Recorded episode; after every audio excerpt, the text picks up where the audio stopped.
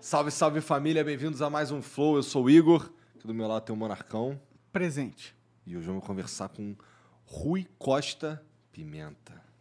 Muito obrigado pela presença, cara. Por que, que você falou pimenta desse jeito? É, eu quis, eu quis ser. Eu quis ser, tá ligado? Rui Costa Pimenta. Entendi, tipo, o locutor foda do É, início de um foda. filme foda. Obrigado por vir aí, cara, trocar ideia com a gente. Eu que agradeço o convite. Valeu. É, tem um emblema, não tem, Jean? Deixa Tem eu um emblema. Aí, ó. Caralho. É. Bom, pra você resgatar esse emblema, é só ir lá em resgatar.flowpodcast.com e o código é presidente PCO. Beleza?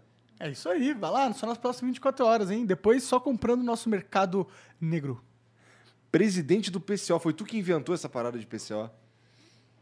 Foi. O nome você disse? Não, o, o movimento em si. Ah, o movimento. Não, isso aqui. O PCO foi legalizado, né?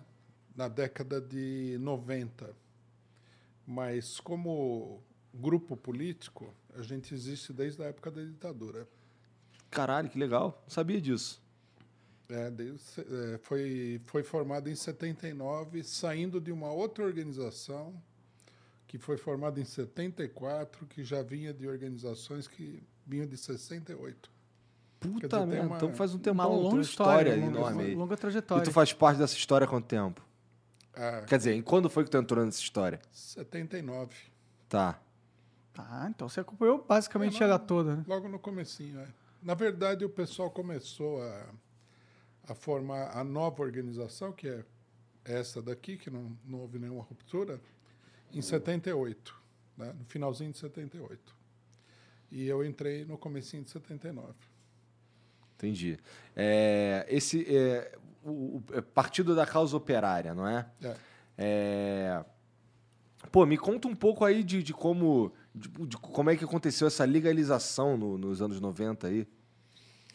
É, es- Essa história é interessante. É, nós decidimos, em 1980, por aí, entrar no PT. Estava sendo fundado. Né? Foi uma oportunidade de construir um partido grande. Então a gente deveria entrar aí, lutar pelas nossas ideias, ver se o partido ia por um rumo que a gente concordasse. Aí nós tivemos muita briga aí dentro, né? muita, muita mesmo. Uma briga no sentido de é, ideias. Briga de ideias, exatamente.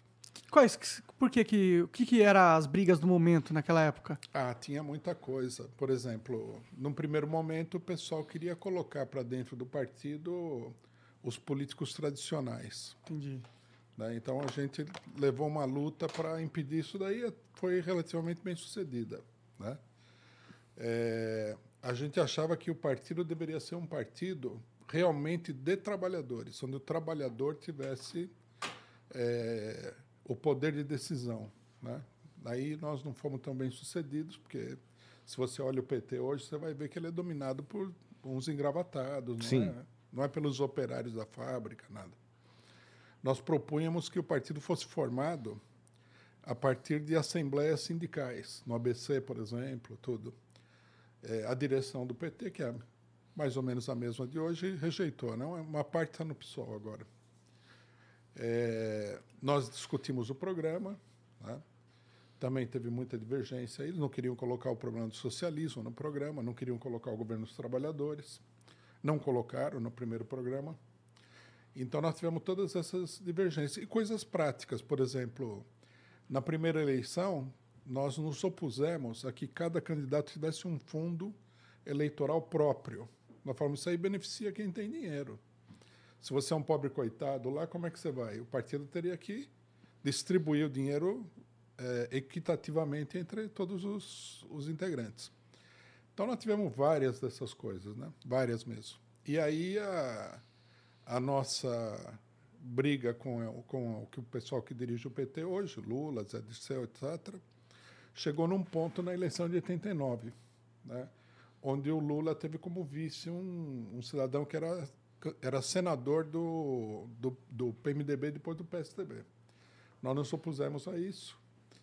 E aí eles decidiram, eles fizeram uma, uma coisa muito estranha na época, que era o seguinte, falou, nós vamos agora regulamentar as tendências internas do PT.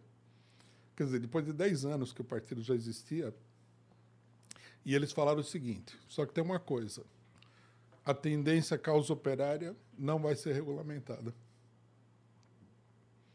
Aí nos excluíram, aí teve todo um... Mas tem um, teve, um, teve uma justificativa plausível para isso ou era só um jogo de poder?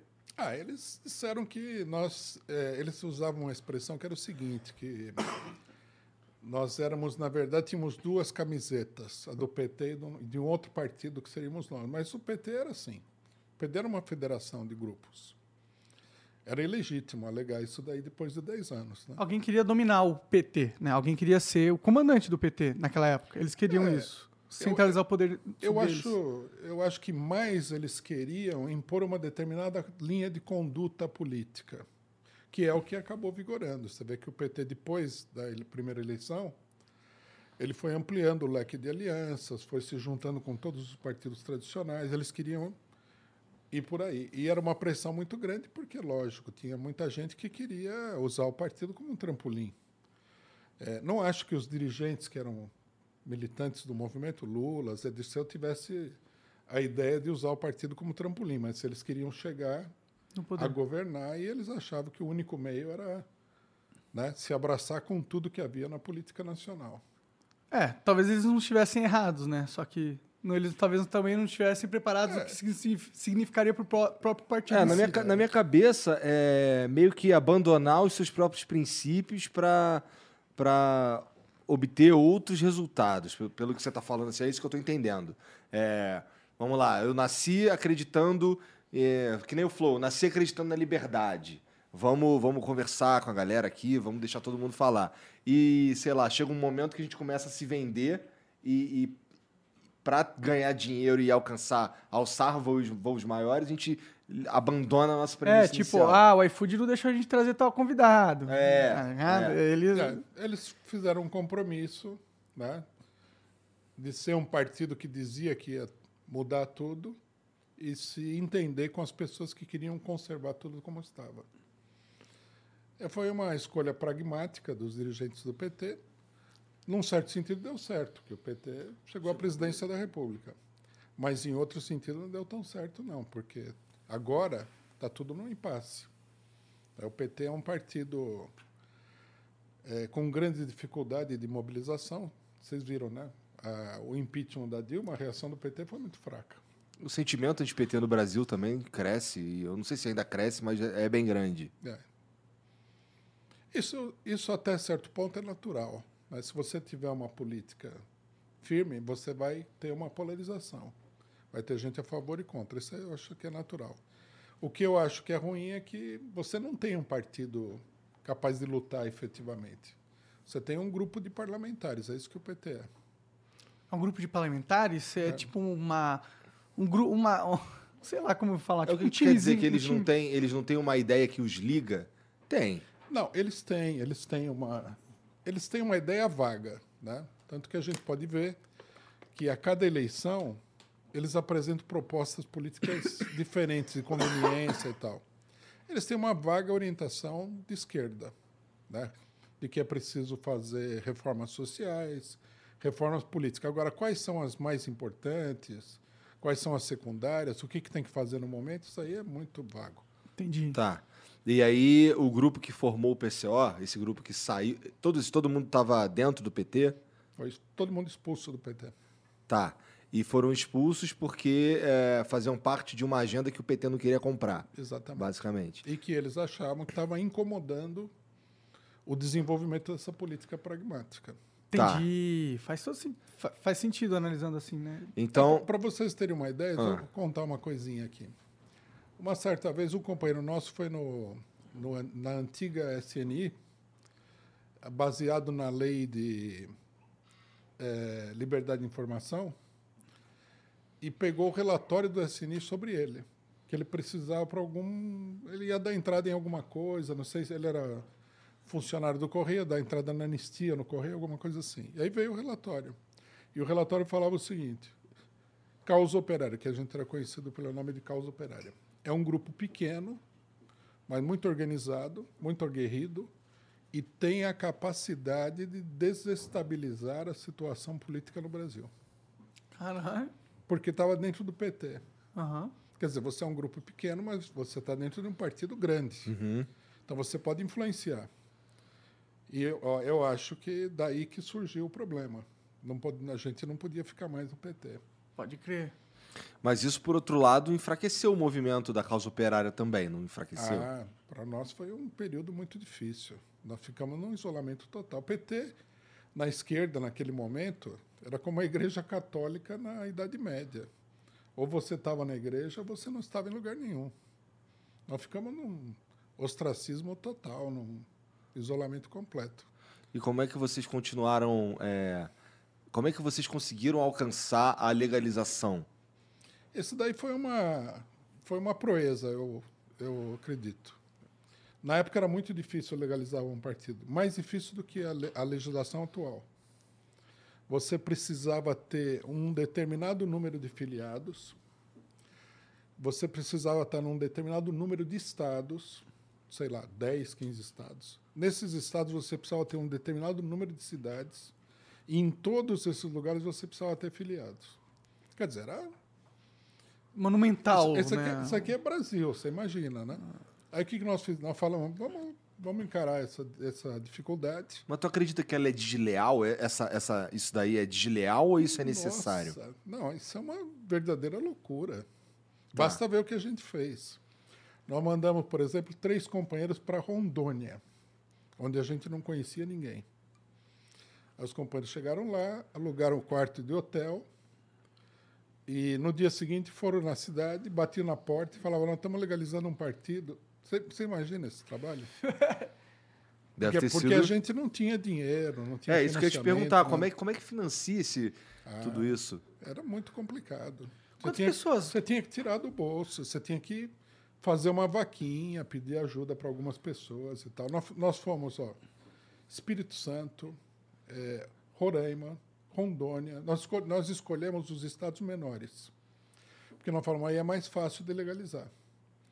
Então, esses estados, Acre, Rondônia, Amapá e tal, nós fomos para todos. E o, dos grandes, nós esco- escolhemos Rio de Janeiro, fizemos em São Paulo também, é, Espírito Santo e outros estados. Quer dizer, era uma. Isso é um grupo de, naquela época, era um grupo de 200 pessoas, sem nenhum tostão no bolso, isolado de tudo, de todo mundo. Era uma loucura. Pode crer. E aí, fazendo essas viagens todas, vocês conseguiram coletar o que vocês precisavam para que o partido fosse criado. Na- Que é o que exatamente? As pessoas filiadas, é isso? pessoas filiadas. Você tinha que convencer uma pessoa que nunca viu você na sua vida A te apoiar a, politicamente. a se filiar a um partido que ele nem sabia o que, que era exatamente. Sim. É, e era uma outra, tipo, não é igual hoje em dia que você tem a rede social, que você pega e, Não, não, e não. faz um vídeo explicando todas as suas Não tinha- ideias. não- e... Na verdade, não tinha nem telefone celular naquela É época. verdade, é verdade. Então era monumental mesmo. Para se comunicar com o cidadão que estava no Amapá, você tinha que ir para casa ou tinha que estar num. Orelhão. A gente não tinha. A gente tinha uma sede partidária, eu acho. Você tinha que pegar o telefone, ir no orelhão. Era, que merda. era uma coisa assim pré-histórica e muito complicada. Quando nós começamos, como a gente estava na metade desse processo, a gente tinha avançado bastante. Já tinha fechado três ou quatro estados, a gente precisava de sete, oito. A legislação mudou. Pra, pra pior ou pra melhor? É? Pra pior ou Pra melhor? melhor. Pra? Mudou para melhor. A legislação dizia o seguinte: quem define as quantidades é o partido. O partido tem que dizer como é que ele quantos diretórios, quanto isso, quanto aquilo que ele tem que fazer. Aí um companheiro nosso um dia chegou na, na reunião e falou: olha isso aqui da mudança da legislação e leu. Daí a gente pensou, né, pá, conversamos com o advogado, falamos: está aqui nós vamos reduzir esse, esse trabalho. E aí a gente entrou com um processo misto. Metade era lei antiga, metade era lei nova. Eu me lembro até que eu, eu fiz uma entrevista com o juiz do TSE, nesse momento aí. E ele falou: Bom, você, o caso de vocês é muito original, porque vocês pegaram uma parte da lei antiga, uma parte da lei nova, nós estamos num período de transição, e aí nós conseguimos legalizar. Era Entendi. muito Ah, interessante. E, e aí, depois que legaliza um partido, como que foi pra vocês isso? O que, que causou? Tipo, qual que é o próximo Qual passo? que é o que vocês efeito fizeram? prático de, de ter um partido legalizado e tal? Agora vocês podem concorrer. Né? É, concorrer nas eleições. O que também era um desafio, é até hoje para nós. Primeira eleição, nós lançamos, acho que seis ou sete candidatos no país inteiro. E a gente nem sabia como fazia uma eleição. Nunca tinha direto. A gente tinha participado no PT, mas o PT é um tapete voador. No Era uma caso, máquina gigantesca. mágico. Agora, você fazer sozinho, muito complicado. Sem dinheiro nenhum, então, nem falar. Aí nós começamos esse processo de participar das eleições. Agora, você legalizar um partido tem outras vantagens. Você adquire uma personalidade institucional.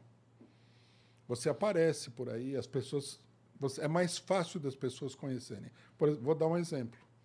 Vocês com certeza ouviram falar do PCO já várias vezes. Sim. Mas vocês não ouviram falar das cerca de 70 organizações que têm nome de socialista, revolucionário, que existem no Brasil. Vocês nunca ouviram falar. Não, mesmo. Não mesmo. Eu estava lendo uma matéria hoje no programa que eu faço de uma tendência marxista revolucionária. Vocês nunca ouviram falar. Tá na eles ainda têm a vantagem de estar na internet. Naquela época não tinha internet. Naquela época, tudo que a gente tinha era o nosso jornal, né? Que nós temos até hoje, jornal impresso. Então você tinha que chegar nas pessoas com panfleto, com jornal, é uma coisa muito complicada. E agora o PCO parece que ele deu uma guinada, né? Tipo, ele tá mais presente nas mídias sociais, pelo menos, né? É, recentemente eu, eu ouço mais falar de vocês, sabe? Tipo, muito de você também. Eu acho que você é um cara que chama atenção porque você faz umas críticas à esquerda que muitas pessoas fazem e a esquerda não faz pra si mesmo, sabe? Eu acho que você acaba chamando aten ma- atenção pra caralho, pelo menos na minha opinião. É, essa, essa onda aí, digamos assim, né, de maior popularidade, começou, na verdade, no, na questão do, do golpe de Estado, do impeachment. Porque nós fomos o primeiro partido que falou: no Brasil vai ter um golpe de Estado, o governo PT vai ser derrubado. Se o PT ganhar a eleição em 2014, vai ser derrubado. Nós falamos isso daí a partir de 2012, com o mensalão. E muita gente achava que a gente estava completamente louco. Por que, que vocês achavam que eles iam ser derrubados? Como é que vocês sabiam? É, como é que nós chegamos a, a tirar essa conclusão?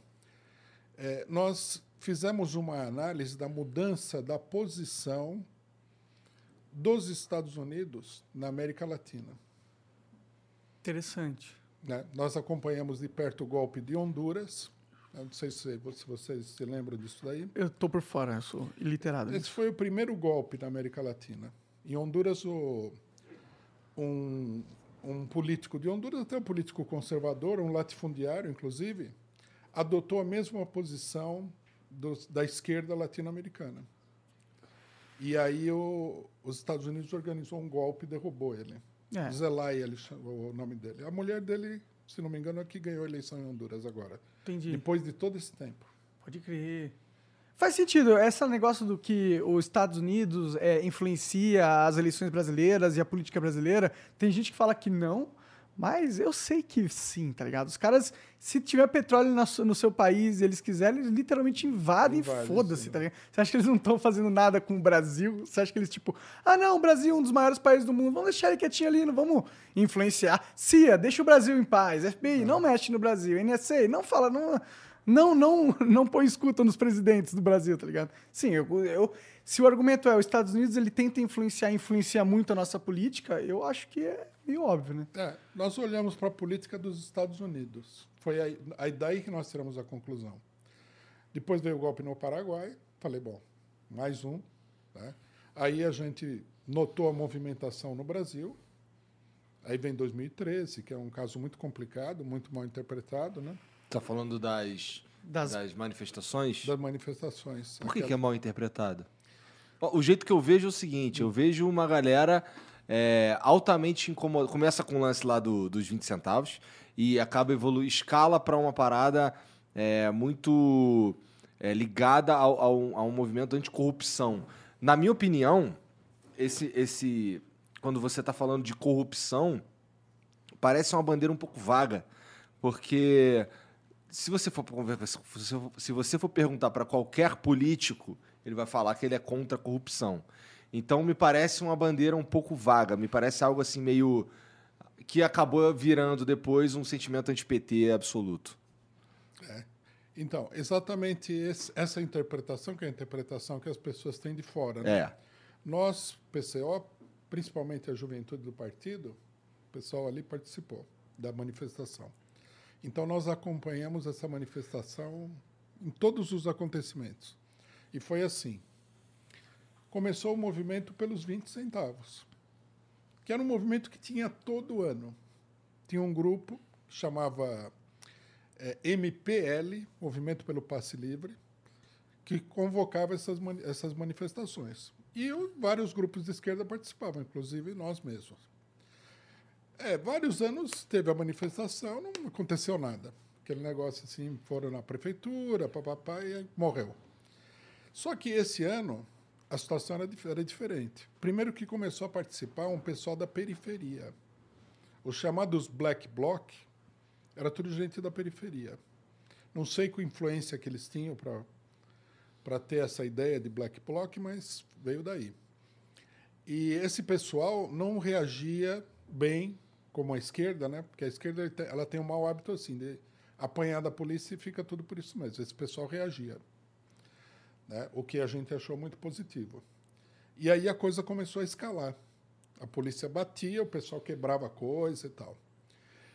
Num determinado momento, né, teve um, uma a repressão começou a crescer e aí num determinado dia o Alckmin decidiu comprar essa briga. Meio que assim, falou, vou acabar com isso aqui agora. E ele colocou toda a polícia de São Paulo na rua. E com a ordem de arrasar. Né? É, foi engraçado até porque no dia, naquela época, a gente tinha um programa eleitoral gratuito de cinco minutos. E a gente tinha feito um programa denunciando a repressão da última passeata. Né? A polícia e tal, tinha cenas da polícia batendo no pessoal. Quando a passeata estava no auge e a polícia reprimindo duramente, e estava no, nos canais de televisão, entra o nosso programa denunciando a repressão. Foi muito interessante. Entendi, olha. A repressão foi duríssima. Vocês devem lembrar, um, um jornalista uh -huh, o olho. Aham, uh -huh, eu lembro disso aí. Bateram em todo mundo, bateram até em velha na Avenida Paulista. Isso provocou uma revolta generalizada. Muito grande mesmo. E aí o pessoal marcou o próximo ato para terça-feira. Isso aí foi numa quinta-feira. O pessoal marcou o ato para terça-feira e fez um, um evento no Facebook. De quinta para sexta, 300 mil pessoas confirmaram a presença. Aí o pessoal olhou e falou: Isso aqui é um desastre. E eles decidiram intervir. Na terça-feira, a manifestação estava toda infiltrada. Tinha polícia. Depois a, a, gente não percebeu na hora, a gente sabia que tinha, que tinha gente, mas não sabia quem era. Eles contrataram setores de torcidas organizadas para ir no meio da manifestação. E eles iam com o seguinte refrão: abaixa a bandeira, abaixa a bandeira. E eles gritavam: abaixa essa bandeira e levanta do Brasil. E começaram a intimidar a manifestação. A gente não abaixava a bandeira, mas o resto da esquerda ficou muito assustado.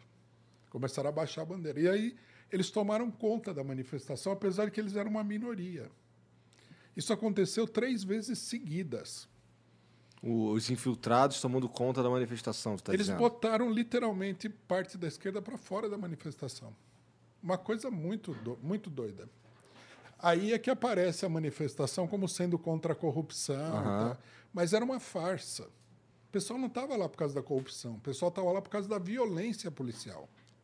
Mas, tipo, eu entendo, eu entendo esse argumento, mas eu não sei se eu vejo dessa forma 100%, na real. Porque eu acho que a corrupção, e, e quando eu digo corrupção, eu digo todo o sistema e toda a ineficiência dele, e, e, as pessoas sentem essa pressão, né? Eu acho que tudo isso culminou a um sentimento que foi preso na sociedade, e quando chegou esse momento de ter, de extravasar e de ir pra rua, ele, ele, ele fomentou muito das pessoas lá, tá ligado? Esse sentimento de, co, de quão corrupto é o nosso sistema, tá ligado? Eu não sei se isso não teve Mas nenhum depois, papel. Né? Tudo bem, isso aí aconteceu. Teve um setor que saiu à rua contra o PT por causa Não, da não, não. Eu corrupção. não, eu não digo que é contra o PT, na real, tá ligado? Porque eu não acho que o PT engloba. Ele, apesar dele ter muita responsabilidade nessa parada de corrupção, eu acho que ele não é, tipo. Ele não causou a corrupção, Ah, tá não, ligado? isso sem dúvida. E, e, e essa corrupção, ela vem de é, muitas décadas no Brasil e esse sentimento amassar, que amassa o cidadão, ele vem de muitas décadas também, entendeu? Então eu acho que não o PT, mas sim toda essa in- injustiça que a gente sofre com esse sistema totalmente escroto que a gente tem, isso ah, deu muito combustível para as manifestações do, do, do- Pode ser. 2013, É, é, não era muito visível na época. Pode ser que tivesse gente lá que genuinamente estava indignado com a corrupção. Mas as manifestações mudaram de caráter. Mudaram mesmo. Mudaram mesmo. Mudaram de, uma, de um extremo para outro. E foi uma operação coordenada, não foi uma coisa espontânea, não. É, era visível. Para nós que estamos acostumados com isso, a presença da polícia era muito visível. Teve gente que usou spray de pimenta contra a gente na manifestação. Isso aí é da coisa, própria manifestação. coisa da polícia. Gente é paisana, né? Mas era a polícia. Entendi. Polícia do governo do Estado. Então, é, pelo que você está dizendo aí, essa mudança de caráter da, da manifestação se dá pela a- alguém tentando, na verdade, o Estado ou a polícia, é, tentando, de- já que ele já que ia ter a manifestação, estava tentando desvirtuar e tirar o foco. Descredibilizar, né? Se a manifestação tivesse continuado como estava, a derrubada da Dilma não teria acontecido. Então, eles precisavam dar a volta na, na situação e mudar o caráter da manifestação. Eles transformaram uma manifestação que era contra o governo PSDB, o Alckmin, que era o que comandava a polícia, eles deram a impressão de que era uma manifestação vaga, patriótica, uma coisa assim, o que não era, não era real. Mas essa manifestação tomou o Brasil todo, né? Eu, É. Por exemplo, quando- nessa época eu estava no Rio de Janeiro. É... No Rio foi diferente. é, como é que foi no Rio? No Rio, o movimento era dirigido por vários grupos pequenos anarquistas, né, que eram, eles eram contra todo mundo, contra o PMDB, contra o PT, contra tudo. Vocês devem, ter- devem se lembrar da figura daquela Sininho. Não lembro. Não. Era uma, uma das pessoas que se destacava na manifestação, uma moça. Ela era bem anarquista. Em São Paulo não era assim. Em São Paulo, a esquerda, que é- são muitas organizações, é que estava comandando a manifestação num dado momento. Tá. No Rio não teve esse, esse lance, esse movimento da, do Estado em transformar a manifestação, ou teve? Não, acho que não, porque é, houve a repressão, né? mas o movimento nunca atingiu o nível que estava atingindo em São Paulo. Porque você, a gente tem que dimensionar os aspectos bem concretos. Você imagina, você tem uma manifestação hoje, termina a manifestação, alguém coloca um- uma atividade, um evento no Facebook. No dia seguinte tem 300 mil pessoas. O que, que você espera que vai acontecer? Uma manifestação gigantesca. É. Depois dessa manifestação gigantesca, o pessoal vai chamar outra manifestação. A polícia vai fugir da rua, não vai enfrentar. Tanto que a polícia não apareceu de, de, de farda. Né? Devia ter, eu calculo, né, em números reais, porque quando se fala em manifestação tem muita fantasia. Coisa de umas 60 mil pessoas, que é uma manifestação gigantesca. É um estádio no Morumbi lotado. Uma coisa muito grande. Em 2013? Em 2013, em São Paulo. Entendi. É que, tipo, é, foi tão impactante pra mim essas manifestações que na minha cabeça eram até mais, na real, mas entendi. Não, é que o pessoal. Você põe 60 mil, o pessoal fala que tem 500 mil. Entendeu? É, você É, tem- eu vi uns números absurdos. É que você vê a foto, fala, nossa, quanta gente. Né? Mas 60 mil pessoas é muita gente numa foto. É muita. Se, você, se vocês gostam de futebol, Sim, Bom. eu gosto. quando você vai no jogo de futebol, você vê o tamanho daquela multidão. Né? É. Aquilo lá é 40 mil, 50 mil pessoas. Sim. Você imagina 10 vezes aquilo. Pois é, né? Pois é, Nem- parar, parar. Para, pa- para a cidade toda. É. Você, Toma tem, tudo. você tem um caos urbano com 500 mil pessoas na rua. É muito difícil. Tá. E, então, a gente estava falando que, que essas manifestações de 2013, elas te ajudaram a, a, a prever a queda da Dilma, foi isso? Era isso que a É, gente estava não, falando? Nós, nós vimos a camp- o caráter da campanha que estava sendo feito. Eu falei, pra, eu conheço Eu, tenho, eu e os companheiros, nós temos um conhecimento bom de história, né? Falei, isso aqui, eu já vi esse filme. Isso aqui é a campanha que fizeram contra o, o Getúlio Vargas, em 1954, e é a campanha de 1964 também. Todos os, todo, todo figurino, todo cenário, as personagens estavam todas lá. Entendi. A imprensa, o, o estilo da imprensa, a imprensa cartelizada, falando todo mundo a mesma coisa e tal. Falei, isso aqui é um golpe de Estado. Então, e a gente advertiu o PT, que não levou muito em consideração. Vocês tipo, fizeram reunião com os dirigentes e tal? Ah, nós temos contato com eles em vários lugares, nós procuramos eles, falamos isso daí. Num dado momento, eles começaram a reagir, depois da eleição de 2014. Que eles perce... Aí eles perceberam que alguma coisa ruim ia acontecer. Aí eles, inclusive, nos procuraram naquele momento, nós fizemos muita coisa junto. Mas eles nunca tiveram uma noção concreta do que ia acontecer, que o governo ia cair. E tinha o que fazer, cara? Ah, sempre tem. A maior defesa contra o golpe é botar o povo na rua. Na Venezuela, os, norte os próprios norte-americanos diretamente organizaram um golpe de Estado contra o governo Chaves. O governo ficou paralisado, que é o que acontece frequentemente com esses casos. O governo fica paralisado. Mas o povo, não. O povo foi e expulsou o exército da rua. E isso daí foi. E a crise venezuelana, que tem até hoje, que os Estados Unidos não conseguem controlar o país de jeito nenhum, vem desse fato. De que o povo saiu à rua e acabou com o golpe. Aí os cabeças do golpe foram parar na cadeia. O exército deu uma guinada à esquerda, porque a direita foi suprimida. Né? Essa seria a solução brasileira, botar o povo na rua para não derrubar o governo. Mas, mas é que o PT não, não conseguia. O governo estava muito interessado é... em defender o governo, né? O povo, não sei se o povo estava é. muito interessado. Ah, não, não. O PT tem, PT tem, tem poder de fogo. Será? Ah. O que, que vocês imaginam que é a máquina política do PT? Não, isso aí eu, eu, não discordo, eu não discordo de você, mas é falando em povo mesmo na rua, eu não sei, tipo, se naquele momento eles tinham a capacidade de, de realmente fazer algo ao ponto de impedir o impeachment, entendeu? Posso te dar os números? Claro. O PT tem 1 milhão e 600 mil filiados. Vamos supor que 600 mil disso daí seja fictício. Morreu, passou para outro partido, mas não, não, teria um milhão de filiados. Um milhão de pessoas é muita gente. Muita gente mesmo. Nesse um milhão de filiados, eles têm governadores do estado. E em cada estado que tem um governador, eles têm 5, 10 mil funcionários. Eles têm prefeitos, bota funcionários. Eles têm cento e tantos prefeitos, põe funcionário aí. Tantos deputados federais, mais uma quantidade de funcionários. Estaduais, mais uma quantidade de funcionários. Você está vendo a máquina, o tamanho da máquina política? Sim. Mas não é só isso. O PT comanda a CUT. A CUT tem 4.200 sindicatos filiados e mais 1.300 que não são reconhecidos pelo Ministério do Trabalho. Caraca. São, e esse, nesse sindicato, gente pra caralho, não sei o quê. Cada sindicato tem 30, 40 diretores. Aí tem os trabalhadores da base que apoiam a diretoria. Se o PT fizesse um esforço verdadeiro. Bom, tem o MST também. O MST, aí já o MST é bem maior.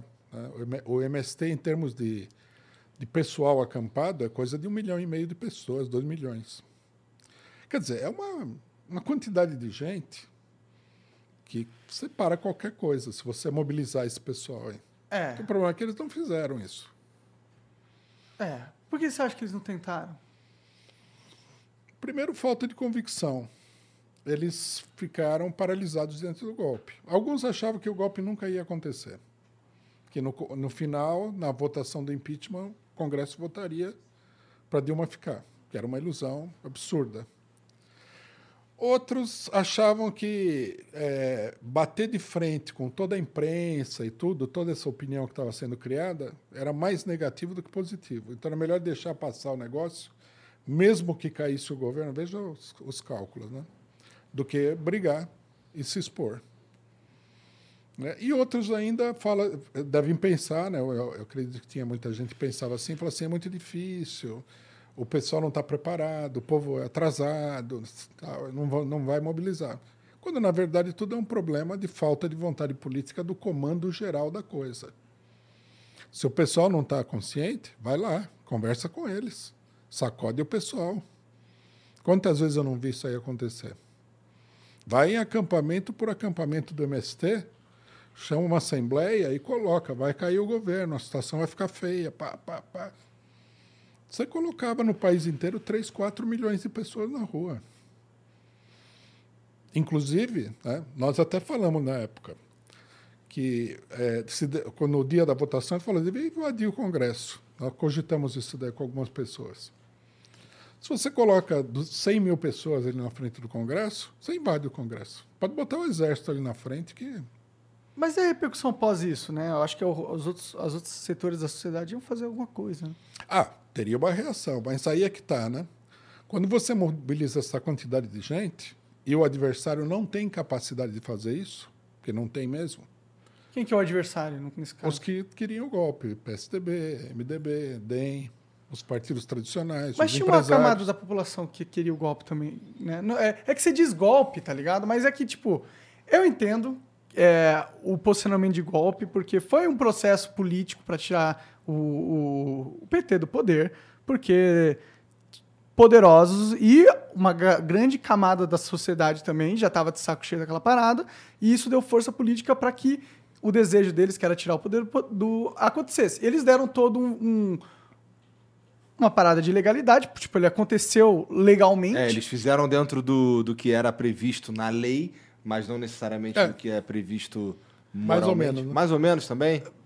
É. É que eles falam da é a pedalada fiscal é tipo é um crime, tá ligado? É uma, é, tá previsto na lei, mas é algo que todos os presidentes cometeram na história de, de todos os governos e nunca foi usado para derrubar um presidente. Não, isso, é, não é motivo suficiente. Por isso que eu digo que é um, é, ela, o PT foi derrubado por um motivo político. E por isso que eu não, não uh, rechaço tanto a narrativa de ter sido um golpe, porque se você tem um, um governo legítimo, que foi legitimamente votado, e ele saiu do poder e você sabe que ele saiu do poder por causa de influências externas e não por causa de necessariamente uma, um voto da maioria da população, entendeu?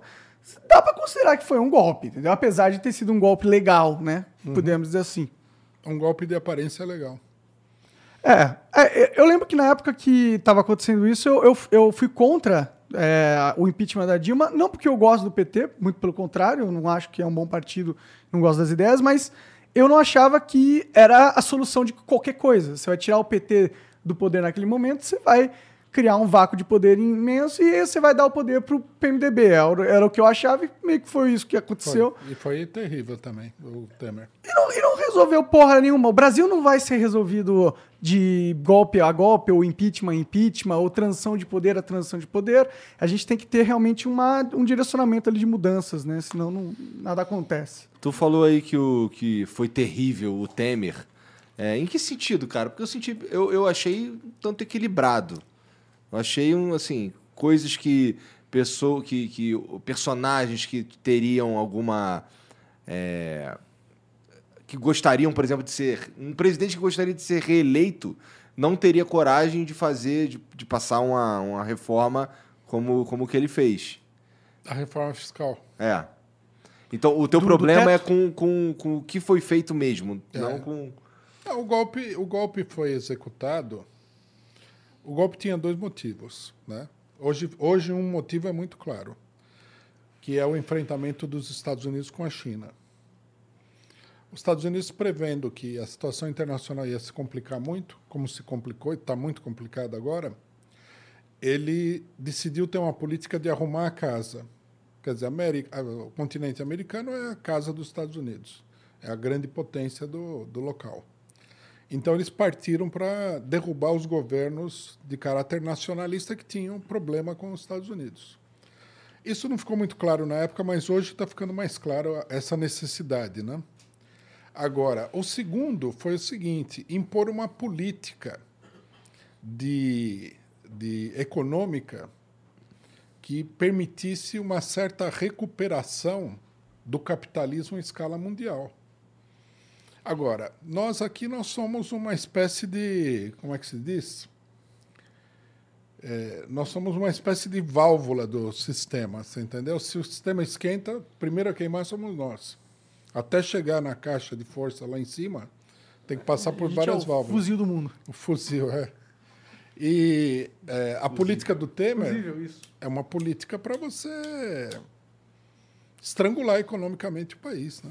Preparar as privatizações que o Bolsonaro acabou fazendo, o Temer não conseguiu fazer a maior parte delas. O Bolsonaro fez previ- Não fez privatizações? muitas também, né? Ah, ele não conseguiu fazer muitas. Privatiza- privatizou o que sobrava da Eletrobras, é uma privatização importante.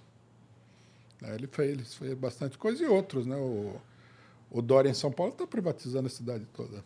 É, falando de privatização, cara, é, a gente provavelmente discorda nisso daí. É, eu gosto da ideia de privatização porque, bom, com, com a pouca informação que eu tenho, é, me parece mais eficiente para o funcionamento das instituições. É, por que, que você não, não acha isso? Por que, que você não gosta das privatizações? Bom, primeiro porque eu acho que essas privatizações não são nem verdadeiras privatizações. O primeiro problema é isso daí.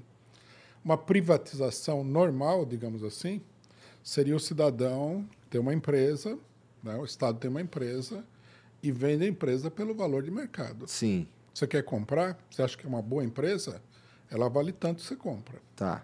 Né?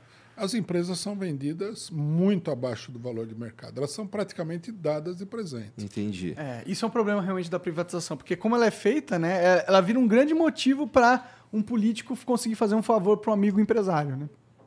É, não, acho que tem vários problemas aí. O principal deles é que a gente, sai, a gente se fode, a gente sai perdendo muito. Muito. né? É, a gente perde na venda porque a gente é, perde um patrimônio que foi construído publicamente, mas ah, há aqueles que argumentam que a gente pode ganhar a longo prazo com a maior eficiência da empresa, da de tal empresa. Mas aqui é- nós, temos, nós já temos a experiência, né? não estamos ganhando nada. Quando eu era criança, que é bem bastante tempo antes de vocês nascerem, é, a conta de luz era um trocado. A gasolina também. A gasolina também e a conta de água também. Era tudo um trocado. Né? Eram, eram empresas estatais? Eram todas empresas Tá. estatais. O telefone também era super barato. O que era caro era você ter um telefone. Aham.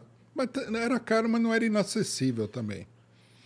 Né? Por exemplo, minha avó tinha. Minha, os meus, meus avós, que, né, é, pessoas que, é, digamos assim, eram de classe média, mas tinham vindo de uma posição mais humilde, todos eles tinham um telefone. Não era assim que você não conseguiria ter um telefone. Hoje em dia, se você pagar a conta do telefone, a conta de água, a conta de luz, pronto. Você não Sobra consegue, nada. não consegue pagar o aluguel e comer.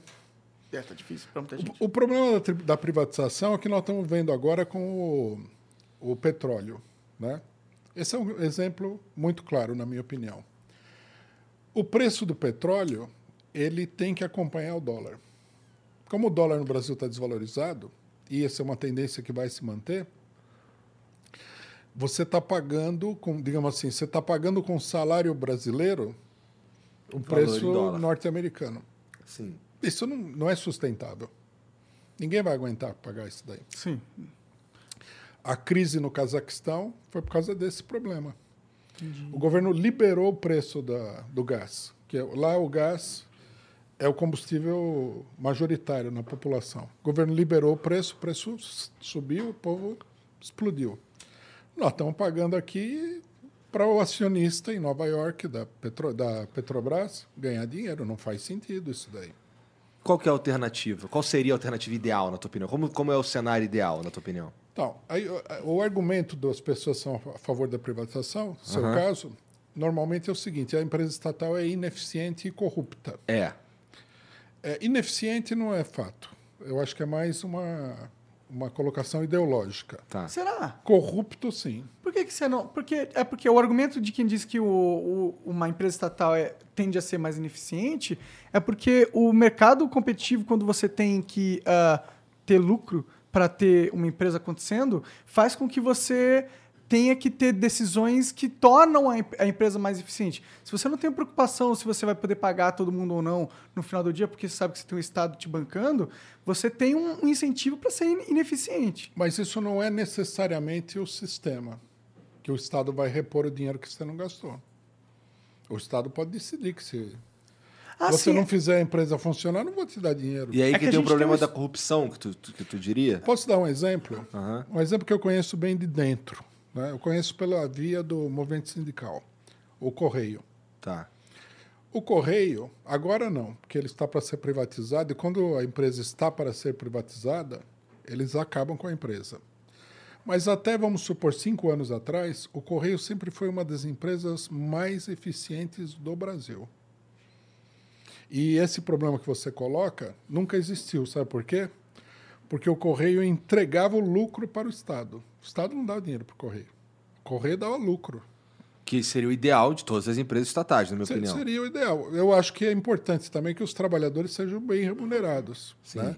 É uma maneira de distribuir o dinheiro para um número maior de pessoas. E de manter os funcionários felizes e É, tudo mais. né? Exatamente. Claro. O cidadão, você é trabalhador da Petrobras. Você está ajudando a criar uma riqueza imensa para o país. Você tem que receber uma parte dessa riqueza. É, o Estado não pode pagar você o mínimo. É, tipo, não pode pagar um salário que não é o suficiente pra você viver em sociedade, tá ligado? Tipo, faz sentido você ter um emprego com o Estado e você não ganha o suficiente pra ser um cidadão completo, tá ligado? É, o trabalhador do Correio, por exemplo, os salários nunca foram muito altos. O salário é baixo. Tanto que tem muita greve no Correio. Mas o movimento sindical conquistou muitas coisas. Por exemplo, uma coisa que eu sempre falei para os companheiros do Correio, eles nunca valorizaram, agora estão perdendo isso. O Correio tinha um plano de saúde integral para o trabalhador e a sua família. Você imagina isso? Você trabalha na empresa, É. você tem um plano de saúde. Hoje Você pode dia- ser atendido em qualquer Hospital. minha, minha esposa foi trabalhadora do Correio. Eu usava os planos de saúde do Correio. Pode crer. Quer dizer, é uma empresa eficiente. Não poderia dar mais para o trabalhador, evidentemente, mas ela dava melhor do que um- outras empresas Hoje em privadas. dia, você tem um emprego que paga legal e ainda te dá seguro de saúde, porra. A gente não consegue fazer isso aqui, tá ligado? Eu É, não um- consigo pagar seguro um- de saúde pra todo mundo. É um muito seg- caro. Um seguro de saúde igual ao do Correio vai te custar uns dois mil reais, pelo menos. Sim. Ah, se for familiar, vai para 3, 4 mil. Sim. Do tipo que eles tinham. Sim. Então, quer dizer, a empresa pode ser eficiente. O Correio ele tem uma história, né? É uma empresa muito tradicional. Os militares sempre consideraram o Correio eh, área de segurança nacional. Eles, eles eh, militares aí de certa capacidade, né? Mesmo na época da ditadura, eles criaram uma empresa que funcionava. Lógico que na época da ditadura era um quartel aquilo. Depois, quando acabou a ditadura, melhorou o ambiente interno. Mas, ao mesmo tempo que eles criavam esse quartel, eles também organizavam. E o Correio ele tem um clima, assim, sempre teve entre os administradores, eu conheci vários deles, que são administradores de carreira. Um clima de, assim, de nacionalismo, de patriotismo. Estou fazendo uma coisa importante. O Correio é uma coisa importante. Né? Ele tinha, tem esse clima. O Correio tinha uma universidade de administradores postais. Não, eu não sabia disso. Da hora. Não, o correio é, é, tipo, pra história da humanidade é fundamental, né? Como que uma pessoa ia saber o que tá acontecendo no cafundé do Judas se não é o correio? Se não fosse o Correio. Como E- que ele vai receber as paradas? E tá? hoje mudou, mas continua sendo muito importante com É, a internet. A- é, a- dá para se argumentar que o papel fundamental do correio diminuiu um pouco É. com, a, com o advento da internet, mas ainda existem muitos lugares rurais onde a internet não chega e o Não, correio mas chega. você tem a distribuição de mercadorias que são Claro. compradas pela internet, que é uma nova utilização do correio. Sim. Né? Ah, sim. Mas eu acho que nesse caso o correio é um pouco ineficiente. Eu queria que a gente fosse um pouco mais. Tipo a Amazon, tá ligado? Você pede o negócio chega no dia. Ah, mas Seria o- foda. Eu acho que o correio ele era eficiente antes. Agora que ele está decaindo. Eu nunca. Cara, eu sempre tive muito problema com o correio. Eu sempre. É porque eu, sempre, eu gosto de importar coisas. Eu sei que é first, first world problems, tá ligado? Mas, tipo. É, é, é raro quando eu não sou taxado absurdamente por alguma coisa que chega de fora, que não tem aqui. E é raro quando essa coisa chega realmente. Eu comprei uma parada pro Igor, que era um peão que gira infinitamente tal, muito foda. Ele chegou, eu paguei o imposto e eles devolveram pro Canadá. Depois de eu ter pago o imposto e foda-se, foi pro limbo, tá ligado? Então, tipo, eu como consumidor, no decorrer da minha vida, não posso dizer que eu tive um- uma experiência super positiva com o correio. Bom, aí precisaria ver o que é, né? Pelo que, pelo que eu conheço da empresa, eu conheço bem, conheci muito, eu conheço uma boa parte dos sindicalistas do Correio até hoje, tudo. ela sem, conheci administradores que me contaram muita coisa de dentro e tal. Ela é uma, ela sempre foi uma empresa eficiente. E Quer na dizer, tua... Existem problemas, é, claro. de um modo geral, mostra que é possível você ter uma empresa bem administrada. Agora, qual que seria o verdadeiro segredo? O verdadeiro segredo, na minha opinião, é que o correio não deveria ser administrado pelos políticos.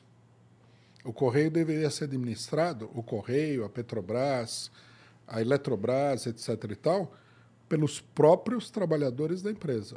Que faz, Porque- faz bem mais sentido isso. Porque esses trabalham lá, eles sabem o que acontece, eles são muito mais honestos do que os administradores públicos. Eles não estão pensando em roubar, eles estão pensando em garantir o salário deles, em fazer o serviço e tudo mais. Se você tivesse um sistema que democratizasse, nesse sentido, a gestão das empresas para o pessoal que trabalha lá, montando um sistema logicamente racional. Não né? igualitário, assim, tipo. Não, igualitário não. Não, é teria possível. como, né? Porque a Mas- inteligência da empresa não está. Mas você pode, por exemplo, dar a oportunidade de substituir os administradores se eles não estiverem indo bem. O que, que você acha de cooperativa? É, a cooperativa, é um- a cooperativa sempre foi considerada, né, pelos socialistas como um- uma espécie assim de avant-première do, do socialismo dentro do capitalismo. Eu, eu gosto muito do- dessa ideia de cooperativas. Teve uma época, na, faz uns cinco anos, que eu fiquei apaixonado por essa ideia. Eu queria criar um app de que uma empresa fosse comandado pela internet através do sistema de cooperativas, só que pela internet, tá ligado? E eu queria criar uma Ah. empresa que você joga assim Não, na internet e ela vai funcionando. Seria Com muito os foda. recursos que nós temos hoje, a democratização da gestão seria muito mais fácil.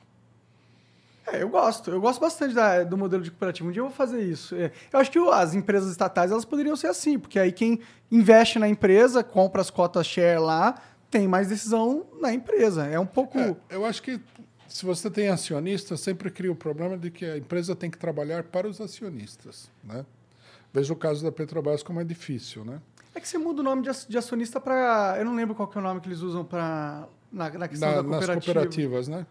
É que, sendo empresas estatais, o trabalhador deveria gerir essa empresa em nome de toda a população. Ele deveria ser uma pessoa que recebeu um, um encargo social. Né? Um cara devidamente. é, Um cara que sabe o que está fazendo e tudo mais. Não é qualquer cara também. Não, Não. é, não é um, um- alguém que foi indicado por um político para ter um. para que, que aquele grupo político tenha poder naquele, naquela empresa e tudo mais. Que é o que a gente vê acontecendo, né? Que, que para mim, de fato, Esse, também é um esse é um problema. sistema perverso. É. Esse, esse é muito perverso. Você Tá. colocar um político. Não, você tem que colocar uma pessoa cujo interesse esteja alinhado com o interesse da empresa e, portanto, da população. Uma pessoa que é parte da população. Que fala assim: eu quero que a empresa funcione.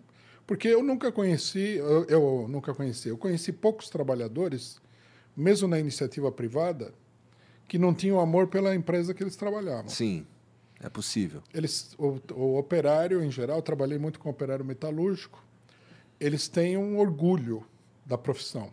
Eles falavam, eu sou torneiro mecânico, eu sou um excelente torneiro mecânico. Eles tinham orgulho da profissão. E eles gostavam do trabalho e eles se interessavam, eles conheciam. Né? Então, essa é a pessoa ideal, a pessoa que gosta daquele negócio. Aham. Há administradores que são assim, há engenheiros que são assim também. Então, quer dizer, essas pessoas são o melhor representante do povo dentro da empresa. O político não é um bom representante. É. Bom, então tu tá, tu tá, pelo que eu entendi aqui, é, você não gosta da estatização, da, da privatização das empresas, mas também tem boas críticas ao modelo que funciona agora. Sem né? Então, é, vamos lá, a gente estava falando dos Correios. É, do jeito que está, ele é é uma empresa que está encaminhando para uma privatização. Por que, que seria tão ruim a privatização dos Correios, na tua visão? Bom, primeiro que eu, eu calculo, né, que pelo que eu conheço da empresa, que cerca de 60% a 70% da mão de obra vai ser terceirizada. O que significa um empobrecimento de 70 mil famílias, só no Correio. Mas eu acho que esse, esse trem meio que vazou, é, já saiu faz muito tempo, na real. Porque a tendência é que automatizem. Porque robôs conseguem fazer muito mais facilmente o sistema de é, galpões e, e transferência de itens do que humanos, né? Foi o que aconteceu nos Estados Unidos. Mas eh, o Correio já tem máquinas. Já né? tem? Já tem. Então, mas eu acho que se fosse privatizado, provavelmente eles, eles acelerariam esse, essa componente Ah, de bom. automatização. Não, isso, isso é inevitável. É, então, é. É inevitável, é uma coisa que tem que acontecer. Minha, minha esposa trabalhava nesse. Ela trabalhava no setor da noite, que faz a distribuição dentro da empresa. Né? O correio funciona assim: você recebe a carga, a carga vai para unidades de distribuição, e das unidades de distribuição ela vai para as unidades dos carteiros. Então ela trabalhava nessa unidade de distribuição. Ela já, essa, essas unidades já são mecanizadas. Ah, entendi, entendi. Não, então, é, é, aí a gente entra num, num tópico que é interessante, né? Que a gente está chegando num, num momento da evolução da sociedade, da tecnologia e o caralho, que ah, os trabalhos estão cada vez é, sendo mudados o foco, né? Tipo, a gente não vai mais necessariamente precisar tanto do trabalho braçal, ou do trabalho de atendimento, ou do trabalho de contabilidade, ou ta- talvez até do advocacia. Tudo isso pode ser feito com inteligência artificiais, robôs e tal, né? E a gente está cada, mai- cada vez mais progredindo para que essa tecnologia se avance e fique impressionante, né? É, mas isso vai acabar, infelizmente, causando com que a maioria dos empregos que a gente tem hoje sumam. Por exemplo, caminhoneiros. Quando a gente tiver caminhão que é, anda autônomo, são, sei lá, 5 milhões de caminhoneiros. Tipo, são muitos empregos que vão deixar de existir em pouco tempo. E eu não sei se em pouco tempo a gente vai criar tantos novos empregos. Então a gente está caminhando para um rumo onde a sociedade vai deixar as pessoas cada vez com uma barreira maior para entrar no mercado de trabalho. O trabalhador vai ficar obsoleto. É, ele vai ter que. Mas eu também acredito que novos empregos vão surgir. Novas. Mas será que vão surgir na mesma progressão que eles vão deixar de. Porque. Bom, aí eu já não sei. Se o sistema capitalista tivesse funcionando adequadamente, isso aconteceria. Sempre aconteceu. Porque o capitalismo, a história do capitalismo é a substituição do trabalho por máquinas. Uma parte da história é isso daí. É, o que, por exemplo, o, Adam Smith ele fala de uma manufatura onde os trabalhadores sem máquinas automáticas é, faziam, segundo, eu não me lembro agora exatamente o número, mas parece que assim, 150 operações para produzir um alfinete. Aí apareceram as máquinas automáticas. Então, quer dizer, o que, o que levava, sei lá, 20 pessoas para fazer um alfinete, já reduziu para 3, 4 pessoas. Isso sempre aconteceu. O problema é que o sistema capitalista não funciona mais bem. Então, é, primeiro que a economia não se expande. Nós temos uma crise de superprodução desde a década de 70, né? que vem forçando o capitalismo a racionalizar a economia. Você vê quanta empresa fechou. Imagina, por exemplo, uma União Soviética. Quando acabou a União Soviética, a quantidade de empresas foram fechadas. Por quê? Foram fechadas porque a empresa alemã, a empresa francesa, japonesa, norte-americana já produzia mais do que o suficiente, então fecharam essas empresas. Quer dizer, o capitalismo está numa fase de liquidação do ativo, né? para poder comportar a produção que está em redução, está se reduzindo. Então, nessas condições, não vão ser criados novos empregos. Mas é Entendi. uma, é uma situação anômala. Nós, você- nós temos um sistema doente. Né? Quando você diz que a produção está reduzindo, como assim? É, se diz que menos produtos estão sendo produzidos? Co- Como, o que que você quer dizer que eu não entendi muito bem? É, menos produtos estão sendo produzidos. Hoje em dia? É. Será? Nós temos uma quantidade muito grande de gente. Aqui no Brasil, você diz, não, no mundo todo. No mundo todo, no subconsumo. Não. Nos últimos 30 anos voltou a escravidão de milhões de pessoas. Escravidão. Mas é que, tipo, eu sinto que hoje a gente consome mais, compra mais do que antigamente. Não, alguns, setores sociais consomem mais determinadas coisas, né? É, eu sinto que tá, tá cada vez mais digital o que a gente consome também, menos produto físico, É, né? tem isso a gente tá também. gastando cada vez mais com coisa. Eu gasto mais com. Não, mentira. Eu gasto muito com comida. Mas eu gasto bastante dinheiro virtualmente com coisas que não são tangíveis, né? Então, tem- Todo- tá, tá rolando uma, uma mudança mundo, nesse né? sentido. Você compra um aplicativo, Sim. você compra um programa de computador, Uma assinatura qualquer. uma de assinatura digital, é, tudo... É. Mas eu não consigo ver que o mundo tá di- é, diminuindo a condição. A... Porque, pô, o tanto de fábricas novas e a capacidade de produzir mais rapidamente coisas, entendeu? Tipo, eu acho que a gente sempre vendeu, tipo, sempre foi o recorde de venda de carros todos os anos. A gente nunca deixou de vender pra caralho. Eu acho que, inclusive, se a gente. Não, não, diminuiu a venda de automóveis. É, Aqui no, aqui, aqui no Brasil. Eles estão investindo só em modelos de luxo. Sim, sim, mas no, no Não mundo, tem carro popular. O Brasil é um caso à parte porque a gente tá Não, fudido, né? não, não. O Brasil é um dos países com melhor situação em escala mundial. Não é dos piores. Será? Ah, sem dúvida.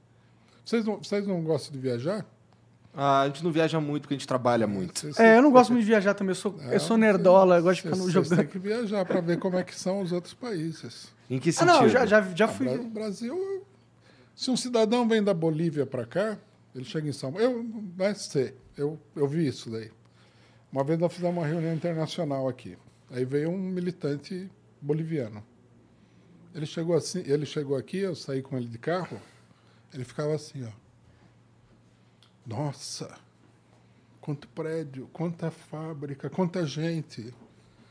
Isso aqui é Nova York latino-americana. Para ele era Bom, a outro gente, também tá, mundo. cha- a gente também tá falando de um, com todo respeito, tá falando de um cara da Bolívia, né? Mas quanta Bolívia tem no mundo? Bolívia, Equador, Paraguai. Ah, tá. Se Na- a gente fosse comparar na- com a na- média mundial, o Brasil tá bem pra caralho. Não, tá, tá, muito bem. Ah, na América do Sul, você tem três países que têm um, um grau de desenvolvimento. Três. Brasil, Argentina e Chile. O resto é muito pobre. E esses três também são pobres. Sim, sim. E a Argentina é bem mais pobre que o Brasil e o Chile também. É que no, nos big players, né? Tipo, aonde os, os maiores do mundo, nesse cenário, o Brasil tá fraco. Né? A, gente não, não- a gente não é um grande competidor, né? não que a gente não tenha A gente tamanho. não tá afundado na merda, mas tamo lá. Mas se, se, se, se, Não, mas veja. bobear muito, você afunda. Você aqui, por exemplo, né, é, um estúdio como esse de vocês aqui em São Paulo, você tem um grande número de, de, de instalações como essa. Se você vai para o Paraguai, você não vai achar. Entendi. Sim, com Não certeza. tem. O nível de desenvolvimento é muito baixo. Até se você comparar com os outros locais do, do país, né? São Paulo é, uma grande metrópole à parte, assim, É. de todo Não, o resto. Se você isolar só o Sudeste, o Brasil já estaria num- quase chegando no primeiro mundo. Mais ou menos. É, não. São Paulo é muito desenvolvido. Você sabe que vocês precisam viajar para o Oriente Médio. Ah, não quero ir falar não, tô de boa. Ô, Rui, desculpa voltar nesse o, o assunto. mundo é muito pobre, viu? Muito não, não, pobre. eu concordo com você. Não, eu acho que o Brasil. des- Desculpa, te Não, claro. interromper. Eu acho que o Brasil tem muitos problemas. Mas uma coisa que todo brasileiro devia saber é que, mesmo assim, mesmo o Brasil não sendo a Europa, não sendo os Estados Unidos, porque isso aí também é, é uma raridade. Que, que- quanto a Europa tem? É aquele pessoal lá. Nós somos privilegiados no mundo. Eu gosto O muito do Brasil pela nossa cultura, apesar é dela ter pobre. os seus problemas. Eu acho que a gente é um país muito De livre. privilegiado, você tá falando, inclusive, na parte de, de riqueza mesmo. É, de, vi- de riqueza, de condições de vida. Não, se falar do país, então, é um país extraordinário. O Brasil é a maior extensão é, territorial de uma nação onde você pode tem lugar habitável. O Brasil não tem deserto, o Brasil não tem geleira, não tem nada. O Brasil tudo é vida. Sim. Ah, não, aqui é foda mesmo. É uma coisa é extraordinária. A agricultura brasileira será talvez a primeira ou segunda do mundo hoje. Assim, nesse ponto a gente realmente tá indo muito bem. Não, e o Brasil é um país muito industrializado. Aí eu já discordo. Ixi, aí eu Não, também discordo. muito discordo muito- plenamente, muito- diga-se de passagem. Eu acho que a gente, acho que a gente tem pouco. Vamos lá, se a gente está falando de, de agricultura e tudo mais, é, bom, não, não, não sei, eu não sei exatamente se a informação está correta, mas a- a- pelo que eu sei, a gente exporta muito produto. Por exemplo, a gente exporta, sei lá, um exemplo, a gente exporta laranja e compra o suco da laranja. A gente exporta coisas assim sem sem sem estar A gente não tem industrializadas uma, uma e indústria tecnológica forte, a Não, gente não. não, tem ah, tipo, a A gente, gente não tem uma criação. Tecnologias não são criadas no Brasil. É, não tem o celular do Brasil, não, tem o Não, PC do Brasil, não, tem a, robô, a empresa de robótica pica Ó, brasileira. Isso é interessante. Ah. Você- vocês são brasileiros, vocês estão subestimando o país que vocês vivem. Estão subestimando a si mesmo. Ah. O Brasil já chegou a ser o quarto maior produtor de armas no mundo. Vocês sabiam disso? De armas. Armas. Mas faz tempo isso? Isso aí, isso aí é, é indústria. Aham. Não, teve uma época que o Brasil foi altamente É industrializado. para um clubinho seleto vender armas no mundo. É verdade. O Brasil estava desenvolvendo o projeto de um submarino nuclear. Quantos países têm a capacidade de desenvolver esse projeto? Tudo bem, não, a gente é um país grande, mas... É, Esse projeto aí é meio, Não, não, meio mas veja- bosta. Imagina assim, eu tô pensando assim, tecnologia mesmo pro povo. Não, não, tudo bem, mas veja do ponto de vista tecnológico. Submarino nuclear não é. mas é que se for comparar... É, é quatro, é três ou quatro países que produzem no mundo. Ah, bom, mas se você comparar o complexo industrial brasileiro com o da China, por exemplo, você vai ver que tem uma diferença cavalar ali. não, né? tudo bem. Mas o Brasil é mais diversificado, porque a indústria brasileira é mais antiga. Por exemplo, a Embraer ela é a terceira maior indústria aeronáutica do mundo. Terceira. Terceira. É a Boeing, a. Como é que chama? Não sei o que lá, Bus. Airbus e a Embraer. A Embraer eh, tem capacidade de, de, fabricar eh, jato supersônico de guerra. Vende avião para o mundo todo. Ah, eu, eu- eu concordo que o, problema- Brasil tem problema grandes é que o pessoal está destruindo a indústria nacional. Isso é outra coisa. Como eles estão destruindo? O que está acontecendo? Ah, é a política da, da globalização, né? Mas será que isso é uma política da globalização ou, é um algo fato que não da tem muito vida? que fazer também. É, ela está acontecendo Não, não, e são é- forças maiores que a gente consegue controlar. Não, porque eh, à medida que alguns países que têm poder político, não têm a mesma presença econômica do Brasil, mas têm poder político, como a Rússia, perceberam que a globalização estava destruindo o seu país, eles começaram a sair fora. Os russos. E deu eles- certo para eles? Até agora está dando certo. Eles criaram toda uma rede de proteção econômica, né? Desvincularam a moeda do, do, Do dólar. dólar. Não, isso é interessante, mas isso, isso é, um- é um- são processos estratégicos que todo o país devia fazer, mas isso não significa que está fugindo da, glo- da globalização, né? Tipo, está se protegendo Não, com eles- um novo fator. Não, eles estão tentando sair fora. É que como que ele- eles vão conseguir sair fora? Porque o que, que é realmente a globalização? O que, que é a globalização na, na sua visão, assim? Porque, ó, pra mim, é, o mundo tá cada vez mais conectado. Tipo, E espi- isso parece positivo. parece positivo e inevitável. Espirrou aqui, o Japão vai, vai saber que eu espirrei. Isso, isso daí é lógico, é uma coisa positiva. dúvida Sim, mas isso também é o maior, na minha opinião, um fator que ah, empurra a globalização como uma Não. nova vertente do, de como as coisas acontecem. Posso dar uma explicação econômica mais? O problema é o seguinte: esse processo ele só foi possível, né? É uma boa parte desse processo que ele tem mais de um aspecto, porque em 1989 o Partido Comunista Chinês, com o apoio dos Estados Unidos, deu um golpe na China. Vocês devem ter ouvido falar da, da manifestação da Praça da Paz Celestial Em Hong Kong, não, na China? na em Pequim. Pequim. Aí é, eles abriram, eles criaram né, um mercado de trabalho cativo para as indústrias europeias e norte-americanas.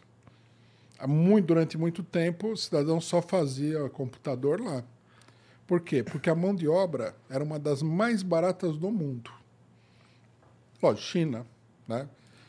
Está na casa do bilhão de habitantes. Então, assim, uma, uma população rural grande. Então, mão de obra abundante e muito barata.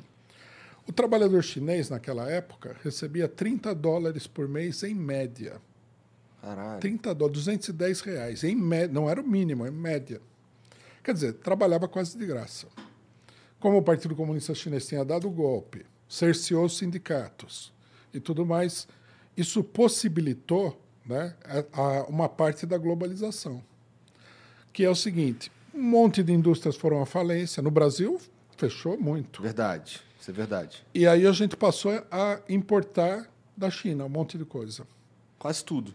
Quase tudo. Ou, ou de outros países que usavam com- componentes, ou que. componentes chineses, ou cuja mercadoria tinha, tinha sido montada na China. Isso é uma das bases da, da globalização. Isso está acabando. Isso já acabou, na É que realidade. tá ficando caro o trabalhador chinês. O eles- trabalhador chinês ficou caro. O, Ah. o nível de vida melhorou, né? Com a quantidade de dinheiro que entrou na China, que veio daí. Né? Quem, quem deu dinheiro para a China foram empresas como a Apple, por exemplo, Sim. que montava todos os computadores lá. Esse é um lado. O outro lado, que é o mais perverso de to- mais perverso ainda do que esse, que esse é perverso, é o sistema financeiro internacional. Eles querem que o mundo seja uma espécie de campo de caça. Eu tenho dinheiro. Vou comprar aquela empresa lá em Bangladesh. A empresa não é de ninguém. A empresa está lá para eu colocar dinheiro e a hora que deu lucro e que eu acho que eu posso ter uma melhor oportunidade especulativa, eu tiro de lá e ponho do outro lado do mundo, em outro lugar. Então eles querem remover todas as barreiras para fazer isso daí. Só que os países onde eles estão fazendo isso daí vivem como? Assim, né? A empresa sobe e de repente desaparece. Quer dizer, é um, é um sistema febril, como uma pessoa doente que tivesse tendo uma convulsão, não é um sistema de funcionamento normal. Esse, esse, esse aspecto da globalização, que é o aspecto econômico essencial, ele é muito negativo para o Brasil e para todo mundo. É negativo para os Estados Unidos. O que o Trump queria fazer lá era acabar com isso daí, e numa certa medida. Porque os próprios trabalhadores norte-americanos começaram a ficar desempregados. O cidadão pegava a indústria e mandava para a China, mandava para Taiwan, mandava para Bangladesh, aqueles, aquele circuito asiático onde a mão de obra O que for não mais vale nada. eficiente, né? É, o que, o Se ca- você permite que um o estrangeiro compre a tua empresa, ele não tem nenhuma é, obrigação de Não. se importar, né? O capitalista ele vai querer o melhor rendimento possível para o investimento dele. É esse ponto final. Se o pessoal morrer no, do processo, Mas é que no Brasil, no Brasil a gente tem várias coisas, pelo menos na minha visão, coisas que dificultam é, com que a gente, vamos lá, é, vou produzir esse braço de microfone aqui. É, produzir isso daqui no Brasil, eu, primeiro que eu não sei se tem indústria, e se tiver indústria, é uma indústria bem sofrida, porque é, o sistema tributário brasileiro pune demais quem, Ah, quem, quem faz... Quem, quem, aí pode quem- ser. então a gente, tem um, a gente tem um problema aqui. A gente não pode ser protecionista, porque se a gente for protecionista, esse produto não vai existir no Brasil. Não é? Ou eu estou viajando? Eu acho que não. Eu acho que o produto existiria. Se você pegar três operários metalúrgicos aí, eles abrem uma empresa. Mas eles vão ter, que- eles vão ter tanta dificuldade para abrir essa não, empresa. eles não têm dinheiro. É, então, eles não conseguem. O, o Eles não, têm, eles não têm dinheiro, não têm poder de comercialização, eles não têm essas coisas. Mas produ produzir isso aqui, o, o cidadão né? sem escolaridade que fez o curso no Senai e trabalhou numa empresa metalúrgica, ele faz. Mas, Mas será o que no Estado, o fim- Estado não atrapalha ele a ponto de, de ser inviável ele ter uma indústria bem sucedida, de vender É. para o Brasil inteiro essa Não, porra? depende. Por exemplo, no, no governo Lula, o governo Lula ele, ele favoreceu muitos pequenos empresários com créditos do BNDES. Você tirava o cartão do BNDES, você preenchia lá uns formulários, né? Se você tivesse garantia e tal, a empresa funcionando há tanto tempo, te dava o cartão do BNDES, você ia numa empresa e falava, "Ah, eu quero aquela máquina, aquela outra, aquela outra. Tá aqui o cartão do BNDES, como se fosse um, um cartão de crédito e comprava. Não sei, quer ver um exemplo do- da vida cotidiana? Vocês não repararam que num determinado momento todas as padarias começaram a usar aquele sistema de enfiar a ficha? É verdade. aham. De repente todo mundo tinha isso daí. É, isso aí é caro para uma padaria. Isso aí custa assim. O pessoal cobra 50 mil, 100 mil, uma loucura. Sério? né? Ah, Como é que ele- esse povo comprou? BNDES. Quem que produzia essas máquinas? Empresa nacional. Quer dizer, o governo. Como o Manteiga escreveu uma matéria, o Manteiga que foi ministro da Dilma, né? É, escreveu uma matéria falando que precisa, precisa do investimento. O BNDES precisa investir na produção. É isso que ele está querendo dizer. Se o governo investir, o Brasil tem um fundamental: mão de obra qualificada. A gente, a gente nem imagina como. Aqui tipo, de- tem, depois- tem mesmo? É, é porque, mano, a- Depois- tipo, o Brasil não parece ser um país com muita mão de obra. Tipo, eu entendo, a gente tem muitas pessoas pica, entendeu? Mas é, quando a gente tenta contratar pessoas, é difícil pra caralho Ah, é que- encontrar mão de obra São, qualificada. do- tá são dois mercados diferentes. São dois mercados diferentes. Depois você precisa trazer o meu filho aqui, que é seu fã, porque ele entende muito de automóvel. Ele fez, inclusive, um curso de mecânica. Aham. E ele estava me explicando, né? É um assunto que eu gosto muito. Ele estava me explicando o seguinte: as empresas brasileiras, as empresas de automóvel, várias delas têm modelos que só foram produzidos no Brasil ou que foram produzidos aqui, criados aqui para serem exportados. O Brasil é um polo de desenvolvimento da indústria automobilística. O pessoal é muito capaz. Vocês já ouviram falar do Gurgel? Já ouviram, né? Já. O Gurgel. Ele era um engenheiro, ele era um engenheiro da Volkswagen. Ele bolou aqueles carros todos. Ele foi, ele foi a primeira pessoa a apresentar o carro elétrico. Na época ninguém levou a sério, mas o carro andava, era um carro elétrico bom. O carro dele era barato, tudo. Ele foi levado à falência pela politicagem nacional, né? O Ciro Gomes tem a ver com isso daí. Já denunciei o Ciro Gomes várias vezes. Sério? Não, o Ciro Gomes, mas o Ciro Gomes defende tanto a utilização Ah, nacional e é? tudo mais. Aí é que tá, né? O que as pessoas falam e o que as pessoas fazem. Outra coisa. Que aconteceu foi o seguinte: o Gurgel, depois dele fazer muita. Ele era um cara empreendedor, um empresário, mas muito empreendedor. Ele foi construindo o carro nacional. Então ele tinha dificuldade aqui, ele ia para lá, mudava de modelo, construía vários modelos, uma coisa muito esquisita a história dele, que vale a pena conhecer. Num dado momento, ele falou: já, ele já estava vendendo bastante carro, tá- já estava na casa da dezena de milhar. Ele falou: vou produzir o carro 100% nacional. E ele comprou as máquinas no estrangeiro para fazer a caixa de câmbio e o motor, que são as peças mais complicadas. E ele estava com a fábrica montada para produzir o, ca- o primeiro carro 100% nacional. Ele conseguiu o dinheiro do BNDES, conseguiu o dinheiro do Estado de São Paulo, que a fábrica dele era aqui no interior de São Paulo, e ele foi abrir uma fábrica no Ceará e conseguiu dinheiro do governo do Ceará. Aí, quando a fábrica estava para ser inaugurada, né, mudou o governador, entrou o Ciro Gomes. E o Ciro Gomes cortou o financiamento e a fábrica foi à falência. Caralho, só por politicagem, só porque era do oponente. Feião isso aí. Não, mas ele cortou o financiamento de uma, de uma coisa que tinha começado a operar há pouco tempo, é isso? Que estava para começar a operar. Estava para começar a operar. Mas já tinha gasto uma A fortuna para abrir as tá lá até fábricas. hoje. a Tipo- fábrica de São Paulo está lá também. É a mesma coisa, o cara tava se preparando pra ir, tava tudo pronto, só faltava começar a vender carro e não, não, não, não, mudou esse cara aí. Não. Foi isso que aconteceu. Ele tá Isso aí foi no governo Itamar Franco. Vocês não lembram que o... teve o negócio do, lança... do relançamento do Fusca no governo Itamar Franco? Putz, é, Eu não lembrar não disso lembro, aí não é lembro. foda. Sei Eu não que é sei nem se eu tava vivo. 93, sei lá. É 92, eu Ah, eu acho. tinha dois anos, eu tava vivo. É, isso não é, não é da, da época de vocês. Mas na época fizeram um grande alarido, né? Então o Itamar aparecia lá dirigindo um Fusca e tal, que já estava fora de linha. A, a Volkswagen voltou a, a tirar o Fusca. Por quê? O carro do Gurgel, ele ia entrar como carro popular no lugar do Fusca. Então, quer dizer, a gente tem que supor que tinha a mãozinha da Volkswagen aí nesse negócio. E não vai ser a primeira vez. Tem até filme mostrando como as empresas de carro destruíram empresas menores.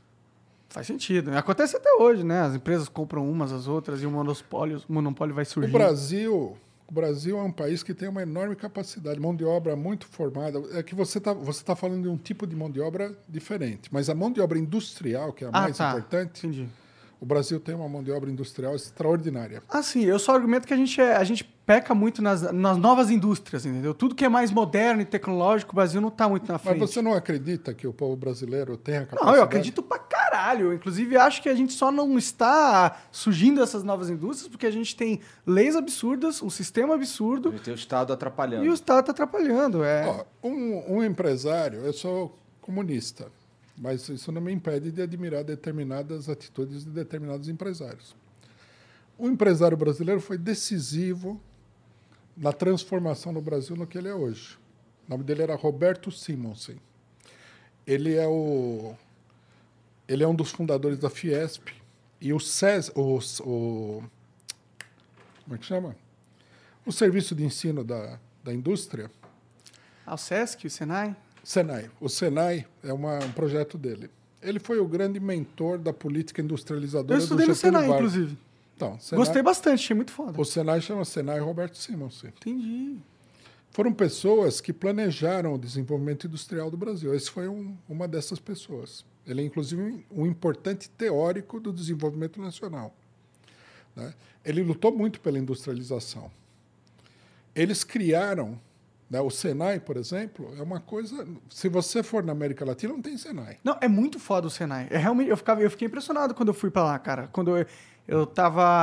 ah, faz 10 anos já. Eu entrei num curso de desenvolvimento de jogos del- deles lá. Eu fiquei impressionado porque eles tinham uns PCzão da NASA, assim, desse tamanho, mas não era um, tinha 20. É. Fora, sei lá, 100 outros PCs normais. Não, é tudo que- assim. Você vai, você vai estudar mecânica, eles têm 20 automóveis lá para você desmontar e O tal. prédio era foda, era tudo limpinho, os professores pareciam foda. Esse, esse do limpinho, inclusive, é tradição do Senai. Eu conheci um.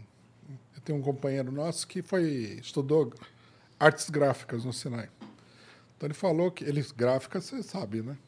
Joga tinta, graxa, uma loucura. Falou que o chão tinha que estar sempre brilhando. E ele aprendeu tudo de gráfica no curso do Senai. Agora eu acho que não é mais assim. Ele aprendeu desde a da época da tipografia até as máquinas mais modernas. Caralho. Ele era, ele, ele, não sei se vocês conhecem, ele, ele faz história em quadrinhos, o Marcati. Já ouvi falar, sim, sim. Ele é famoso, mas ele é, ele é meio Famoso pra quem entende. famoso para quem entende. Ele é fora do sistema. Ele mesmo, ele imprime ele mesmo a história em quadrinho dele, que é colorida. Ele imprime numa máquina Ai, que da hora. monocor. Quer dizer, ele é muito bom para fazer isso aí, né? Sim. Pode crer. É, não, não. é, e era barato também a mensalidade. Eu, eu, eu gostava. Aí eu perguntava, meu, como pode ser tão barato? Que é uma faculdade pagando, sei lá, 500 reais por mês.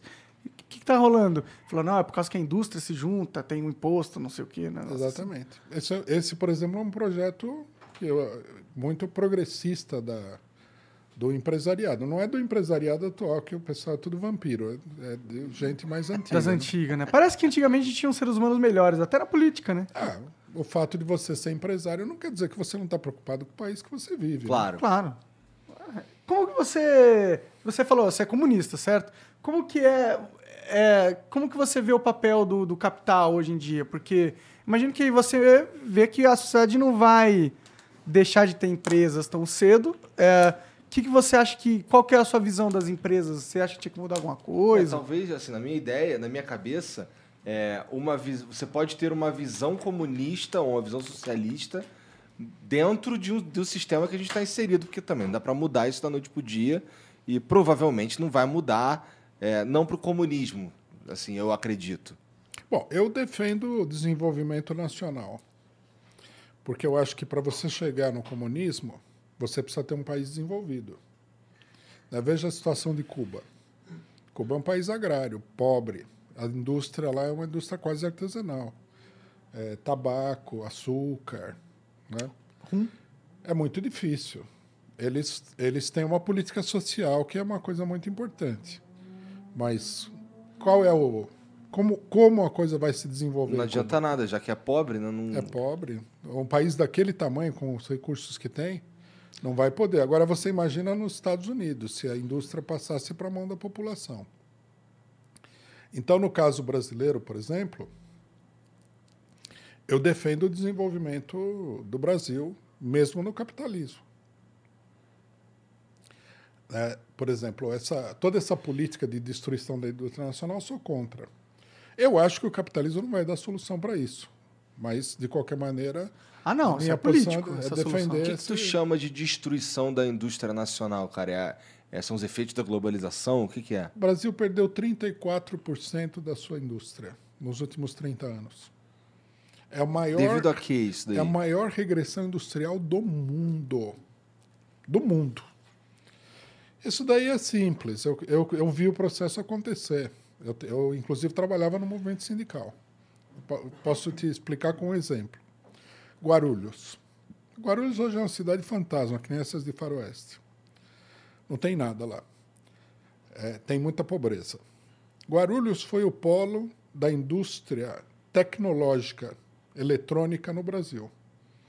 Você queria ver, sei lá, é, Panasonic, essas marcas, é, todas as fábricas estavam em Guarulhos. A base de trabalhadores metalúrgicos, essa indústria eletrônica da- do, do setor metalúrgico. de Guarulhos era de coisa de 70 mil trabalhadores. Hoje já não sobrou quase nada disso daí. Isso porque por causa da globalização? As indústrias fecharam. Você fabricava um negócio lá, mas o cidadão fabrica a mesma coisa na China a um preço baixíssimo. É. Então, fecha a indústria, importa, E não é só e tam- nós perdemos dinheiro, porque Sim. se você importa, mesmo a empresa estrangeira, você perde dinheiro, porque o pessoal manda dinheiro para fora. Mas se importar, então, aí nem cria emprego aqui, só o, o entregador do produto. Exato. É, mas como, como é que a gente. Existe um, um jeito da gente, vamos lá, lutar contra isso daí com as, as regras estando do jeito que estão? Porque o que, que eu quero dizer com isso?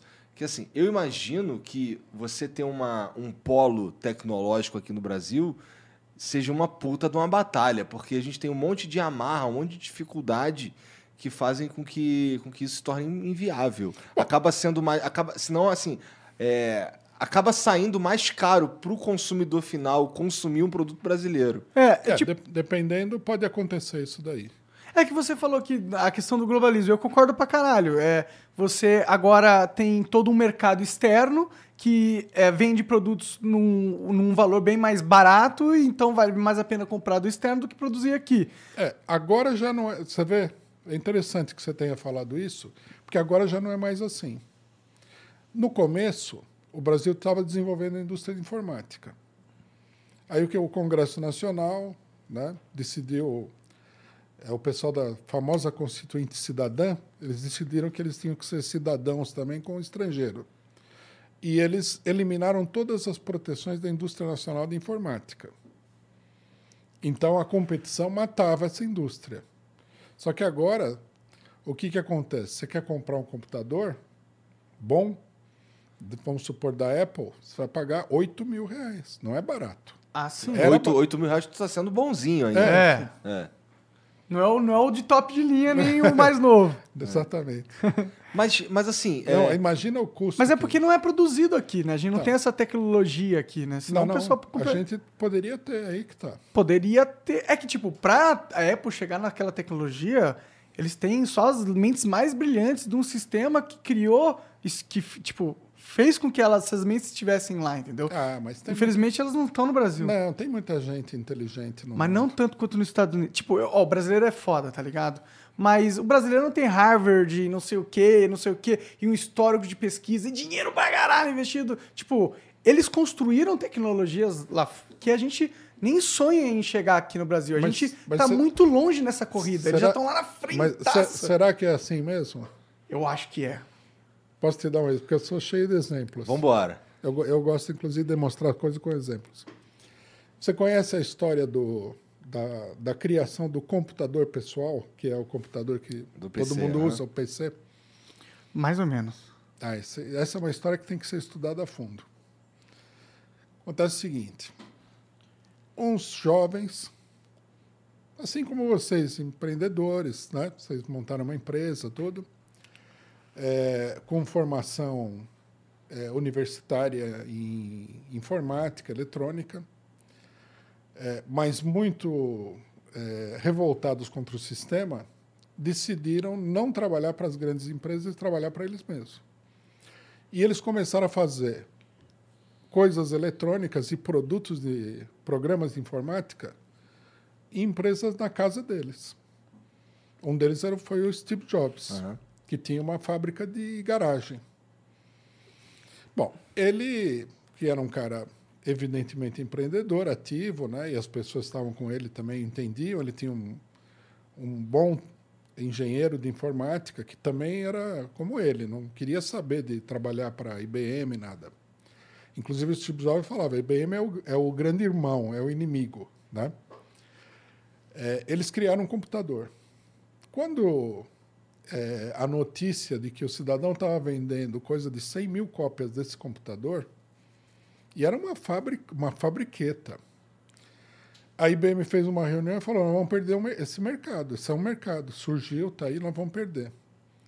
Aí falou: como é que nós vamos fazer? Nós temos que fazer um computador nosso. IBM, a maior empresa de computadores do mundo. Aí eu, eu assisti um documentário, o cara falou: mas como era possível isso? Na IBM, para desenvolver um projeto, demora seis anos. Aí ele falou, eu mesmo cheguei lá e falou, ó, você me dê carta branca aqui, em dois anos eu lanço um computador da IBM. E dito, ele falou que ele, ele conta o processo que é, ele fez de uma maneira muito improvisada e muito louca. Ele foi na oficina, pegou peças, chamou o técnico, falou faz isso, junta aquilo e tal. Bom, montaram o computador. Aí ele falou, e o programa do computador? Que nós não temos programa. Aí falou, precisamos procurar alguém que conheça. Tinha que ser desse pessoal maluco que estava lá. Encontraram o Bill Gates, que não por acaso já era uma pessoa que estava mais ligada à empresa. Aí o Bill Gates falou, é, eu sei quem tem esse programa. Aí eles foram numa casa, né? Na casa tinha uma bandeira pirata. Aí eles entraram e o cara ofereceram para o cara 50 mil dólares pelo programa, que na época era uma grana muito alta. Aí o cara pensou, pensou desconfiado, né? IBM, aquelas, aquele negócio meio paranoico, né? Falou não. Na hora que ele viu o contrato, falou não assino. Aí o Bill Gates, aí a IBM falou e agora? O cara tem o programa, não quer vender por 50 mil dólares, como é que nós vamos fazer? Aí o Bill Gates falou: Eu conheço um outro cara que tem um programa parecido com esse. Aí o Bill Gates foi nesse cara e deu para o cara 10 mil dólares pelo programa. E ele pegou e copiou o programa do outro para acabar o programa do outro cara que tinha meio programa. E, e aí ele chegou na IBM e falou: Eu não quero nada pelo programa. O que eu quero é que vocês coloquem o programa nos computadores e cada computador vendido vocês me paguem tanto. Foi aí que ele ficou multimilionário. Hum. Ele deu um balão na, na IBM. Agora, veja bem, a maior realização técnica ou científica do, dos últimos anos, das últimas décadas, nasceu numa empresa de fundo de quintal e numa outra empresa onde o cara tinha uma bandeira pirata. A IBM não conseguiu fazer isso aí. Sim. Depois, o Steve Jobs ele mesmo falou que ele pirateava pesquisas das grandes empresas que eles não conseguiam aproveitar. Quer dizer, não são as grandes empresas que inovam, são as pequenas empresas. A gente vê isso no mercado de jogos, inclusive. Né? Ah, sim, com certeza. Não, eu acredito pra caralho nisso. Mas isso não é uma novidade. Né? Eu já eu li textos de economia marxista onde o pessoal fala inovação é pequena empresa. Sim. A grande não inova. É, por exemplo, vocês são meio que pioneiros nesse negócio de podcast. Sim. Vocês, de onde vocês saíram? Vocês eram duas pessoas aí. Sim. A gente por, começou literalmente por, num, num, quarto na minha casa. Por que, que a Globo não fez isso daí? É verdade, né? É porque, é porque bom, o foco deles não era esse, né? É. Então, mas é, o foco deles nunca é esse daí. O foco deles é ganhar dinheiro. É, é usar a fórmula que já existe. É usar a fórmula é. que existe. Se vocês, por exemplo, com esse podcast, fosse um produto que eles quisessem, eles apareceriam aqui com uma grana e falavam, vamos comprar o podcast de vocês. E a gente ia falar não. Não. não, não fizeram isso aí com um monte de gente. Ah, sim, é que a gente ia falar não porque, tipo, ó, você tá vendo que eu não porque sou... a gente tem um objetivo então, é... aqui, na verdade, que não é Ganhar dinheiro. ficar rico. O, o, o Steve Jobs também. A IBM também se propôs a comprar todo o negócio dele. Ele não quis. E tá ele, certo. Ele queria fazer o negócio dele. Sim. Quer dizer, então não é assim. Não é o, o cidadão que tem muito dinheiro e tal. É o indivíduo, por, por curiosidade, é a iniciativa individual. As grandes companhias são burocráticas. E a, a, a, a estrutura burocrática é uma coisa meio morta. Não tem criatividade. Total. Não inova. Sim. Não tem. É o que você falou, o foco deles a percepção, a sensibilidade não está nas coisas novas que podem dar e não está também em correr riscos. Por exemplo, eu, eu imagino, não conheço a história de vocês, mas eu imagino assim: vocês começaram a fazer o um negócio numa certa medida porque vocês gostavam de fazer. Sim. Sim. A gente né? acreditava muito na ideia. Depois começaram a ganhar dinheiro e tal. Dois anos depois. depois. de muito tempo. O, é. co o começo é sempre uma coisa que você fala, eu vou fazer Dolorosa. porque eu acho que isso é interessante. Sim. Esse, esse, esse espírito é que é o espírito criador dentro do capitalismo. Sim, com certeza. Bom, a gente Mas acho fal- que isso nem é, nem é a- algo. Desculpa, Igor, continue. Não, eu ia, eu ia, na verdade, voltar um pouco aqui. Melhor você falar. Não, eu só ia falar que isso isso não é algo intrínseco do capitalismo, na minha opinião. Isso é uma inge- ingenuidade. Ingen, ingenuidade não, hein? Engenhosidade. Engenhosidade humana que é, é algo que é importante que, que é, evoluiu dentro da gente, porque se a gente não tivesse evoluído, a gente não tinha sobrevivido. Então, saber se adaptar e bolar novas ideias, acho que é algo. Tipo, o capitalismo ele é uma boa ferramenta. Mas isso surge geralmente. disso. Isso surge geralmente em quem tá fudido, né? Quem tá fudido que tem que dar seus pulos. Claro, Ah, pra mas é tá assim fudido. mesmo. Exato, A exato. pessoa que tem poucos recursos, ela tem mais imaginação. Todo povo pobre, não, não tem esse negócio que o pessoal fala. É, não sei também. Quando eu era criança tinha muito isso. O pessoal fala assim: Ih, alemão é bobo, americano é bobo. É uma coisa natural, porque o povo pobre, ele é obrigado a se virar. É. E o cidadão que tem dinheiro, ele já é mais certinho, mais convencional. Aí você fala, vamos fazer isso. Ah, mas isso aí é problema. Vamos fazer aqui, não, aquilo lá não. Em relação, a gente estava falando antes do, do- do- da globalização e tudo mais, e, da, e das proteções que, que, que o Estado cria para a própria indústria e tal. É, na situação que, que a gente vive hoje, eu enxergo um cenário parecido com o seguinte. É, imagina um cara que ganha dois salários mínimos e esse cara é, e existe uma empresa nacional que sei lá faz um celular que faz um celular é, para esse mas existe também celulares importados que são mais baratos porque eles são criados Ou, ou de melhor qualidade. e tudo. vamos Vamos, vamos, vamos, ficar no mais barato. Eles são da mesma qualidade, só que mais baratos. Eles chegam aqui no Brasil mais baratos. Para esse cara que ganha dois salários mínimos, é mais interessante ele comprar o celular que é mais barato, né? Por exemplo, quando a gente começou o Flow, a gente precisava desses microfones aqui. Para nós era mais barato ir ali no Paraguai e comprar esse, esse microfone aqui, sabe? O cara que. O que eu quero dizer com isso é que o cara que, que compra o troço no fim das contas, é, para ele seria um problema se, se a gente tivesse é, barreiras para a entrada de, de produtos, especialmente produtos que não. Aqui eu usei o exemplo do celular que alguém fabricaria no Brasil. Mas é, existem produtos que não existem no Brasil. E existem barreiras para a entrada desses produtos também. É, eu não consigo ver com, tão, com, com bons olhos esse tipo, essas proteções que a gente pode, poderia fazer para as indústrias nacionais com o jogo do jeito que está posto hoje. Eu acho que muita coisa precisa mudar para, de fato, esse produto que é que for feito no Brasil se tornar competitivo para o consumidor final. Porque, assim, o consumidor final ele vai, ele vai ficar puto, porque o que ele quer, na verdade, é o mesmo produto pelo preço mais baixo possível. E se o preço mais baixo possível for, for do importado, eu acho que ele não liga muito. Né? Então, aí não, tem, não vai ligar, não. então, pra tem, é é, é uma ni- da, da ninguém Eu glo- acesso, ligaria. né? Eu, É uma eu, fase- por exemplo, compraria o mais barato. é uma a da coisa. globalização que para o consumidor final é, sei lá, positivo, não é? Como é que a gente existe um jeito da gente melhorar esse cenário, na tua opinião? Não, o prim- é, curiosamente, esse debate apareceu na Jovem Pan também. Ontem um cara lá que é economista, O Samidana. é, o Sami- ele usou esse argumento. Aqui nós temos dois problemas. Esse é um caso. Existe esse caso.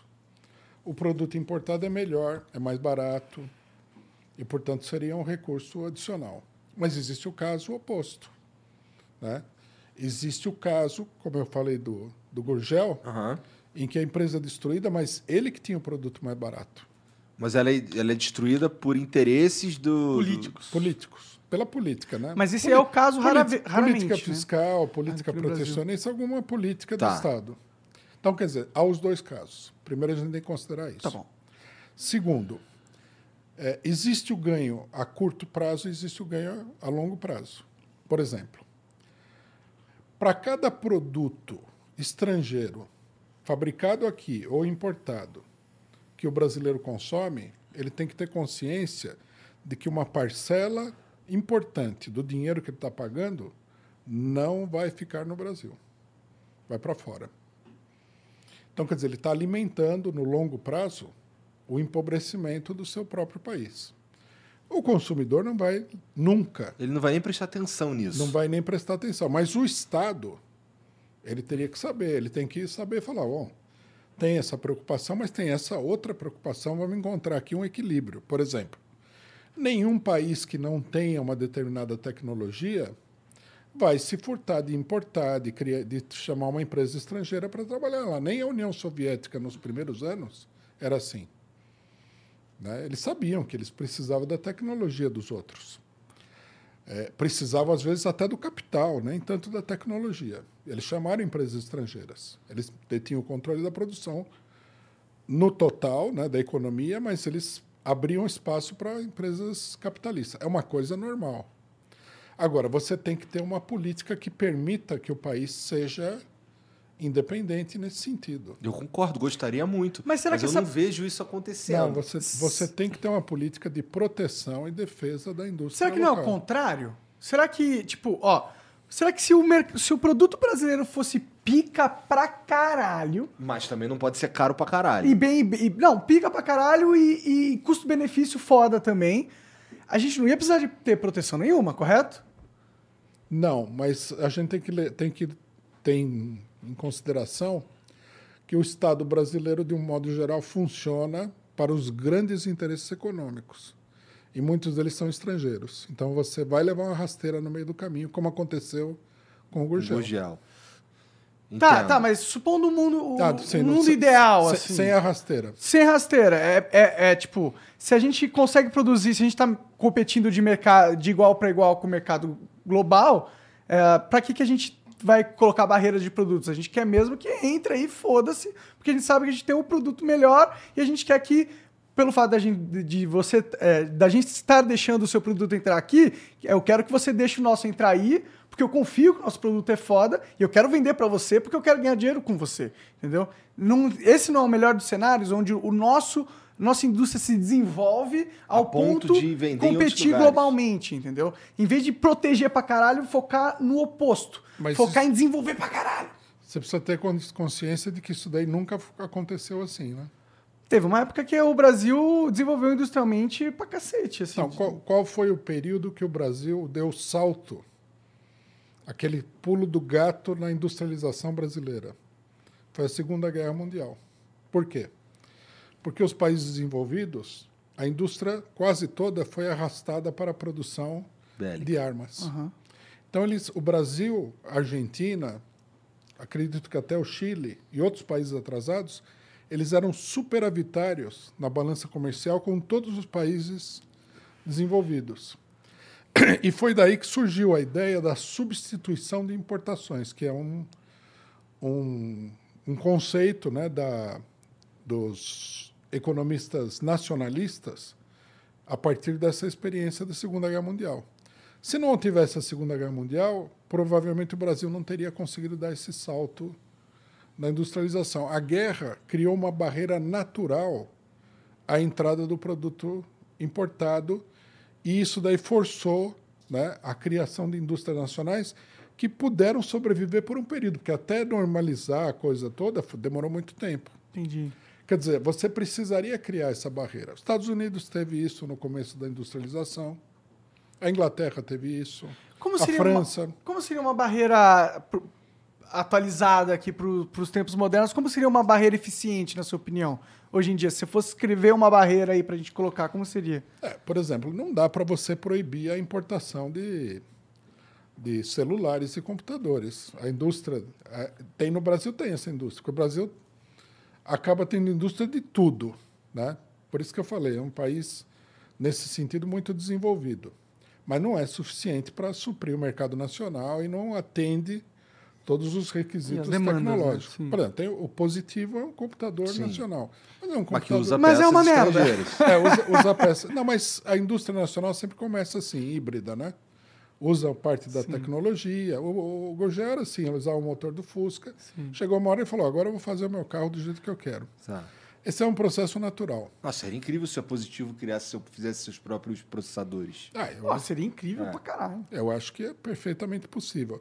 Você teria que ter uma, uma política né, eh, fiscal, porque é um problema de impostos, Claro, para mim esse é o principal problema. que facilitasse para a indústria nacional, mas não impedisse de entrar aquilo que você precisa de fato. Aham. E não criasse obstáculos. Podia só não cobrar imposto da indústria Por nacional. exemplo, não cobrar imposto, cobrar um pouco mais de imposto da outra. Então, num primeiro momento, os outros continuam dominando. Mas aos poucos você vai criando uma indústria nacional. É, o problema é que quando você fala em protecionismo, como você colocou aqui, é colocado de uma maneira muito rígida. Então nós vamos impedir esse de entrar e pá, pá. Não, não há necessidade de ser rígido. Por exemplo, Getúlio Vargas. A gente, a gente hoje impede de entrar, entre aspas, com impostos insanos. É. Né? É. A alta é, é um imposto até meio. Como é que se diz? É um imposto que já não tem a função de desenvolver nenhuma indústria nacional. Videogames. Não tem videogame sendo produzido no Brasil, mas ele chega aqui com imposto absurdo. Então, isso daí é um problema puramente de, das contas do Estado. Quer dizer, Faz não, sentido. é muito negativo essa política. O correto seria que houvesse um imposto, mas que houvesse o desenvolvimento de uma alternativa nacional. Sim. Agora, eles não estão desenvolvendo, eles só estão encarecendo o produto. É. Por que, que você é acha que tô não estão desenvolvendo? Por que, que você acha que a indústria não consegue desenvolver tecnologicamente? Por que, que a gente não tá foda na genética, na robótica, na programação de jogos? Por que, que a gente não tem uns polos? Por que, que a gente tem Las Vegas? Por que, que não tem o Silicon Valley aqui? Por que, que, por que, que essas coisas não surgem no Brasil? Por que, que a gente não joga o jogo igual os caras estão jogando? Bom, primeiro que é, nós temos o problema de que as empresas estrangeiras dominam muito o mercado brasileiro. E elas são retrógradas. Né? Se você analisar qual- todos os mercados que são dominados por empresas estrangeiras, você vai ver que eles é um mercado ruim. Automóvel, por exemplo, é um mercado ruim. Hoje em dia, você vai comprar um carro novo, mesmo que seja uma porcaria, você vai pagar 100 mil reais. Sim. É uma loucura isso daí. É um mercado Verdade. Isso é um totalmente fora da realidade. Sim.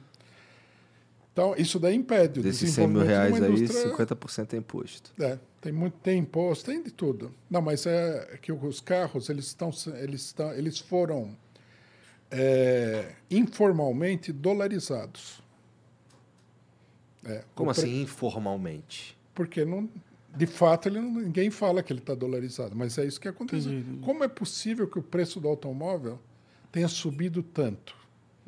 É o dólar. É o dólar. É, de não. fato, é. É, mas tudo está subindo por causa da globalização. O mercado nosso compete agora globalmente. Portanto, quanto mais fraco é o nosso mercado, mais fraco é a nossa moeda. Quanto mais fraco é a nossa moeda, mais difícil é comprar os produtos que não são fabricados aqui, porque o nosso mercado é fraco. Mas o mercado brasileiro não, não é fraco, não, hein? Cara, o mercado de discordo um automóvel do Brasil. aí, viu? Não, o mercado em si, assim, Tá- a gente não, tá entre- porra pra caralho. Tipo, a gente tem muita gente comprando. Não, é o volume. Não, o volume é grande, porque Tá a em- gente tem muita gente aqui Tá- no Brasil. Não, está entre os 10 maiores mercados de automóvel do mundo. Tudo bem, mas tipo, você vai em, em qualquer país mais desenvolvido, os carros que circulam lá são outro nível e é Yes. muito mais barato, entendeu? Tipo, o nosso mercado não é um mercado saudável. A gente não vive um, um, Não, o um puto exemplo do A capitalismo. gente Brasil- paga o preço Brasil. Né? Não, não, o brasileiro paga uma fortuna por carros que não, não valem tudo isso, não. É, é diferente, é o contrário. O É. O mercado é muito bom. A Bom maioria... pros caras que estão ganhando dinheiro, mas ruim pro consumidor, né?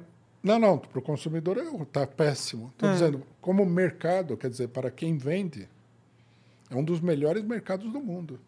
É, mas eu não, eu não vejo o mercado É t- só não, é- para quem vende, É entendeu? tão bom que Não, eles estão mercado ele tem que ser eles bom estão todo mundo. cobrando o automóvel a preço da, da França. Sim. E ele, por que, que eles fazem isso? daí? Por que, que, uma, por que, uma empresa de automóvel fala assim, eu vou cobrar o automóvel num preço irreal nesse país aqui? Porque ele sabe né, que todos nós aqui queremos ter um carro e que a gente vai se A desdobrar gente e não vai tem trabalhar escolha. mais e não tem escolha e vai comprar o carro. Menos eu, eu não quero ter um carro. Por isso que eu só compro carro usado. Eu tenho um monociclo. É uma alternativa. Ô, vamos, vamos se falar um fosse pouco. do- viável. Queria falar um É, pouco não, do, do. PCO. Queria entender como é que o, o PCO funciona, cara. É, vamos lá. Primeiro, com- como que tu é presidente do PCO? Eu sou eleito num congresso do partido. Tá. Que é. Que tem, tem muita gente votando? Como é que funciona esse, essa Ah, eleição? o Congresso, às vezes, dependendo do, da história do PCO, dependendo do tamanho do partido, às vezes o partido todo participava. E nesse momento aqui, que o partido está bem maior, é um congresso de delegados que é eleito diretamente pelos militantes. Não tem essa eleição de filiados do PT, que é uma eleição meio esquisita. O, o partido funciona com células, Né?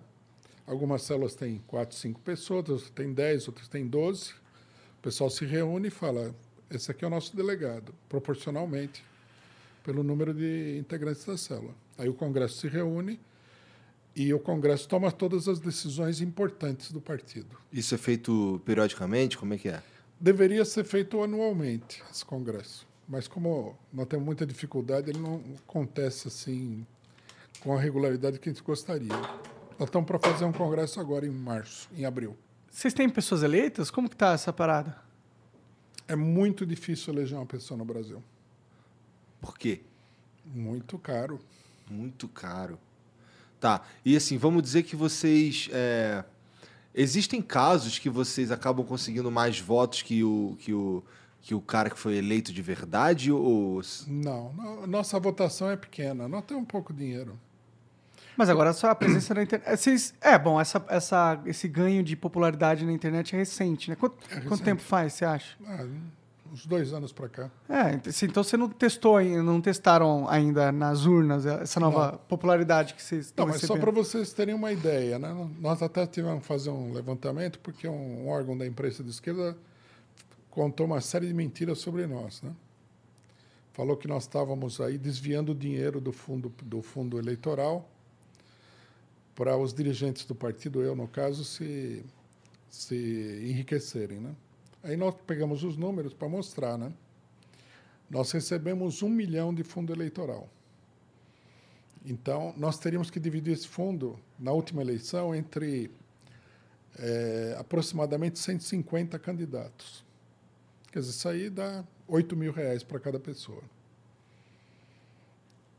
Com 8 mil reais, você não faz nada. Não é que você não, faz, não elege um deputado. Você não faz absolutamente nada. Eh, o Guilherme Boulos, por exemplo, que é outro partido de esquerda, ele gastou 7 milhões só na candidatura dele. Aí é qualidade de vida. Com certeza. Com certeza. Dá para ter um intervalinho para o banheiro? Tá, cara, Ô, deixa ele no banheiro primeiro. Vai lá, vai lá, vai lá. Não, não, se você quiser ir, pode ir. Vai você, pô. Vai lá porque se. Vo... Ah, bom, pode ser. Tanto faz. O importante é que as pessoas mijem. 7 milhões, eu não sabia que o, que o, que o Boulos tinha, tinha, tinha colocado na campanha dele 7 milhões, cara. É, o fundo partidário aí, né? Uma grana que. que... Pois é, e chega, e de- dessa grana toda aí, a gente tem o quê? Quanto, quanto, qual que é o fundo partidário hoje em dia? 5,7 bilhão. 5,7 Bilhão. bilhão. Bilhão. Chega 1 milhão pro PCO. É. é, é que eles não têm ninguém eleito, tá ligado? Eu Acho que é por, por pessoas eleitas. Tipo, tem o mínimo que o partido recebe, e aí quanto mais Mas é pessoas por você. pessoas eleitas? Eu acho que aí é. é foda, né? Porque é o dinheiro que, que faz o cara ser eleito, pô. É, é, um- é um ciclo vicioso, É. né? É tipo, quanto mais você tem, mais você consegue ter. Mas isso meio que é o jogo da vida, né? Não tem como fugir isso, né? É, bom, talvez da- nesse caso, assim, numa visão de tentar melhorar a parada, era pensar em outro método de distribuir essa grana. Bom, já né? falei várias- Já que existe essa grana, por, por mim não devia existir. Eu já falei várias vezes que tinha que de- democratizar por CPF. Simples. Dá um vale. E aí, se- se você dá pro CPF, é pau no cu do partido. É, quanto, né? ô, Jean, faz aí 5,7 bilhão dividido por 210 milhões, sei lá quantas pessoas estão no Brasil agora. 5,7 milhão. Vamos ver se ele consegue botar os bilhões Não, certo não, tá, tá, tá dando boa. Dividido por quantas? 210 milhões. 210 milhões. Dá 27,142. Reais. Dá, dá, dá 27 reais pra cada Então, pessoa. ó, dá um vale de 27 reais pra cada cidadão, entendeu? Não, um, va- um vale meio fictício e tal, né? Um vale. va- Assim, fictício eu quero dizer que não é. Tu não pega esses 27 reais e compra qualquer merda. É pra você fazer isso. Não, exato. É, o- na minha visão ideal de mundo, você teria um aplicativo do governo, você, aí você abre lá, você fala, seu saldo é 27 reais do voto cidadão. Aí você abre ali e escolhe exatamente para quem você vai dar esse dinheiro. Você pode dar para o candidato, você pode dar para o partido, você pode dar para sua mãe. Não, para sua mãe você não pode dar. Mas pode Se dar ela for candidata. se ela for candidata, entendeu? Você pode, inclusive, não dar para ninguém, se quiser. Eu acho que, inclusive, você deveria ter a opção de retirar esse dinheiro para você. Caralho. Pedir uma comida e tal. Porra, eu falo assim, ah, quer saber? Não vou dar para nenhum político, não. Eu quero uma coxinha. Foda-se. Fudeu, aí cinco. É bom. Aí. mas Ia ser um. Ia ser um. Ia ser um, uma renda básica universal essa porra, É, né? pô. Caralho, olha. Olha lá, tem um momento. Começamos num caminho bom já, entendeu? É porque assim, eu, eu acho Depois que na eu quero prática, saber da renda básica com o Rui, o que, que ele pensa. Eu acho que na prática, se você. Se a gente fizer. Essa ideia é foda. Eu gosto dela. Mas eu, eu imagino que, pelo que eu já vi na minha vida, eu acho que na prática, o nego ia apertar o crânio dos caras pra dar pra eles, cara. Ah, eu acho que. Eu já vi, eu já vi. Eu já vi compra de favores parecidas com isso daí Mas- várias vezes na minha vida. Mas aí o meu argumento é: isso já acontece. E ah, a, a influência desse tipo de voto, ela existe e é, é reconhecível, mas comparado à maioria dos votos, eu acho que é minúsculo. Acho que são poucas as pessoas que se de- deixariam influenciar pelo voto. Não é se assim. deixar influenciar, cara. É que assim, tem umas. Tem umas paradas assim que é questão de vida ou morte mesmo, tá ligado? Sim, mas é, e, tipo, já não é? Não, é. Ó, tem que abrir ali, ó. Abre pra ele lá, por favor. É, se já é, esse sistema não, não vai mudar esse fato e eu acho que não vai é, deixar ele mais complicado. Porque se a pessoa já tá numa situação onde ela não pode escolher o próprio voto porque senão ela morre, não é ela ter mais, mais poder de voto que vai mudar essa situação, entendeu? Vai piorar essa situação, eu acho. Bom, não sei. Pergunta aí da, da renda universal quanto eu vou. Então, é, primeiro a gente estava falando sobre o, o fundão eleitoral, né? E aí a gente estava criticando como a F... é- eu não gosto muito desse sistema de como ele é feito, que ele basicamente dá para os caciques políticos decidirem como eles vão usar esse dinheiro, é basicamente mais corrupção para o Estado. E a gente sugeriu de que ele fosse, em vez de do jeito que é, fosse separado por CPF, entendeu? Você divide esses 5 bilhões por 200 milhões de pessoas e ela escolhe para qual candidato ou partido ela quer direcionar essa verba de campanha. entendeu? Mas não vai acabar dando na mesma? Não porque as pessoas elas podem ah, decidir para quem elas colocam o dinheiro e não vai ser o líder partidário que vai decidir para quem que vai o dinheiro. Você democratiza a decisão Ah, para onde vai o dinheiro. Não ficaria na mão de uma direção, né? Você descentraliza a parada, né? Você deixa eh, dá mais poder ao indivíduo, né? Ao voto da pessoa. É, eu já acho o seguinte, eu acho que o se é para o Estado financiar as eleições, que é um sistema possível, né? É, ele até certo ponto é democrático. Primeiro, deveria haver igualdade entre os candidatos. Segundo, o Estado poderia fornecer aos candidatos não dinheiro propriamente, mas os serviços. Horário na televisão, no rádio, né? promover uma quantidade de debates em vários lugares, eh, colocar à disposição eh, gráficas para fazer o material, não precisaria dar dinheiro. Poderia dar tudo em, em termos de serviços. Entendo. O dinheiro, o dinheiro, inclusive, é muito mal gasto. Né? É que as pessoas não conhecem. Ninguém vai lá no TSE para ver o. Como está sendo gasto o dinheiro está do fundo sendo eleitoral? gasto o dinheiro, né? Por exemplo, né, é, nós escrevemos um documento, depois eu vou até passar para vocês, para vocês darem uma olhada, onde a gente explica os nossos gastos, que foram questionados aí por um jornal. É, nós gastamos, por exemplo, 250 mil com serviço jurídico para 140 candidatos. É uma miséria. Né? Nenhum escritório de advocacia faria esse trabalho. Com os companheiros são do partido, eles fazem por esse dinheiro. É, mas tem gente, por exemplo, que contrata um, um consultor e paga 300 mil reais Ah, sim. por uma, sei lá, 15 dias de trabalho, um mês de trabalho. É muito desperdício de dinheiro nesse sentido. Sim, sim, com certeza. É. Bom, é, nessa minha ideia eu acho legal dar para o CPF porque é, você dá mais poder para as pessoas e tal. Aí os, os candidatos mais populares aí vão acabar com mais dinheiro e aí você tem uma representação da sociedade na, na- no financiamento de campanhas. Mas outra coisa que a gente estava falando também era sobre o, a renda básica universal, que é uma parada que uma ideia que eu gosto muito.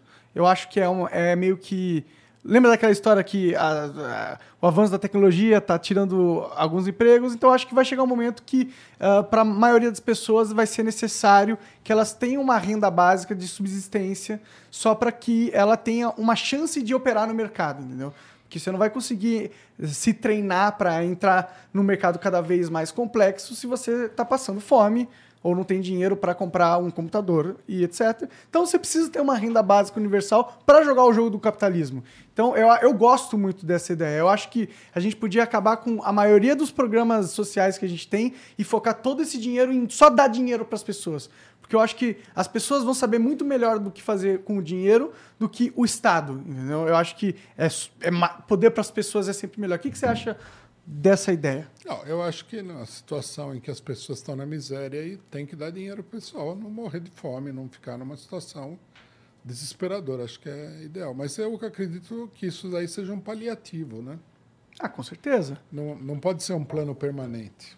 Você precisa mesmo é criar condições para que as pessoas trabalhem, ganhem o seu salário e tal. Com certeza. É melhor ser explorado por uma empresa capitalista do que receber a caridade estatal, né?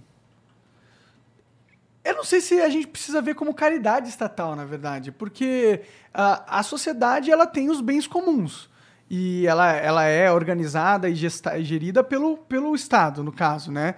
E a gente já está tão avançado na nossa sociedade, a gente produz tantas riquezas e tanta tecnologia que a gente já produz tanto capital que é mais do que necessário para tipo alimentar todo mundo. A gente já não já e, e então significa que é, todos esse, esses bens que a gente construiu é um bem comunitário, de certa forma, certo? Mas vê, vê, coloquemos a coisa desse ponto de vista. Você, por exemplo, você gostaria de viver assim? Não, mas eu gostaria de saber que eu tenho um mínimo garantido. Que eu não vou morrer não. de fome. É. Que você tenha, você tenha onde se encostar se a situação ficar feia, tudo é. bem. Todo mundo gostaria de saber isso daí. Mas, por exemplo, como vida, como meio de vida. Mas eu acho que ninguém entra nessa. E é por isso que, o, que, a, que essa proposta é, é interessante, porque é, quem se encosta nisso vai ser provavelmente uma puta de uma minoria. E as pessoas vão usar isso como uma catapulta, no sentido que, pô, como é que, eu, como é que o cara que tá, ele tá catando latinha na rua, como é que ele vai, porra, pensar numa vida melhor para ele mesmo se ele tá num sufoco mortal? Se ele não tivesse nesse sufoco mortal, ele provavelmente poderia usar sua capacidade humana para chegar mais longe. Com toda certeza. Né? Mas é justamente o que eu estou falando é o seguinte: eu não discordo de, da, da ideia de ter uma renda. O que eu acho é que é um paliativo, não é uma solução estrutural, digamos assim, não é uma solução sobre a qual você pode organizar a sociedade, né?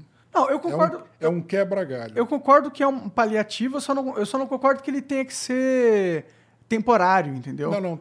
Ele pode ser. Permanente, eu a acho. A sociedade pode ter esse, esse amortecedor social para o cidadão não cair Sim. Mas e bater, né? Tinha que ser considerado tipo um dividendo cidadão. No sentido, tipo, ó, seus antepassados. do país, do, é, do Brasil. É, seus não, antepassados, não, toda a sociedade. A gente Eu acho que conseguiu o cidadão, vencer. Ele, ele tem o direito. Ele trabalhou. Né? Depois também, eu, por exemplo, eu pago imposto, eu não recebo tudo isso de volta. Nem fudendo. E por que, que o outro não poderia receber? Quer dizer, a sociedade, ela criou esse fundo social, que, é, digamos assim, é legítimo. Sim. Então você gosta da ideia? Sim, eu acho. Se, eu, eu, se, mas é você apoiaria se, se, politicamente alguém sugerisse, se fosse pautado no Congresso? Você... Não, tem, já tem esse projeto. Você apoiaria? Você, você seria a favor? Sim, sim apoiaria.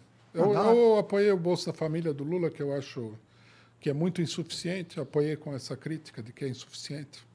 Eu acho que, que uma coisa bem organizada, num valor que permitisse, ah, que permitisse, conforme vocês falaram aí, que o cidadão pudesse levantar, se levantar, né, é, seria melhor. Seria a maneira mais correta de fazer. E eu acho que, agora, eu acho que ao lado disso é preciso ter uma política de desenvolvimento que crie as condições para que as pessoas possam trabalhar, fazer o seu próprio ah, sustento. Ninguém quer que fique 200 milhões de pessoas vivendo de, do salário mínimo go governamental, tá ligado? Eu, mas eu também não acredito que as pessoas venham se acomodar, mano. Eu não me acomodaria. É, eu também não acredito. Eu com 15 anos me acomodaria, mas eu com 20... Não, eu... Sempre tem alguém que se acomoda, mas é exceção, né? É, com certeza, eu também acredito que seja exceção. Sim, eu, porque, porque a vida, as pessoas querem mais da vida do que só sobreviver. Quando eu, quando eu morava na Inglaterra, é, a Inglaterra tinha o, era uma coisa assim que eu achava assim é, fora do mundo real. É, eles tinham um seguro-desemprego que era 90% do salário pelo período que você ficasse desempregado. Caralho, isso é muito foda. né? Isso é até melhor do que a proposta que você está apresentando. É. É, Eu discordo um pouco nesse sentido, mas tudo bem. Não, você ganha 3 mil, você foi demitido, você fica em casa ganhando 2 mil e tanto. Ah, sim, é para o indivíduo que tem um emprego é melhor, com certeza. Um emprego que paga bem é melhor. Não, Mas sim. pro cara que tá fudido não tem emprego. Uma, foda-se, não, é, uma- então- uma- uma senhora segurança social, isso daí. Aí eles, eh, eu me lembro que eu vi uma reportagem, estavam fazendo campanha para acabar com isso. Já era, já era prim- os primeiros momentos do governo da Margaret Thatcher. Não ela não estava no governo, mas já estava, a tendência estava em andamento.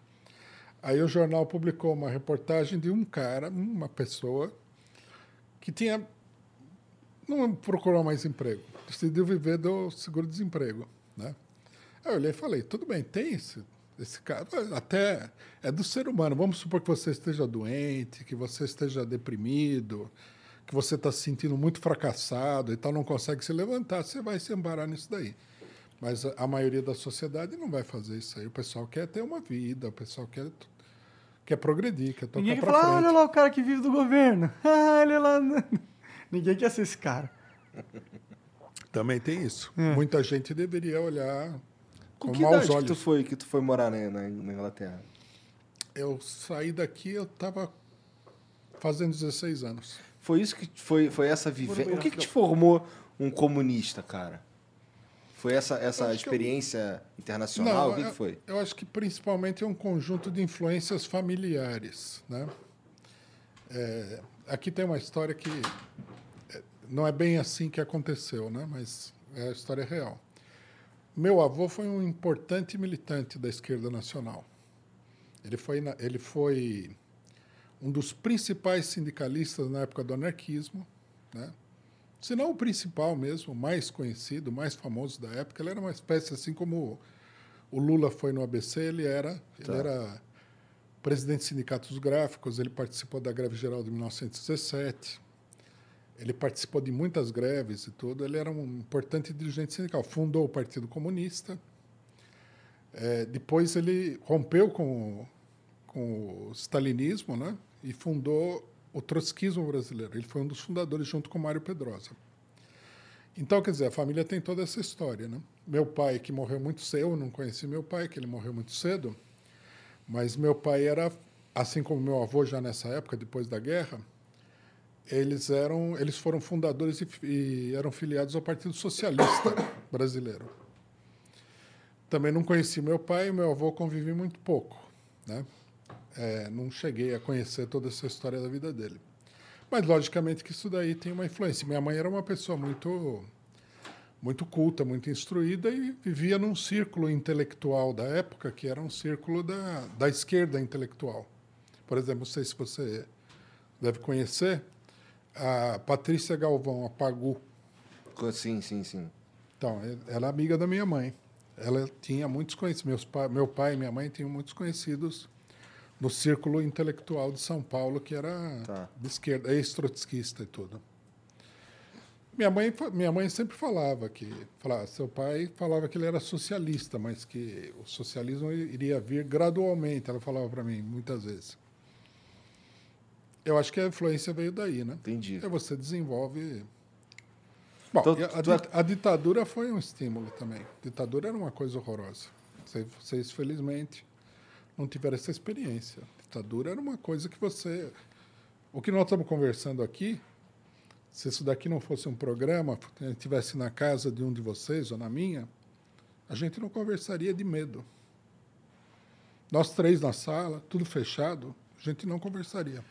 Meio Coreia do Norte o bagulho. É. Minha mãe, às vezes, recebia em casa, eu, eu percebi depois, não era criança. Ela tinha uma amiga que era afiliada ao Partido Comunista Brasileiro. Ela, inclusive, chegou durante a ditadura a participar de algumas reuniões. Então, essa amiga vinha com o marido, aí eles sentavam na cozinha assim, um pertinho do outro, e ficavam cochichando lá. O que é uma coisa meio absurda, porque eles estão dentro da própria casa na cozinha. Esse era o clima da ditadura. Era um clima de terror psicológico muito grande. É, se você. Se na, na- vamos lá, na época da ditadura, se você era filiado ao Partido Comunista, era basicamente pedir pra morrer. né? Esse partido, eu imagino, inclusive, que ele era é, muito bem escondido, não é?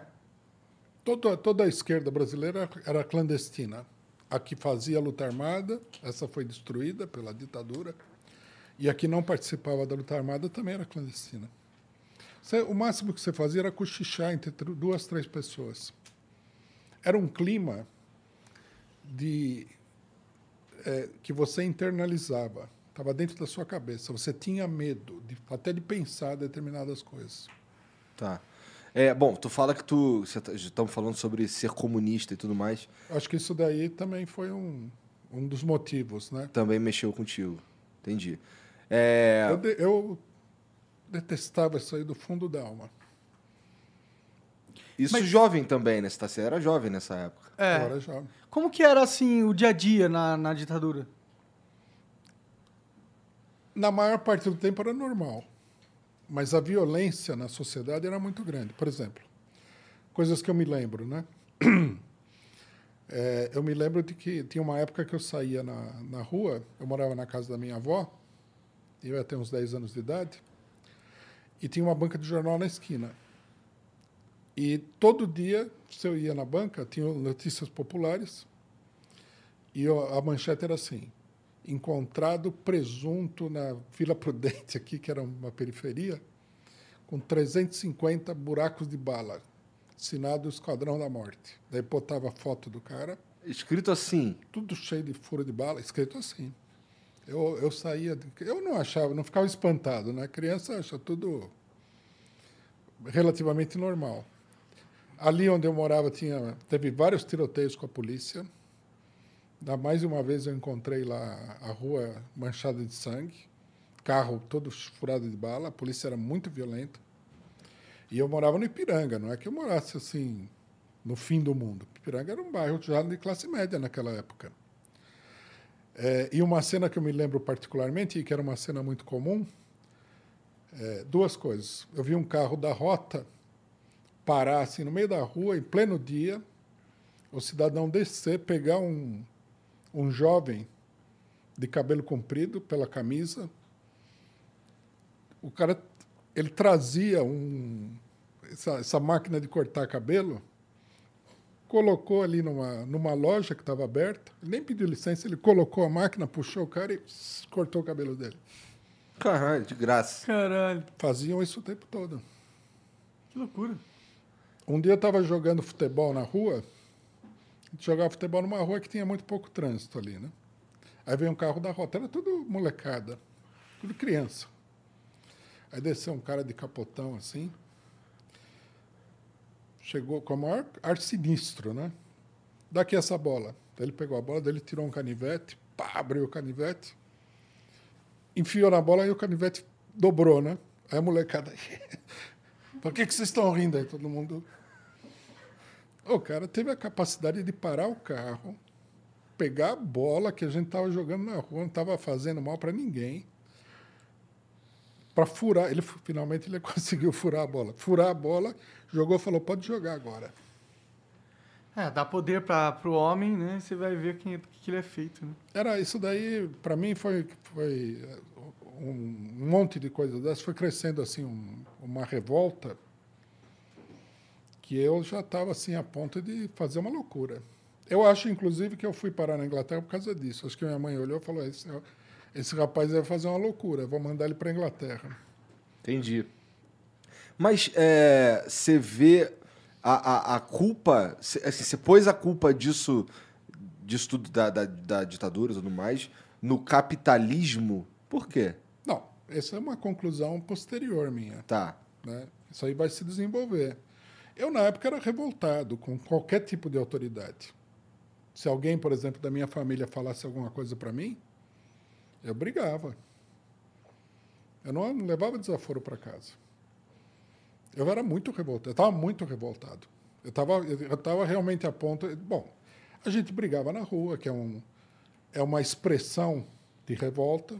Você não sabe bem o que está acontecendo, você começa a ficar a gente brigava às vezes por motivo besta. E na, nessas brigas, ali tinha uma turma muito grande de pessoas, vários marginais naquela região. Nas brigas aparecia, às vezes, revólver, faca, tudo. Não era uma briguinha qualquer, uma briga feia mesmo. O pessoal se machucava e tal. A polícia chegou a interditar o local, deu um toque de recolher lá, apagava as luzes. Um policial chegou lá e falou: ó, avisa todo mundo aqui. Se eu encontrar mais de duas pessoas aqui na rua, vai todo mundo preso.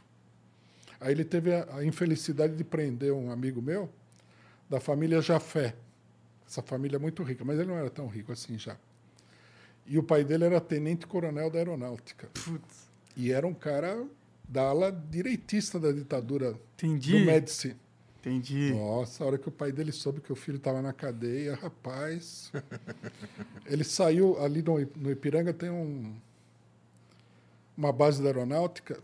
Ele encheu dois jipes com PE da aeronáutica, polícia da aeronáutica, né? Tu morava nessa, nessa região aí da. Eu morei a maior parte do tempo Ah, ali. ali eu conheço um pouco. Baixou na delegacia, a hora que ele entrou, o delegado ficou branco. Ele falou: Quem foi que prendeu meu filho? Imagina o cara, uniforme, Chegando com um exército de gente. tenente coro- em plena ditadura, tenente coronel. Porque a ditadura era assim: se ele decidisse pegar o cara da delegacia, levar lá para o cara apanhar na, na base, ele levava. Era, a ditadura era assim. O mili- os militares faziam qualquer negócio. O cara quase se desmanchou ali. Ele- o filho dele veio, e eu- que o rapaz me contou isso aí, né? A gente riu muito depois. É, falou que o pai dele perguntou pro, pro delegado: O que foi que ele te fez? Não, ele não fez nada. Ele só falou que ele ia me colocar debaixo do chuveiro frio e me dar umas. Uma. Como é que é? Um- me bater com o cacetete. Aí o cara olhou e falou assim: Você falou isso aí pro meu filho? Se eu pegar você agora e levar você lá debaixo do chuveiro frio e bater em você com o cacetete? O cara só faltou se ajoelhar falar: Não, pelo amor de Deus, desculpa, não sabia. Que era o. o, o ó, Porra, desculpa, eu não sabia, mas, porra, Não só é desculpa, eu não sabia porque o cara era, era militar, caralho. Mas isso é pode- ditadura, Mas né? aí é Isso Foda, é, foda. era Então, assim isso é escroto pra caralho. O ser humano é escroto pra É, caralho. sim, você dá. Quando, quando, quando você pode fazer o que você quiser, se você tiver a hierarquia certa, É, cara. fudeu. Ah, fudeu. As piores pessoas vão fazer muita coisa ruim. Sim. Você destrava o. o- Tipo, tem uma, uma parada que é interessante do Estado, na minha opinião, e foi uma, uma parada que o Pondé falou, e que eu concordo com ele, é que o, o fato do Estado existir significa que alguém detém o monopólio da violência e da força. O que significa que as pessoas é, não podem ser tão violentas e, porque senão o Estado é mais forte que elas e vem e pune elas, entendeu? Então, por mais que tenha um efeito perverso na liberdade, existe um, um efeito legal na- de cercear uma liberdade escrota, tá ligado? O que, é um, o que é algo difícil de você lidar, né? Porque é uma linha bem tênue, né? Porque você tem que ter algum controle. Senão a gente vai vivendo em, em algo parecido onde, que, onde o mais forte, só o mais forte se dá bem. Ah, sim, Exato. É um, é um sistema que não tem freio.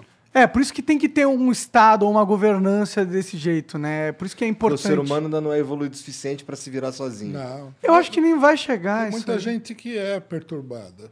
Né? Nesses momentos, as pessoas mais perturbadas, elas tomam a dianteira. É verdade. E, os cara que e se ele tiver no poder e for perturbadaço, fudeu.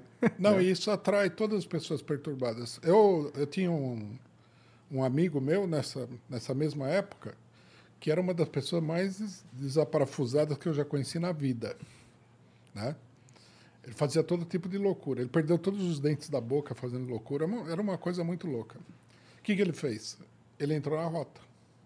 Aí fudeu. Um Puta cara desse na rota, E- fudeu. E aqui eu vou te contar uma história interessante.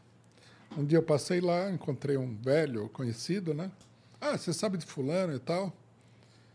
É, o que que tem? Você ouviu falar daquele caso da Rota 66? Vocês conhecem o caso da Rota 66, que mataram os jovens no carro, metralhado? Sim, eu li, eu li sobre isso num livro, inclusive. Tem um livro do- de um jornalista que conta essa história. Os jovens estavam indo, daí eles, a polícia chegou junto.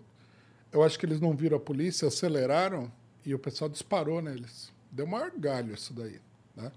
O, o general falou: Olha, eu gostaria de livrar a barra de vocês, mas não dá, muito. Isso aqui é demais. E o, ca- o cara falou: foi, foi aquele nosso amigo, Puta merda. que era um cara totalmente Caralho. Você vai, você vai na polícia, você vai achar muito cara assim. Assim, atrai, né, eles, né? Esse tipo de profissão atrai. O cara que é sádico, o cara que gosta de bater nos outros, que gosta de se impor pela violência, Pode crer. atrai, né? E numa ditadura, atrai muito mais, porque aí você Tem mais se liberdade. sente à vontade para fazer isso aí. Sim. É, não, ditadura é um negócio perverso mesmo. A arbitrariedade vai às alturas. É, quando o pessoal tenta argumentar que não foi uma ditadura, é foda, né, mano? Não, foi uma ditadura e foi uma ditadura terrível. Sim, olha, tipo, olha as coisas que você tá descrevendo. Isso são sintomas de uma ditadura, não é Pelo sintoma. amor de Deus, pô. Não é sintoma de. É que o Falar pessoal. que não é uma ditadura tá de sacanagem. O pessoal fala, ah, mas me- no- eu vivia normal. Tá, tu vivia normal, mas e as pessoas que não viveram normal? É isso que é uma ditadura, não é? Não é que todo mundo vai ser afetado. Alguns privilegiados não vão Claro, ser. É, claro. Não, não. não. O cara que é pobre está perdido. Tá fudido, é verdade. Ó, vou contar- se vocês me permitirem, vou contar mais um caso. Um dia a gente estava lá, né? E o pessoal chegou e falou assim: "Pô, Você viu o que aconteceu lá com Fulano? Chegou a, a polícia da aeronáutica, invadiu a casa dele, levou ele arrastado de lá. Falei, pô, polícia. O cara era. Ele era bandido, assim, ele era assaltante, alguma coisa. Mas era uma pessoa tranquila. Aí passou uns três anos encontrei ele. Aí falei, e aí, como é que foi e tal? Falei, ah, levaram para a delegacia, apanhei que nem um cachorro. Daí alguém perguntou, e você falou alguma coisa? Ele falou, você fala tudo que você não quiser falar, você fala a hora que eles começarem a bater em você. O cara, eu olhei- você olhava para ele, era um negro. Ele parecia uma pessoa destruída. Ele era um jovem vigoroso, uma pessoa cheia de vida e tal. Quando ele voltou, que ele deve ter ido para a cadeia, passou uns anos lá, ele parecia um bêbado. Ele parecia um alcoólatra que arrastava a perna na rua. E você falava com ele, era aquela pessoa derrotada, destruída. Né? Isso acontece, um pouco disso acontece ainda hoje. A gente teve o caso do Amarildo no Rio de Janeiro, tem vários casos. Tortura na delegacia é uma coisa comum. Mas naquela época era muito. Acho que a gente até hoje não sabe o paradeiro do Amarildo, né? É, tem isso aí também. É. Eu conheci um cara também dessa, desse grupo, né, que era um assaltante, a mão armada. Esse era um cara ruim. Né? O pessoal tinha até. Ninguém gostava dele. Sabe essas pessoas que não são. Todo mundo fala, "Esse- essa pessoa não é, não é boa e tal. Ele era um cara muito agressivo e tal. A gente estava na molecada. Um dia ele pegou, tirou o revólver e falou: se eu atirar em você agora? Se eu atirar em você? Aí o pessoal falou, oh, que besteira, né? que tem brincadeira besta e tal. Mas ele, ele não estava brincando. Era capaz que ele fizesse alguma besteira. Ele tava cogitando na cabeça dele. Uma vez eu eu estava na, na padaria em frente da rua e ele veio me encher o saco, que ele encheu o saco de todo mundo. E eu estava muito irritado e eu estava com uma garrafa na mão, né? Falei, você vem que eu vou te quebrar essa garrafa na cabeça, seu... Aí ele olhou assim, aquele olhar assim bem maligno e falou, agora você está com essa garrafa na mão. Daqui a algumas horas você vai sair de casa e você vai estar sem a garrafa e eu vou te pegar. Ixi. Sim, aí eu fiquei frio, né? Aí eu escapei por pouco. Não tinha jeito de não sair. O que você ia fazer? Se esconder em casa? Aí eu saí, estava sentado lá, meio preocupado. Aí ele chegou, né? Chegou e falou assim: e agora? Aí, por sorte, tinha um outro cara lá, mais velho. O cara chegou e falou assim: o quê? Você vai bater no moleque? Eu era um molequinho, né? Ele já era um, um cara mais velho. Entendi. Outro chegou e falou: Você vai bater nesse moleque aí? Você vai bater, não. Se você encostar a mão nele agora ou depois, você vai se ver comigo. E era o cara, o, cara que falou era um cara que impunha respeito. Tinha, esse cara foi morto pelo Esquadrão da Morte. Encontraram ele num barranco no rio, cheio de bala. Caralho. Entendi. Você vê, só, só eu conheci um monte de gente que passou por essas situações. Você imagina. Sim. É, não, penso. E aí, vamos lá, a gente tá no, no ano de eleição. Quais são os planos, cara, que você pode dizer pra gente aqui que o Ah, partido tem? Nós vamos lançar candidato, tá? O maior número que a gente puder. Esse número é limitado pelo quê? Pela vontade de ter do- dos candidatos em se, de se candidatar? Não, em geral, no PCO não funciona a questão da vontade. O partido decide quem vai ser candidato. Né? Eu, por exemplo, eu nunca quis ser candidato. Eu fui candidato três vezes a presidente. Era uma, uma tarefa necessária, não ia ter muito pouco voto, tudo. Era uma coisa até difícil de fazer, né? você enfrentar a imprensa nacional naquela, naquele momento e tal. Foi importante, foi uma escola, aprendi muita coisa, mas voto que é bom a gente não teve. Então nós temos que escolher pessoas que sejam capazes de efetivamente representar o partido, né? Isso vai ser feito numa, numa reunião coletiva, o pessoal vai discutir e tal. Vai ser limitado pelo tamanho do partido, né? Eu acho que nós vamos lançar candidato aí em 12, 14 estados a governador, governador, senador, deputado e tal. E vamos procurar fazer uma propaganda do partido. Nosso objetivo basicamente é esse. Uma eleição, para você ter um desempenho, é caríssima. Não é pouca coisa. Mas você acha que a internet não deu uma mudada nisso? Você não fica, conhe- a não ser que você já seja conhecido, por exemplo, eu sou conhecido de muita gente. Aí tudo bem. Mas se você não é conhecido, você não vai ficar conhecido na campanha. A, a campanha eleitoral ela tem um mecanismo que é um mecanismo muito é, difícil do, do pessoal perceber, que é o seguinte: você acha que você está tendo a maior repercussão, mas você não tem repercussão nenhuma. Então, eu fui candidato a presidente três vezes. Aí eu, um dia eu estava discutindo com um taxista, peguei o táxi, ele começou a falar, eu falei, não. Ele falou alguma coisa, eu falei, não, não é assim, não. A eleição não funciona assim e tal. Falei, por exemplo, eu já fui candidato a presidente três vezes, você me conhece? Aí o cara olhou assim, parou o carro, acendeu a luz, olhou para mim assim, falou, não, nunca vi você. Eu apareci na Globo, apareci em programa eleitoral. Quer dizer, você fica escondido. Não basta você aparecer algumas vezes. Você tem que aparecer muito. É. É, pra ter na memória popular. É, e difícil. no, e no horário político lá, o tempo do PCO é. Era ridículo, um minuto. Quando era muito bom, era um minuto. Por que, que vocês não pegam os influencers pra ser do PCO? Mas isso é escroto também, né? pô? Não, ele vai conseguir bastante view. Porra, mas ele vai fazer o quê? Vai Vai que é pagar um- o cara? Não, pô, pega um cara que é comunista e, e acaba e é famoso por algum motivo e fala assim, ó, cara, você não quer dizer político? É que é difícil esses caras aí já não estarem. Já não estarem. É, Tem uns comunistas famosos, não seduzidos. tem? E sim, Não, mas tem- esses eles- caras já estão seduzidos por- pelo PT, vai. Pelo PT, entendi, entendi, entendi. Uma boa parte do nosso público está dentro do PT. Muita gente que nos apoia é do PT. Quer dizer, o que, que significa isso? Significa que a gente deveria ter estado no PT esse tempo todo. Sim. Mas nós fomos separados artificialmente. Fomos obrigados a construir um partido e disputar de fora. Mas de fora de uma coisa que já existe, que está estruturada. Meio que de tá fora da esquerda, É, né? Meio que de fora da esquerda.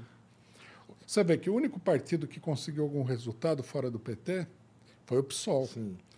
Mas o PSOL, quando rompeu, ele rompeu com um senador, cinco ou seis deputados. Já tinha uma galera eleita, né? é, já tinha esse pessoal. tinha. Se o PSTU, por exemplo, não sei se você conhece sim, o sim, PSTU. sim.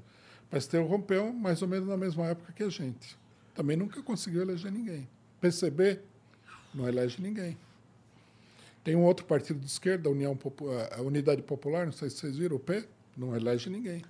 Esses partidos é, que, assim, que, que não conseguem eleger é, representantes aí no, no Congresso, etc. é, o que, que ele, o, qual, que, qual que fica sendo o seu papel, então, já que, já que você não tem, não tem representantes eleitos e tal, o que, que vocês fazem ao, ao longo do, do período que não tem eleição? Ah, tem muita coisa que a gente pode fazer que a gente faz. Né? Por exemplo, vou dar um exemplo recente. Vocês viram essas manifestações aí pelo Fora Bolsonaro. Uhum. Quem fundamentalmente chamou as manifestações fomos nós. Nós batalhamos para essas manifestações acontecerem. Nas manifestações, nós tínhamos um papel muito grande, porque nós temos muito militante. Né? Coisa que, por exemplo, tem partido aí que tem deputado, mas não tem. Ba- Base social. É, não tem o cara que distribui o panfleto, que Aham. vende o jornal, que grita no megafone, que segura a faixa, você entende? Não tem isso daí. Essas manifestações aí não foram apoiadas assim pelo PT, foram? Foram. O PT apoiou. Ele não É. apoiou o Lu- impeachment, Lula, né? O Lula não foi. Tá. Na manifestação. Ah, isso. porra, mas se o Lula, se o Lula não apoia, o PT não apoia, né? Não, não, ele não é que ele não apoiou, ele apoiou, ele falou, tem que ir na manifestação. Ele, ele não foi ele pessoalmente. Sim, né? sim. Mas eu, e no, no É lance porque do... pro PT não é interessante o Hoffmann. impeachment do Bolso- do Bolsonaro agora, né? Eu De verdade, não é. eu acho que foi um erro. O Lula devia ter ido. Ah, Acho que ele errou, ele calculou mal. Entendi. Se ele tivesse ido, ele seria o centro da manifestação. Mas não, mas não é interessante pra ele politicamente que o Bolsonaro saia. Porque se o Bolsonaro sai impeachmentado, ele não, ele não disputa com o Lula. Que é o, o, o, o Um personagem. o outro, né? É o personagem que o Lula tem maior chance de ganhar em qualquer, qualquer situação. Cenário. Ah, se o Bolsonaro fosse derrubado, o governo Bolsonaro, por uma mobilização popular, o Lula estava eleito. Mas o Lula, com o Bolsonaro, eu acho que ele tem mais chance. Tá? A mobiliza... Aí é que está. A mobilização popular significa um deslocamento da população à esquerda. Tá. Nesse caso, sim, porque o, o governo de situação é de É direita. de direita. Seria um deslocamento até grande. Não necessariamente. Tá, tá. Necessariamente se fosse uma, um movimento do PT, com certeza. Não, não. Poderia ter gente que não fosse de esquerda no movimento. Poderia ter. Sim. Mas, fundamentalmente, seria um deslocamento, objetivamente, independentemente do que a pessoa está pensando, seria um deslocamento da, da população para uma posição de esquerda. Porque a gente está tirando da situação Está tirando um poder de uma direita. política de direita. Acho então, justo. o que, que acontece? Quem que é o candidato da esquerda? É o Lula, estava eleito. Caindo o Bolsonaro, Mas você não sugeriria um outro de direita? é, aí poderia acontecer uma, um truque, né? Como aconteceu quando o Collor caiu. A queda do Collor, por exemplo, foi uma situação parecida com essa. Teve as as mobilizações, nós participamos também dessa mobilização. Mas o Collor era um candidato mais à esquerda também. Ele era o caçador de, de quê? De... De Marajás? De Marajás, não, né? Ele era um candidato muito direitista. Ele era? Ele, era, Tá. ele atacou muito os trabalhadores, tudo. Quando ele caiu, o Lula estava eleito. Aí o que, que o pessoal fez? Quando começou a eleição, que foi em 1994, o Lula tinha quase 70% de intenção de voto. Você imaginou isso? Eu não sabia disso. Não, era, todo mundo achava que a eleição estava consumada. Aí lançaram o Plano Real, que acabou com a inflação É, no governo provisório do Itamar. do Itamar. Foi o Fernando Henrique Cardoso que elaborou o plano. Aí lançaram o Fernando Henrique Cardoso, Salvador da Pátria.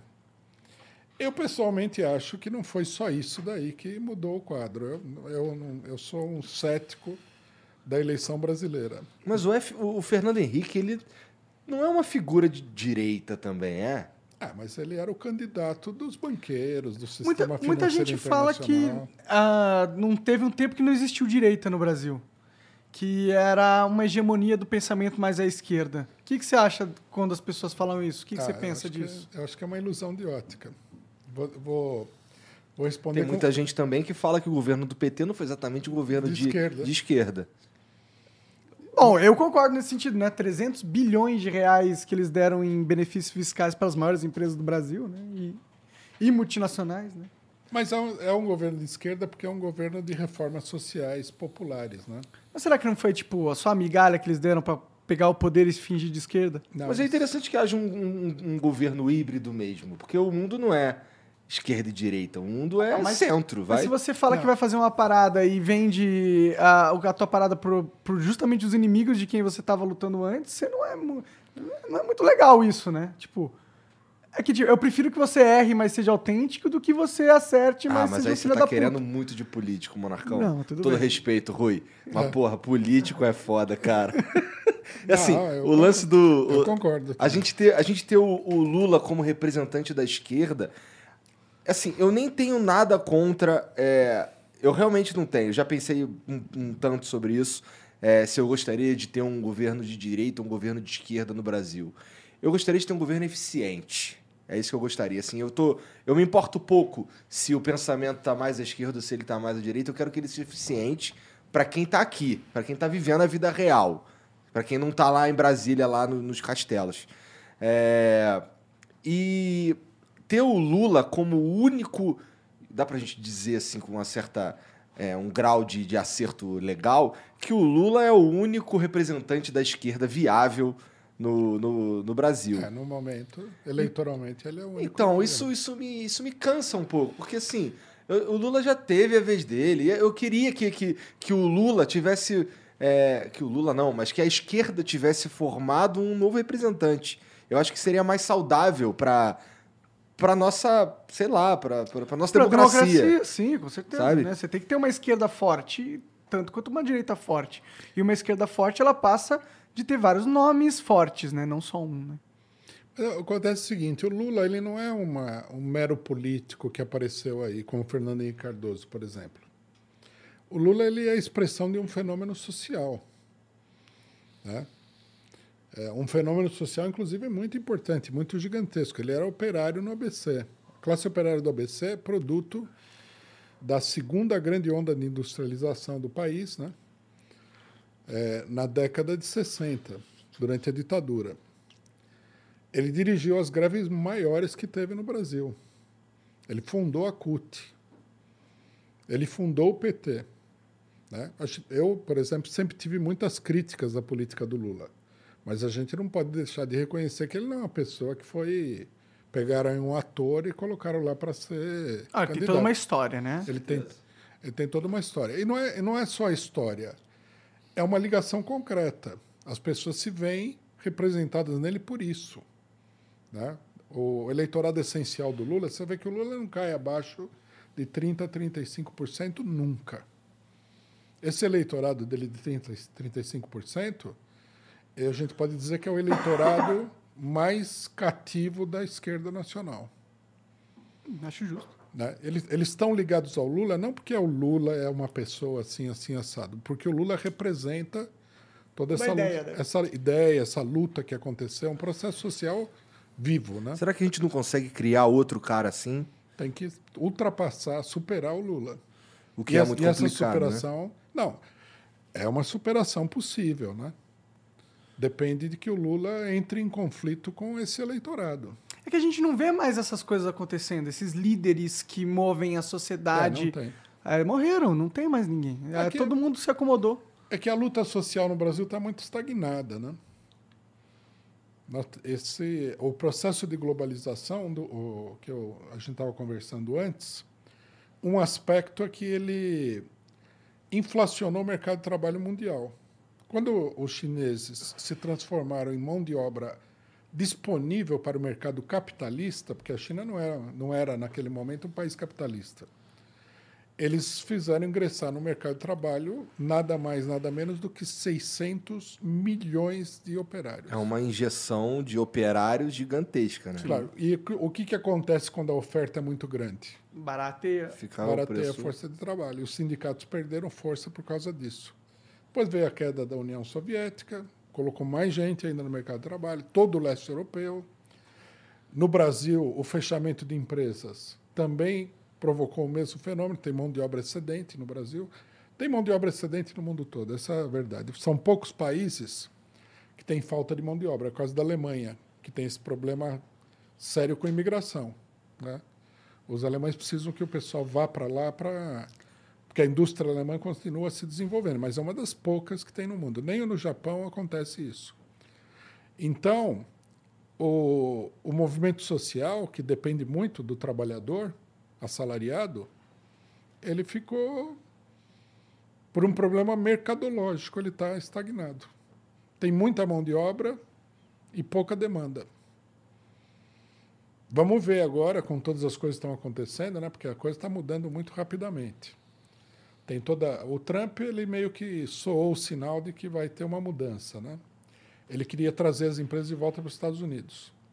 Quer dizer, é um movimento de reversão do que aconteceu nessas duas, três últimas E décadas. você acha que o Biden está mantendo isso aí? Ele está sendo obrigado a manter. Quer dizer, não era uma política caprichosa do um capricho do Trump. É uma decisão de Uma- Estado importante. uma necessidade social que o Estado tem que encarar. O Biden está fazendo isso daí. O, e depois tem outros problemas, né? O problema dos semicondutores. Você vê que a economia capitalista está tão ruim que você está com uma, uma falta de semicondutores, porque a, a base industrial está toda prejudicada. Aí vão abrir nos Estados Unidos. Bom, lógico, vão abrir mais, mas é uma situação muito complexa.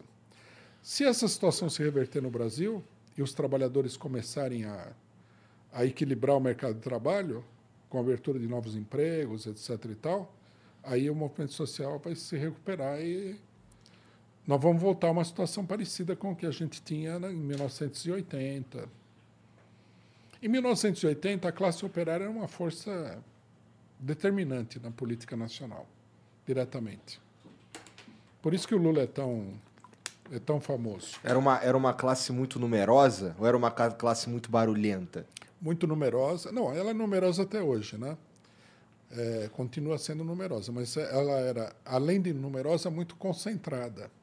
Por exemplo, São Paulo, naquele momento, tá. era a maior concentração operária do planeta Terra. A cidade de São Paulo, não a grande São Paulo, a cidade de São Paulo tinha 3 milhões de operários industriais. Caralho. É realmente um número absurdo mesmo. É, é tipo, era, sei lá, 25% da é. cidade. Vocês sabem quantos operários industriais fizeram a Revolução Russa? Quantos? 3 milhões. Em São Paulo tinha a mesma quantidade. Tinha 10 milhões de trabalhadores de vários tipos, 3 milhões de operários industriais. Dava para fazer uma revolução de separatista no bagulho, né? Dava. Dava fazer qualquer. Com esses 3 milhões, dava fazer qualquer coisa. Era uma força muito poderosa. Bom, acabou com a ditadura, né? A ditadura não conseguiu reprimir isso aí. É. Essa foi uma coisa muito empolgante, para mim, por exemplo. É... Quando teve a greve de 40 dias no ABC, prenderam toda a diretoria do sindicato, Lula e tudo. É, o, o que sobrou da diretoria e os ativistas, a gente tinha operários no ABC, chamaram o, o 1 de maio para o Paço Municipal de São Bernardo.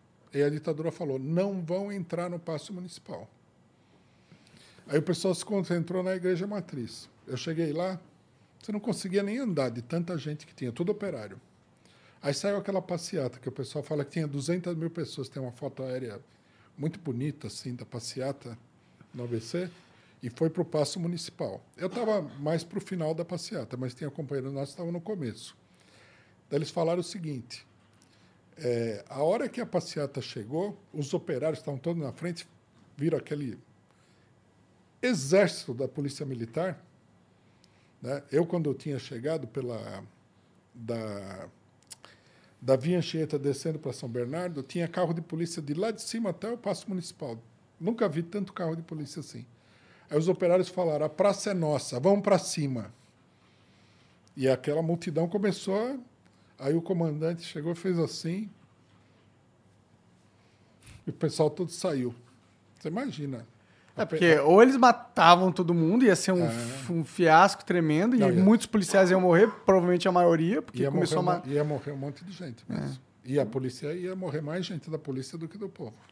Tinha quantos operários, no caso, o povo e tal? Então, o pessoal fala que a passeata tinha 200 mil pessoas. Puta eu, eu acho que é um pouco exagero, mas. Entendi. Tinha umas... 90 mil. Entendi, é entendi. muita gente. 80 mil. Era é, muito grande. Sim, não tem, não tem força policial que pare isso, né? E não era uma passeata assim calma. Todo mundo estava com sangue no olho. A diretoria do sindicato foi presa. A Vila, a Vila Euclides, é o estádio onde faziam a assembleia, estava interditada. O Paço Municipal estava interditado. O pessoal nem vacilou. Vamos para o Paço Municipal. Sabendo que estava cheio de polícia. Era a polícia da ditadura. Brabo demais. Da hora, né? Eu gosto dessas. Parece cena de filme, né? É, não, é, é, empolgante você participar disso. Eu participei das assembleias do, do, do ABC. Na, na Vila Euclides. Era uma coisa muito, muito, muito. Como que é? Tipo, os caras falam muito alto, é muita. Como que é, assim, tipo, o ambiente? Como que Ele, é? é o, que eu me lembro, as coisas que eu me lembro, né? Eu lembro de umas duas ou três cenas eu tenho bem gravado na memória. Uma é assim, tava todo mundo lá conversando e tal lotadaço. O campo, as arquibancadas, tudo. Eu estava sentado num muro, que de um lado a arquibancada é menor, tem um muro. Estava sentado no muro e dava para ver todo o negócio. Aí estava aquele negócio, de, de repente começa um alarido lá na entrada do estádio. Era o Lula que estava chegando. Aí levanta uma primeira fileira de operário e começa Lula, Aí o resto começa a levar, o pessoal percebe que ele estava chegando. Tinha assim 30 ou 40 mil operários naquele estádio. Todo mundo começa Lula, Lula, Lula. E o cara foi entrando. Era uma coisa assim que você ficava, você, você quase caía do muro. De E o que, que era discutido? Né? O que, que ele falava, assim? Tipo, quais eram os tópicos? O que, que era importante saber? Qual era o papo entre as pessoas que estavam lá? Ah, o pessoal, o pessoal queria saber o que, que o sindicato ia falar. Muitos já tinham uma, uma posição pré-determinada. Por exemplo, se o Lula fosse lá e falasse que a greve ia acabar, dava briga. O pessoal não ia aceitar. O pessoal já chegava lá, eles queriam ouvir. Eles, é interessante essa relação. Eles queriam ouvir da direção do sindicato que a greve ia continuar. Não queriam ouvir que a greve ia parar. Eles queriam, eles queriam ir pra cima, queriam briga. Queriam briga. Né? É, aí eu, eu, numa outra assembleia, estava no meio do pessoal lá no, no campo. Aí o pessoal conversava, né? Ele- inclusive eu era estudante, né? Muito diferente dos operários. Aí eles, eles têm uma atitude, tinham uma atitude assim meio paternal, né? Não, põe o menino para cá, deixa ele... né? Me tratava assim tal. É, é estudante, está apoiando a gente tal. Aí um cara fala assim, no meio da multidão. Aparece um cara com uma câmera no, no palanque. Aí alguém grita, é Rede Globo. Nossa. É Globo, é Globo, fora e tal. Começou um, um negócio que você sentia que ia dar um, um, um, um quiprocole. Alguém ia dar uma surra naquele cara. Aí, aí, engraçado, o cara pegou o microfone e falou assim: Pessoal, não é a Globo, é a Bandeirantes.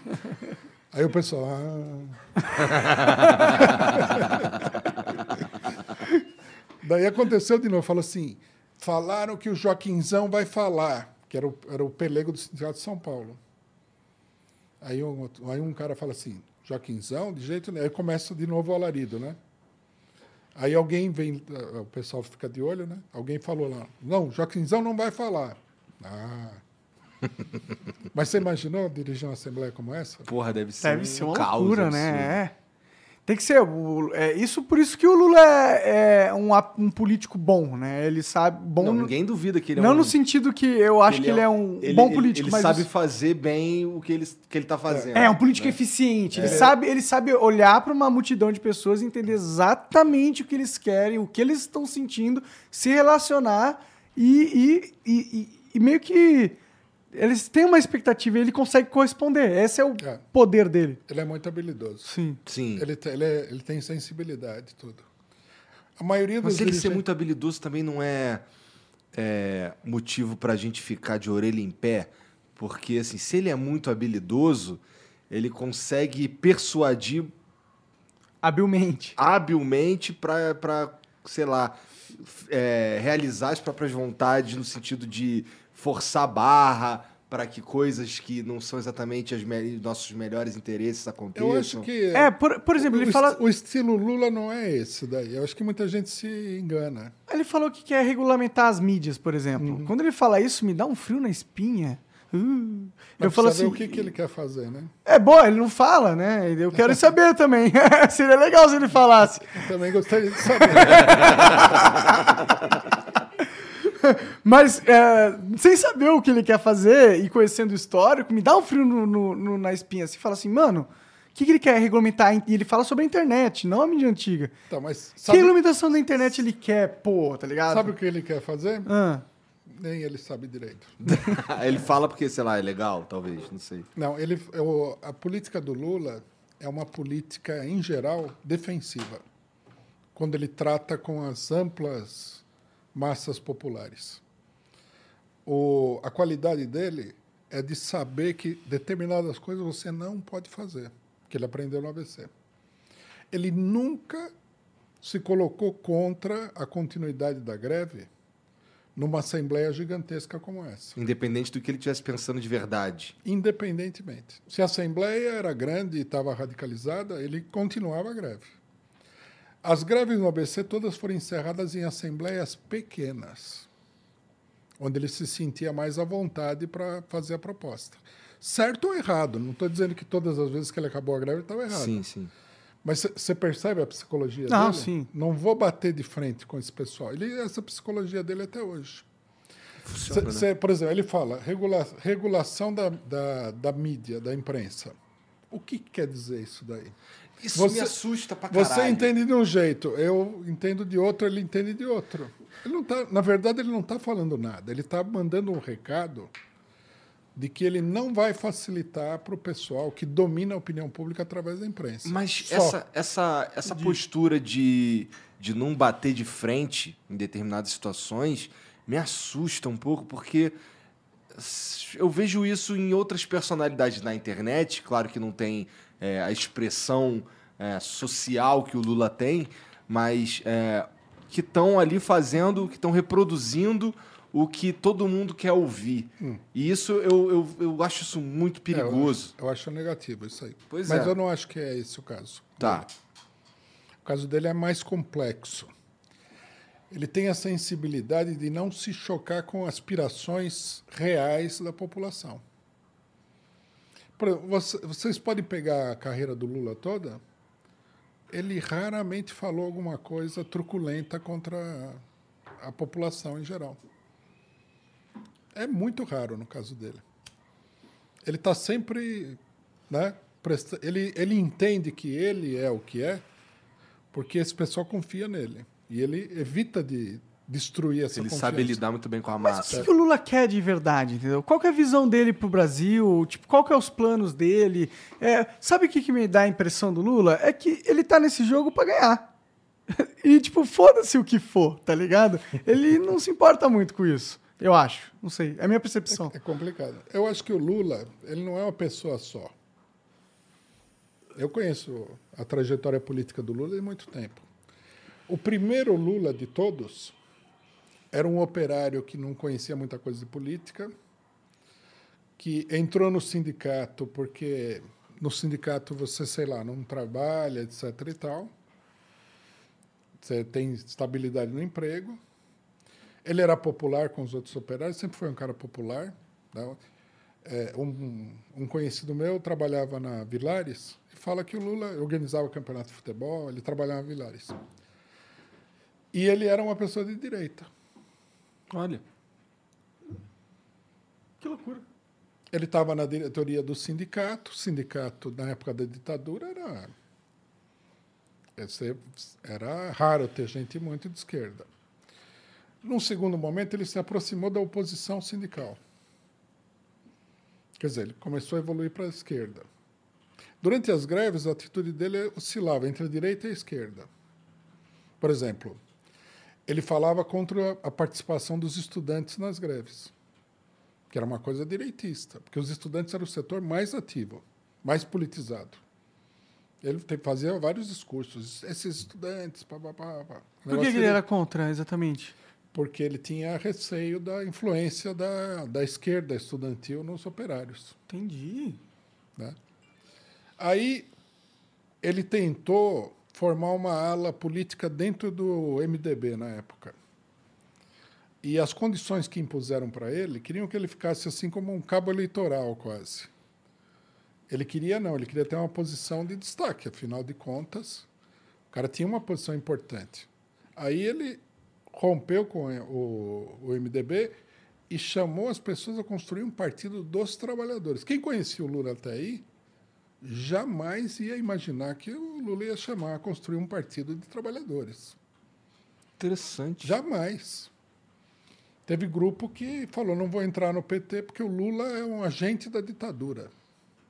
Teve gente que falou isso daí. Interessante. E isso era um sentimento, de certa forma, legítimo pelo que ele vinha mostrando. Era uma coisa que se justificava assim. Tá. Dentro do PCO, na época, teve uma, teve uma polêmica. Os operários do ABC não queriam entrar no PT. Eu, eu, eu trabalhava no, no ABC nessa época com esses operários. Eu tive que gastar muito latim para convencer o pessoal a entrar no PT. Falei, ah, nós estamos entrando no PT por causa do Lula, nós vamos levar adiante o nosso programa. É muita discussão. E o operário é difícil. Tinha um cara que falava assim: eu não vou entrar no partido do Lula. Toda reunião ele falava a mesma coisa. Eu falei, mas, companheiro, vamos discutir o problema racionalmente. E toca horas de discussão, horas, até convencer o pessoal. Não queriam entrar. Uma boa parte da esquerda Achava ruim entrar no PT porque era o Lula. Cara, que interessante essa porra, não, não imaginava. Não imaginava, interessante, de fato. Aí você, na eleição de 1982, que foi a primeira eleição, é, você viu o Lula, o Lula apareceu no debate eleitoral e terminou o debate falando assim: o número do PT era o 3, né? Então ele falou: vote no 3 porque o resto é burguês. Meu, o cara já está falando contra a burguesia, o partido não é de burguês. Cês... Aí eu, o discurso de encerramento da campanha, que foi no Pacaembu, eu vi esse discurso, era um discurso muito radical que a classe trabalhadora tem que mandar nesse país. Era coisa assim. Nós estamos caminhando para o socialismo. Falei, puta, Lula, cara que era de direita. Que loucura essa porra, mano. E por que, que você acha que ele teve essa virada de chave? É só porque ele não conseguiu um espaço na direita? Eu acho que a situação foi empurrando ele, mas eu acho que ele foi evoluindo também. E aqui eu vou dizer uma coisa para vocês, é uma uma, uma hipótese minha. Quando todo mundo acha agora que o Lula está aí para dar uma guinada à direita de novo, eu acho que ele está mais para dar uma guinada à esquerda. Você acha? Que, por, que, que uma você série de declarações dele me chamaram muita atenção. Por exemplo?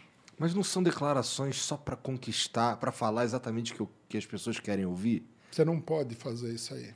É muito perigoso. Pô, mas ele fez já, né? A, a declaração, uma declaração do Lula é uma coisa que tem um impacto imenso. Sim. Bom, com certeza. Né? Para você depois voltar atrás, é uma coisa complicada. Por, por isso que me assusta ele falar que vai regulamentar as mídias. Então, mas ele falou, isso daí é uma colocação esquerdista para ele, né? Eu não sei o que, que é que ele está pensando. Nem sei se ele tem mesmo um plano. Eu acho que até ele nem tem. É uma colocação, também é uma colocação esquerdista. Mas veja, ele na, na Espanha dando entrevista para um jornal espanhol, ele defendeu Daniel Ortega na Nicarágua. Ah, sim, merda. eu fiquei sabendo dessa polêmica. É uma coisa que, para a direita, é totalmente inaceitável. E ele defendeu com maior convicção. Aí a mulher falou, mas o, o, o Daniel Ortega prendeu os opositores. Eu falei, eu não sei o que esse pessoal fez. Olha, veja a colocação. Se fosse eu que falasse, normal. Né? Falou, eu não sei o que esse pessoal fez. Por que, que eles foram presos? Eu fui preso no Brasil e eu não tinha culpa nenhuma. Veja o, é, o conteúdo esquerdista da colocação não, e ele dele. forçou a barra nessa daí também, de que não tinha culpa nenhuma, né? Então, é. mas, não, mas veja bem, justamente nisso daí, o cara falar dessa maneira, defender um governo que é impopular na, na, na, na classe dominante... Porra, é uma... mas não é só impopular, é um governo que que viola os direitos humanos, né? Não, não é. Aí a gente precisaria ver direitinho o que, que acontece. O problema da, da Nicarágua, ah. inclusive, tem, tem mais coisa, tem mais caroço nesse angu, que é o seguinte. Daniel Ortega deve ser, nesse momento, na América do Sul, ou na América Latina toda, o principal aliado da China. Essa é que é a briga. Não é direitos humanos, não é. A briga é essa. Ele tá, eu não sei se vocês viram, mas ele está junto com os chineses, ele começou uma obra de fazer um segundo canal do Panamá. Você imagina o que, que significa isso para os Estados Unidos? Os Estados Unidos nem deixavam o Panamá, o Panamá controlar o canal até o governo Jimmy Carter.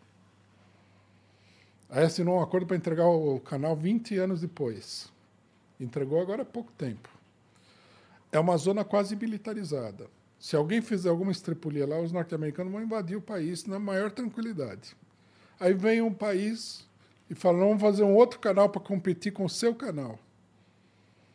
Que é um controle que o, o, os Estados Unidos têm da, da do, com, do né? comércio, da, da, da, política militar. Você imagina o, o desafio que é isso daí?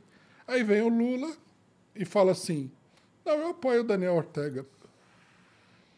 Ele está pensando numa questão geopolítica, de fazer um contraponto à força dos Estados Unidos aqui no Brasil.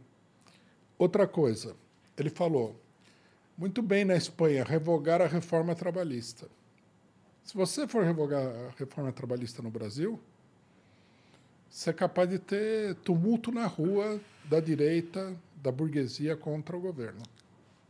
Ah, sim, vai ser impopular essa medida. Se eu falar isso daí, o pessoal vai falar, ah, não, Espera-se que você fale isso daí, né? É, é no- natural É. e também eu não vou ser presidente da República, não é?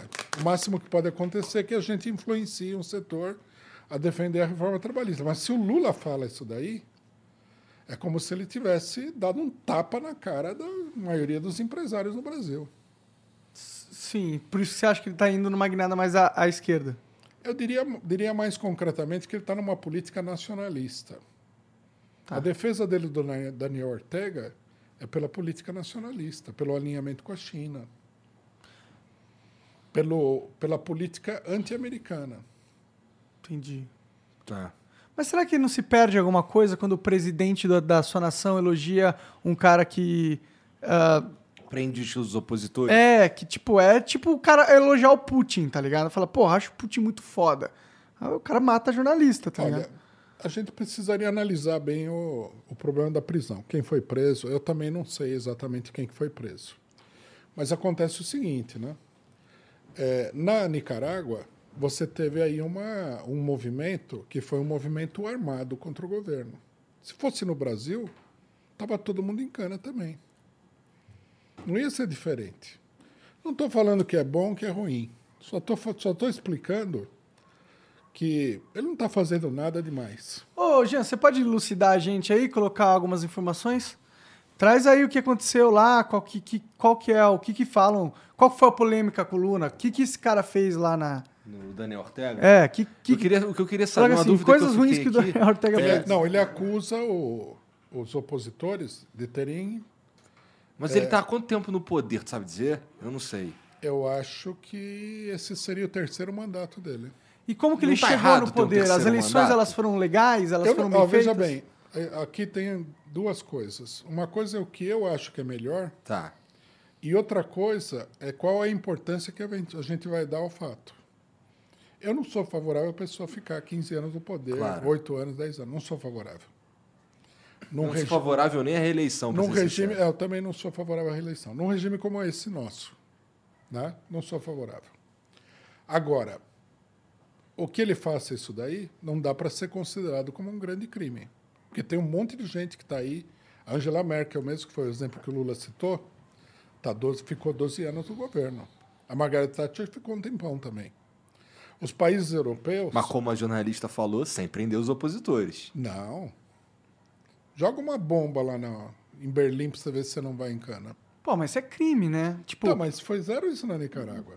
Tá, mas o Ortega foi por isso, ele prendeu alguém que fez um crime, porque não é isso que estão acusando ele. Estão acusando ele de ter prendido opositores por serem opositores. Não, que a acusação, que eu saiba, né? A acusação que ele faz é que o pessoal organizou uma espécie de golpe armado contra o governo.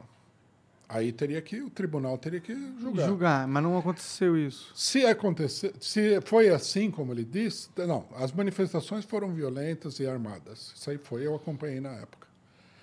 Se esses caras participaram, o normal é que eles fossem para cadeia. Faz isso no Brasil, você vai em cana. Faz na Argentina, faz na Alemanha, faz na Inglaterra, faz na França, você vai, você vai preso. Quer dizer, o que eu estou dizendo é assim, não sei se é bom ou ruim o que ele fez, mas é normal. Né? Não há motivo para crucificar. O... Se for crucificar ele, tem que crucificar todo mundo. Entendi. É, Então, nesse caso, o que a gente precisa, para a gente poder discutir melhor esse, esse fato aí, o que a gente precisaria era mesmo de entender o que aconteceu lá e tudo mais, isso aqui. É, e no detalhe tudo. Né? Eu vi uma entrevista do cônsul, lógico, é o cônsul do, do governo nicaragüense. Ele explicava que o pessoal tentou uma verdadeira insurreição tal. Mas por que será que. Mas assim, Na essa insurreição Venezuela- houve por alguma razão também. Com o povo feliz não, não, não, não, não se amotina, né? Mas qual o povo que está feliz nesse momento? Ah, por exemplo, ó, o povo do Brasil eh, não tá, não tá puto a ponto de, de fazer um motim, Tá, né? então tá sim. Será? O que está faltando aqui é o estopim dessa situação. Não, o problema, sabe o que é? Como aconteceu no Cazaquistão. O povo estava insatisfeito. Muito. Não estava pouco insatisfeito. Mas aí, sabe o que acontece? Uma coisa é o povo insatisfeito. Outra coisa é você, como a gente viu acontecer na Ucrânia, como a gente viu acontecer na Venezuela, você ter grupos militares organizados que se aproveitam da situação para tentar derrubar o governo. É uma coisa totalmente distinta. Na Venezuela foi assim, falo que o, o governo da Venezuela reprimiu as manifestações. Na Venezuela, a gente acompanhou muito de perto. A gente mandou até gente na Venezuela para ver a situação. O pessoal chegou a queimar uma pessoa na manifestação, pô. Tá maluco. Não é pouca coisa. Aí, o- aí o governo reprime um negócio desse, você fala, é um governo que está violentando os direitos humanos. Não é assim. Não mataram um monte de gente. Tem, você tem que ver né, a proporção da coisa também. É, Como, agora, como agora no Cazaquistão. Tem gente que fala assim, é uma revolução. Mas entrou as tropas do Tratado de Segurança lá e o negócio acalmou. Mataram 200 pessoas? Não. Então, digamos, tudo bem, nós podemos até discutir se é- foi a melhor maneira, se estava certo, se estava errado, etc. E tal, mas não dá para falar que o cidadão é um criminoso por ter feito aquilo lá. Você diz Aqui no o- Brasil tem repressão mais violenta do que essa. É o problema do que o Maduro, ele meio que se apossou do poder e não solta mais, né? Ele virou um ditador, né? Ele- Não, por que, por que, que você diz isso? Que Porque ele passou leis, ele, tipo, mudou o Congresso, ele não jogou dentro do jogo político, ele meio que... Não? Ele, ele jogou e ele foi mais esperto do que os outros, né? É porque ele fez a, na- a, é um a força, escroto. não Isso é? um pouco escroto, não é? Não Foi democrático, né? Depende do, da situação É, se, em assim, si, né? se, se for a favor do que. do- por exemplo, vamos lá. Se o, o Maduro fez vários movimentos e esses movimentos estão a favor do que, do que, sei lá, eu penso, eu não vou achar escroto. Mas a verdade é que é um pouco escroto, sim, né? Assim, é meio que jogar. É meio que forçar a barra pra eu fazer o que eu acredito ser, a despeito do que, sei lá. É tipo, quem que elegeu pessoas- o Maduro, o único cara que pode ser o líder da Venezuela para fazer o povo passar sobre aquele, a- aquela, aquele desafio? Por que, que ele se sentiu empoderado de pegar e comandar e comprar o exército para ele o seu exército via ele e, e aos grupos políticos dele, Não, em vez não- de da nação poder decidir o futuro da O nação? Maduro não fez tudo isso daí. O Maduro é um herdeiro do, do governo anterior, do Hugo Chávez. Mas não é verdade que ele usou o dinheiro do petróleo da Venezuela para pagar o exército? Tipo, ele meio que demitiu todo mundo que era opositor dele. Tudo e- bem. e- Isso aí aconteceu. Eles, Mas- mas- eles cortaram muita cabeça dentro do exército venezuelano. Mas Ah, o exército venezuelano, esses generais, tudo foram. é, alguns foram parar na cadeia, inclusive, porque eles tentaram um golpe de Estado, um golpe militar, que fracassou. Eu falei aqui, teve uma mobilização popular que fracassou. Foi aí que o chavismo conquistou o exército. Porque o- a direita estava envolvida no golpe, na tentativa de golpe militar que foi derrotada pelo povo. Não foi nem pelo próprio Chaves. Aí é lógico. Eu acho até que o Chaves, nesse sentido, ele foi moderado, porque se eu fosse governo, se eu fosse o presidente da Venezuela, primeiro eu evitaria que a situação chegasse naquele ponto. Eu teria armado o povo antes que o pessoal desse o golpe. Agora, deu o golpe, tudo bem. Você fez a sua tentativa. A partir daí, você está perdido. Eu, por exemplo, ia abrir um processo e ia fechar todos os órgãos de imprensa que apoiaram o golpe. O golpe, e principalmente a mando de um país estrangeiro, é um ato de lesa pátria. É, amando de um país estrangeiro é foda. É, e já é foda sem ser. Já, já é um problema o golpe militar. sim, é. só é, é foda quando é- tem uma grande parcela da população é, apoiando o grupo político que tentou o golpe, entendeu? É, só que nesse caso Se você tem metade contrário. da população apoiando o golpe, você não pode ser vingativo com quem apoiou o golpe, Não. porque aí você vai matar metade da população, né? Mas você tem o direito democrático de penalizar todos os participantes do golpe, porque o golpe é uma atitude, uma atitude ilegal. Mas não todos que apoiaram, talvez, não, né? Não, apoiaram é, é vago. Os que tiveram uma Pegaram armas uma- e foram uma lá tentar ativa. matar as pessoas. né? Uma participação Sim, sim. ativa. Vamos supor que no Brasil há uma tentativa de golpe que é derrotada e a Re- Rede Globo fala temos que apoiar e tal. O governo que derrotou o golpe tinha que ir lá e falar, ó, perderam a concessão. Ah, tudo bem, Agora, agora vocês vão falar na internet, aqui no Flow. Vamos virar réis mortais como nós. Exatamente. Não, sim ou não? Sim, tá, não, aí, aí eu entendo. Mas sabe, o problema é que, tipo, eu não vejo o governo do Maduro como um governo do povo, entendeu? Eu não consigo ter essa percepção. Pra mim, ele é apenas um burocrata que tomou poder e num, num sistema caótico que se desenvolveu, que aquilo. Desculpa, mas a, Vino- a Venezuela não de- meio que tá deixando de ser um país, tá ligado? As- a, a gente tem milhões de refugiados aqui no Brasil. A gente tem pessoas. é Uma, uma sociedade que não vai a lugar nenhum, que só deteriora, entendeu? Aquilo é um caos social completo, entendeu? Não tem. E se o Maduro é o líder máximo da- desse caos todo, ele não é um bom líder. Ele é um cara que talvez ele esteja atrapalhando o povo venezuelano e não ajudando. Mas você acredita que o, um, um presidente, um líder, tem todo esse poder de fazer as coisas? Eu acredito que ele tem um poder de fazer as coisas, sim, ele tem bastante poder. Ainda mais quando ele tem eh, o controle do- de muitas riquezas naturais e ele paga essas, eh, um exército gigantesco com essas riquezas. Sim, ele tem um controle do cacete, na minha opinião. Um puta controle, ainda mais se ele é um ditador. Não, mas e o embargo econômico dos Estados Unidos? Tipo, e isso é um motivo de, por- pelo qual ele- a Venezuela não cresce tanto, né? Porque como que você vai crescer se você não pode negociar com ninguém, né? Mas isso também é porque tá um caos social, né? Se não tivesse um caos social, se mas- tivesse um eleito um, um- um governo democrático, e as instituições estivessem funcionando plenamente e a direita estivesse representada nesse governo e a esquerda e o centro e todo mundo, aí talvez o embargo Não, fosse disputável bem, e as teve- coisas melhorassem. Teve eleição agora, a direita está representada no, no parlamento. Lá na Venezuela. Na Venezuela. Mas você acha que essas eleições agora elas são boas elei- eleições que ah, são justas? Ninguém questionou. Ah, poxa, mas como que você vai questionar uma ditadura? Você morre, porra. Não, não, ninguém externamente a Ah, Venezuela entendi, questionou. entendi. Ah, Bom, aí já não, não sei também. Não, é, a, realidade é, a realidade é bem mais complexa. Por exemplo, o governo fez muita coisa pelo povo. Você tem um boicote econômico dentro do país, tem desabastecimento porque as empresas não, não entregam. Eu acho que um erro do governo venezuelano é não ser duro com essas empresas. Um governo popular, como eles eh, se apresentam, se a empresa está provocando desabastecimento, você tem que ir lá Mas não é a empresa que está provocando desabastecimento. não, não, mas aconteceu isso aí. O próprio governo denunciou. É que, tipo, tá rolando aba- desabastecimento porque não existe economia, não existe oferta. Não, não. É, um- é uma coisa política. É. É uma coisa política. Eu duvido um pouco que seja. Se eu, se não eu- desceria Vou falar do- para você, se eu fosse presidente, Ah.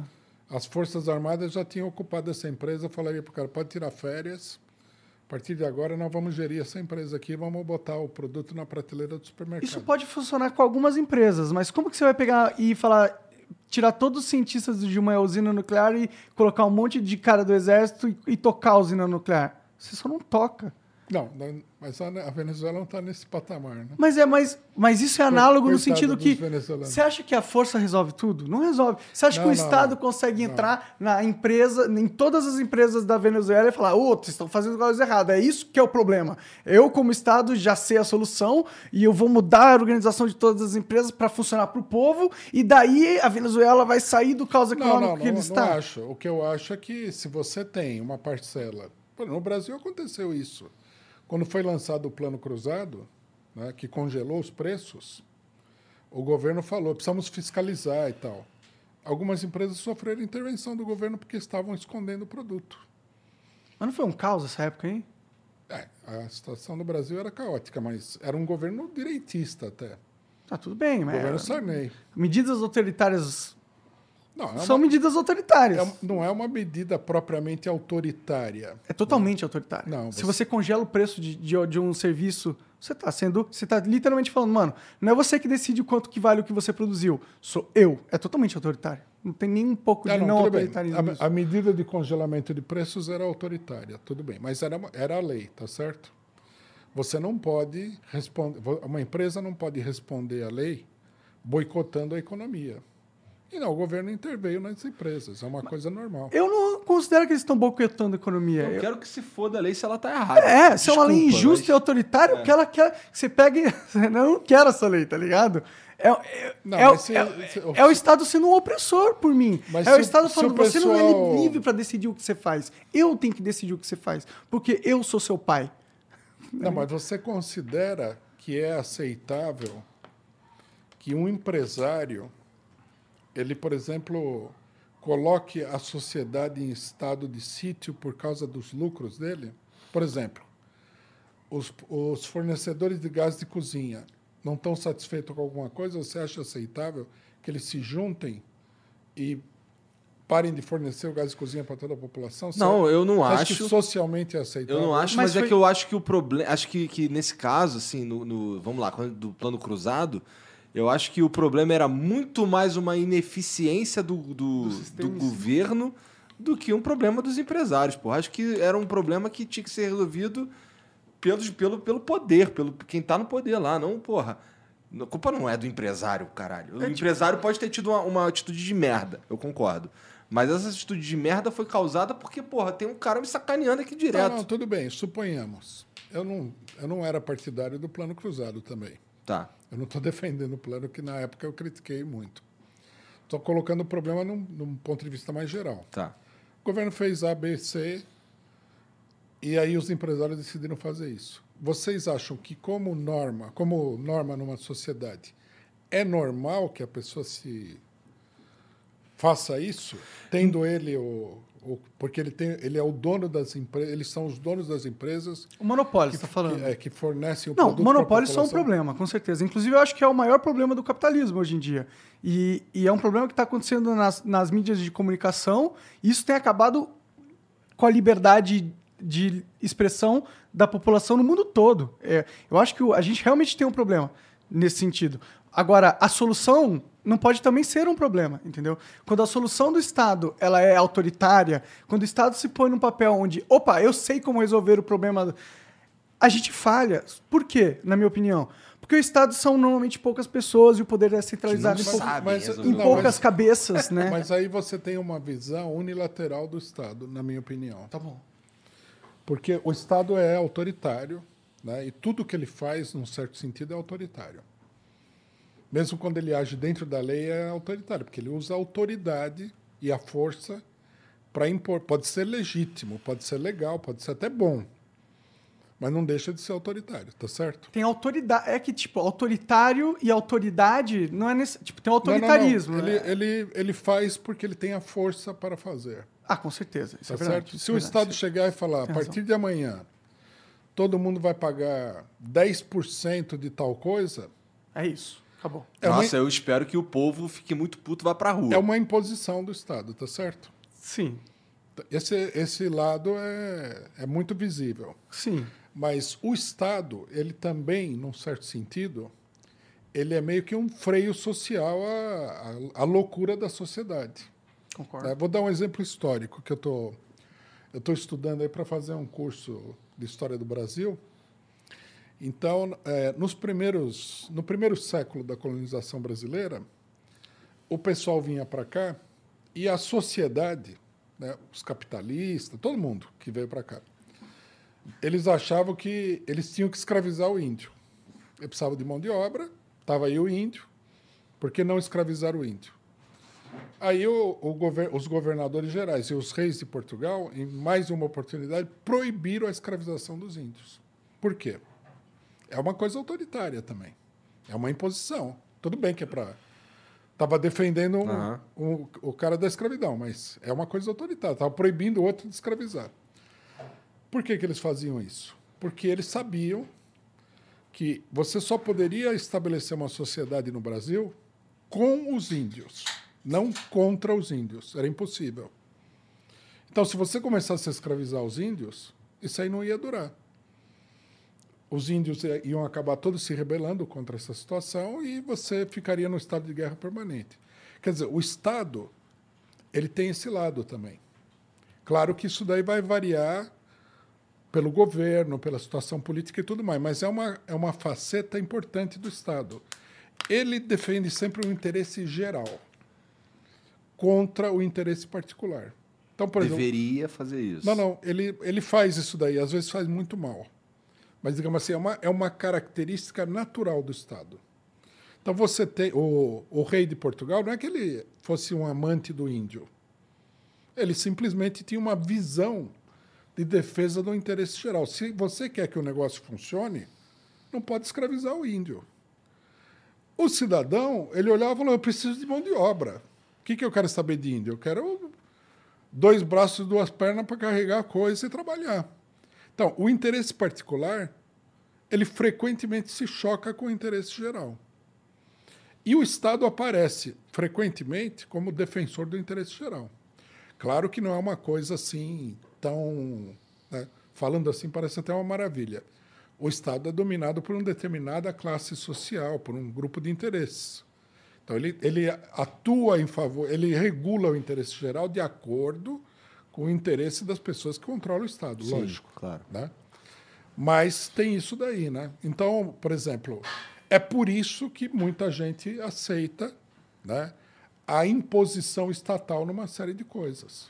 Não, concordo com, com o argumento do, do porquê o, o Estado ainda é necessário. Eu, eu acho que é pô, exatamente por esse motivo que você falou.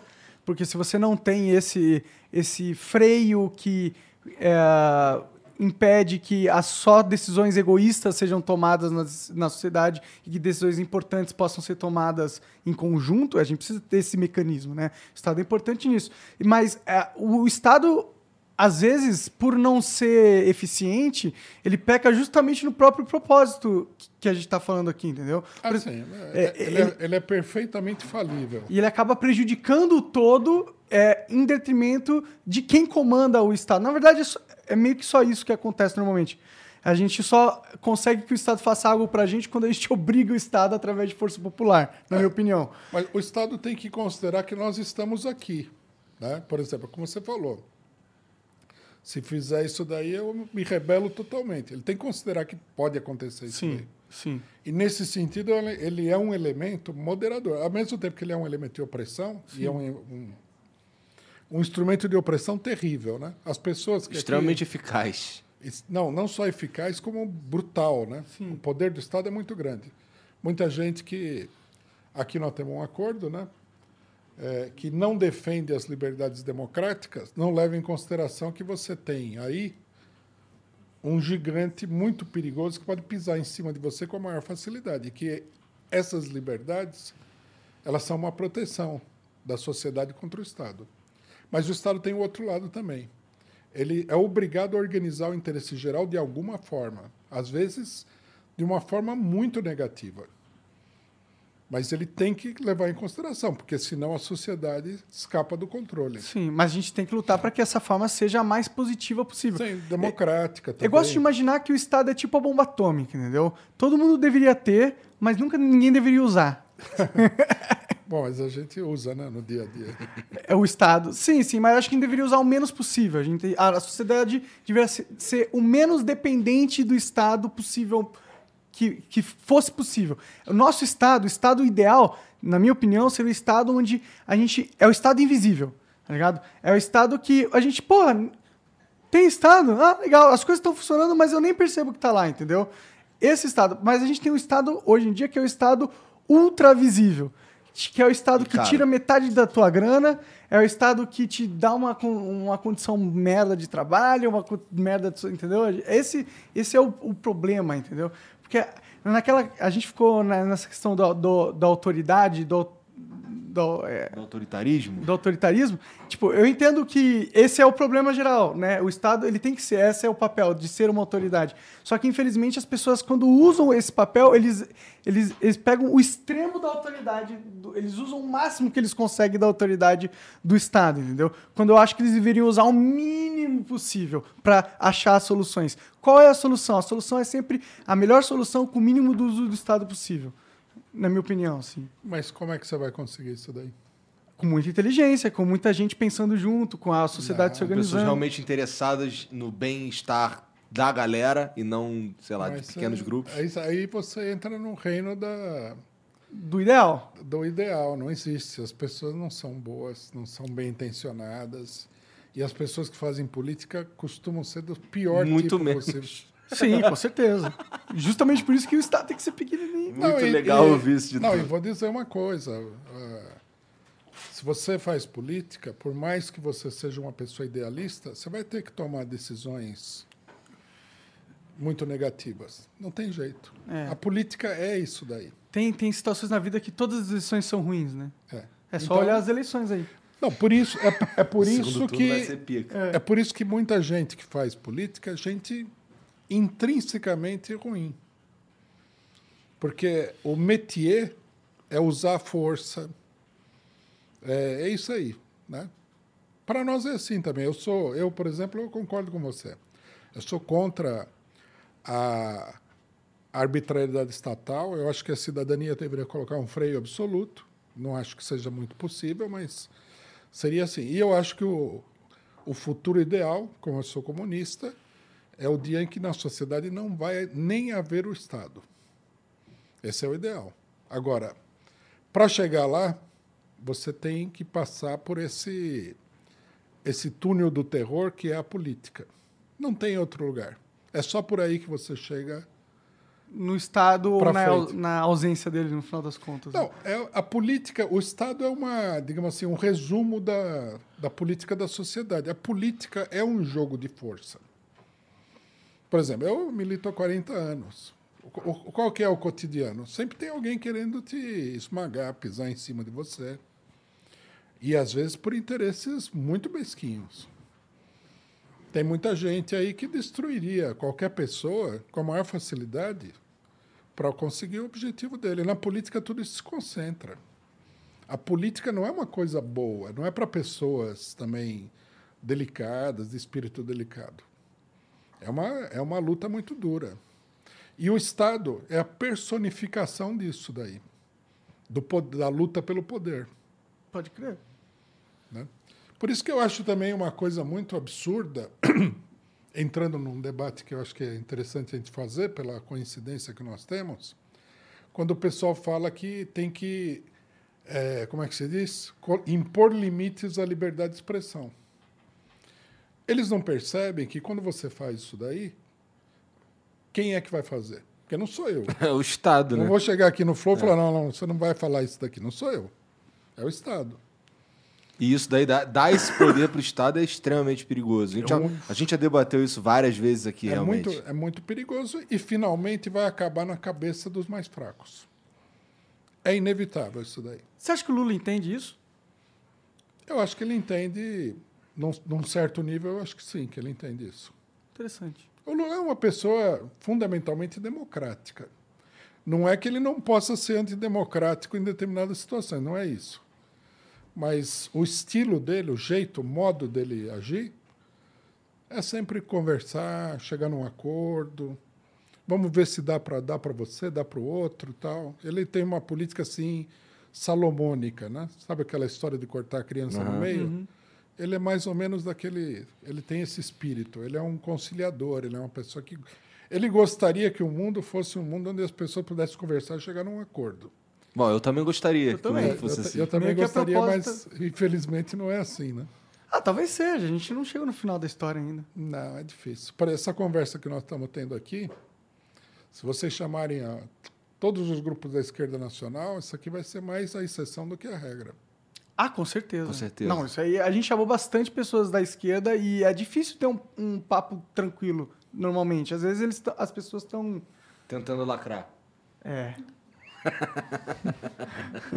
Não, não é, não é uma coisa tão imediata. É, as muita gente na política fica desesperada porque ele percebe que é muito difícil conseguir os seus objetivos. Às vezes o objetivo, a pessoa não se dá conta, mas o objetivo dela é simplesmente arrumar um emprego público de deputado federal. Às vezes ela não tem consciência disso. Mas isso coloca na pessoa uma pressão terrível, que começa a ver todo tipo de manifestação adversa como o cara sendo um perigo para ele. né? Então, por exemplo, vocês são considerados de direita, tá certo? Não pela direita. Pela direita a gente é considerado É. esquerdista. A esquerda considera vocês de direita. Acho que provavelmente seja uma, num, num modo muito abstrato, seja uma classificação correta. Agora, eu conheci muita gente de direita. né? O direitista mais característico, na minha opinião, é aquele. é- é são os que eu conheci na época da ditadura. São torturadores, assassinos. Eu olho para vocês, eu não vejo nada disso. Será? No- Mas essa tua visão, essa tua visão Não sei, do... não sei quantos esqueletos vocês têm no armário aqui. Né? Essa tua, essa tua visão do direitista, que você tá falando que é mais o cara ali da, da época da, da repressão e tudo mais, também não é um pouco exagerada? Esse é o direitista de verdade. Não estou falando que vocês são falsos. Eu direitistas. entendo, eu entendo. Eu, não sei, eu sei que você não tá falando da gente, mas assim, não é um Mas, pouco... mas eu, eu não vejo me um- eu- direita, Ah, tudo ser bem. sincero. Eu acho, eu, eu acho que é possível que, que tenha um direitista ou um esquerdista ou qualquer outro tipo de, de opinião política, assim, dentro do amplo espectro, porra, que não seja um completo maluco. Dá pra ter um direitista equilibrado, não dá? Dá. Tem, inclusive, existem hoje no mundo, eu acho até vários. Mas você tá falando então do, do direitista pra caralho, o extremo. Mas por que, É que isso? o, Não, não, não. extremo Eu de um. Tô falando do direitista, porque a classificação de direita é uma classificação política. Uhum. Vocês não são políticos, embora vocês intervenham na política. A gente tá no debate, na- né? No debate, etc. Mas não estão. Vocês não estão diretamente no jogo de poder, Uhum. que é a política propriamente dita. No jogo de poder, o direitista é uma pessoa muito ruim. Entendi. A mu- a- Uma boa parte são personalidades sádicas, de psicopatas e tudo mais. E eu conheci muitos deles. Vocês nem imaginam. Eu, eu, eu, eu vivi em muitos ambientes diferentes. Né? Vou citar um caso para vocês. Eu trabalhei na prefeitura de Osasco, na assessoria de imprensa. E o prefeito era da ala esquerda do MDB. Eu ficava lá na prefeitura quietinho, que eu estava no PT. É, um, um parente meu me tinha arrumado esse, esse emprego, né? Coisa tipicamente brasileira, o QI, né? Sim. Ah, Vai lá que né, fala que fui eu que mandei você e ele te arruma um emprego. Aí eu estava na assessoria de imprensa. É, e eu trabalhava muito, eu sou uma pessoa muito trabalhadora e tal, e eu era bem visto pelo prefeito. Aí ele recebeu um empresário que eles iam fazer uma doação para o cara criar ali uma, uma obra de tipo social. Né? Aí o pessoal, a gente foi lá, viu, ele ofereceu um terreno assim de 10 mil metros quadrados, falou, vou botar, vou calçar a rua, vou botar água, vou botar energia elétrica, tudo que vocês precisarem é só construir. Né? Aí o cara, você via que ele não estava satisfeito. Daí teve uma reunião onde estava o prefeito, o secretário de finanças, esse cidadão e eu, eu no canto, né? Aí o, esse empresário, né? Ele chegou e falou assim para o prefeito: Mas é só isso que você vai me dar para construir o negócio? O terreno, a infraestrutura e tudo mais? porra! Aí o prefeito falou: "Ó, é que Mas você quer um boquete? Mas o prefeito, o prefeito quase falou, eu estava engolindo o negócio. Aí o prefeito não falou nada. Aí o cara falou assim: e dinheiro? Tu não vai me dar dinheiro? O prefeito arregalou um olho, né? Porque o cara queria que ele vier, ele, o cara queria ir lá e construir tudo com o dinheiro da prefeitura. E a maneira como ele falava, a frieza dele, o desprezo que ele tinha pelo negócio todo, ele falou assim: eu vou em qualquer cidade aqui, o pessoal me paga toda a obra. Aí o prefeito falou: então, vai. Vai na cidade que te pagar, eu não vou pagar nada. Ele perdeu a, perdeu a esportiva. Mas você vê o jeito do cara, ele, esse cidadão é um opressor, ele está acostumado A ter, a pegar. a pegar, arrancar, pisar, humilhar. E, tipo, ele sabe que isso não é, tipo, não é normal. Um É. negócio onde o Estado fala assim, ó, tô tudo e tudo fica pra você. Valeu. Não faz nem sentido, né? Um vampiro, né? Sim. É. É um vampiro. E ele fazia isso daí, você via pelo, pela desenvoltura dele, que isso aí é o modo dele. Era mais um dia Certo. só. Ele teve milhares de outros encontros igual a esse. E esse não era militar, não era nada, era um empresário, direitista. Né? Essa personalidade é, é a personalidade da direita política propriamente dita. Mas por que associar à direita esse tipo de personalidade? Por que, por que direita? Por que não é só um filho da puta? Não, tem muita gente ruim também na esquerda. Ou que se diz de esquerda e tal. Isso aí não tem dúvida. Mas a direita, esse é o perfil, digamos assim, padrão. Entendi, entendi, entendi. Do, do cara que. com- o filho da puta de direita normalmente é assim. É, ele despreza o povo, ele acha que o povo é inferior, ele não vai falar. Os mais inteligentes, os mais sagazes, nunca vão falar na frente dos outros que ele não gosta do povo brasileiro, que ele acha que é uma escória. Que ele acha que esse é um povo todo é, mal arrumado, mestiço. Eles nunca vão falar isso aí, mas é isso que eles pensam. Ele acha que o fato de você ser trabalhador torna você um ser inferior quase que geneticamente. Cara, eu espero que você esteja enganado, porque isso seria horrível. Eu, eu gostaria de estar Ah. enganado também, mas essa, essa é a minha experiência. Eu, tenho uma Eu não boa- acho que ele tá vasta enganado, pra ser sincero. Acho que tem muita gente que pensa nisso, pensa dessa forma. Acho que pode ser que tenha muita gente que pensa assim, que se identifique com direita. Eu só acho que você tá enganado em, em- em associar esses traços, essas- esses defeitos dos, eh, do ser humano à direita, entendeu? Ou, ou defeitos Não, à não, esquerda. Eu acho que esquerda e direita eles não, Não, carregam. é, um, é um traço do ser humano. Mas a gente tem que entender o seguinte: os grupos humanos, inclusive os grupos psicológicos, eles vão se agrupar em torno de uma determinada orientação política, que é mais compatível com a psicologia dele. Por exemplo, se você for uma pessoa que toda vez que você vê uma pessoa na rua, você se emociona quase às lágrimas. Você vai ser militar? Não vai ser militar. Você vai Sim. entrar na igreja. Ou você entra na igreja católica, ou você vai na, na igreja evangélica. Você quer ajudar os pobres, você quer distribuir a sopa para os pobres. Você tem pena do cidadão, etc. E tal. Quer dizer, a sua psicologia leva você para um determinado caminho. Os políticos de direita, para dizer mais concretamente, os políticos da burguesia, dos grandes capitalistas, eles são uns psicopatas frios como gelo e eles são capazes de qualquer coisa. Bom, aí tu já limitou um pouco mais e eu tendo a concordar um pouco mais. É, já que a gente tá falando de um determinado grupo ali. Porque quando tu fala que um político de direita ele é necessariamente um filho da puta, eu fico, puta, tomara que ele esteja enganado. Ah, político é difícil você encontrar um que não seja. Tá. Mas qual- como que seria o filho da puta de esquerda? Tipo, qual que é o traço normalmente dos filha da puta que se associam ao grupo de, es- de esquerda, normalmente? Qual que é o perfil deles? Bom, você tem na esquerda, você tem gente corrupta.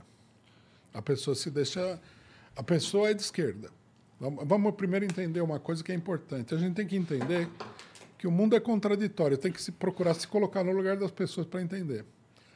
O cidadão de esquerda, ele quer melhorar o mundo, ele quer fazer reforma social, ele gostaria que o país fosse socialista. Se a gente chegasse no comunismo, ele ficaria muito feliz. Mas ele vive no dia a dia. Mas você não parece ser uma pessoa filha da puta. Então, mas aí, mas aí veja, ele não consegue conciliar isso com as necessidades dele. E aí se corrompe. Entendi. E aí isso daí vai fazendo com que a, que a personalidade dele evolua negativamente. Depois você tem os fanáticos. Né? Não são exatamente más pessoas num sentido, mas são pessoas problemáticas e perigosas. O cidadão bota na cabeça uma ideia e ele se acha no direito de impor essa ideia a todo mundo a ferro e fogo. Se ele faz parte de um grupo pequeno, ele vai ser um pregador chato. Mas se ele tiver algum poder, né, como aconteceu, por exemplo, com fanáticos da- das diversas religiões que já existiram e outras coisas, ele vai causar um problema muito sério. Vai botar gente na fogueira e tudo mais. Entendi. Faz sentido. Mas tu não acha. E o fanático de esquerda ele é parecido com o fanático de direita nesse sentido. É, então, por isso que eu tô.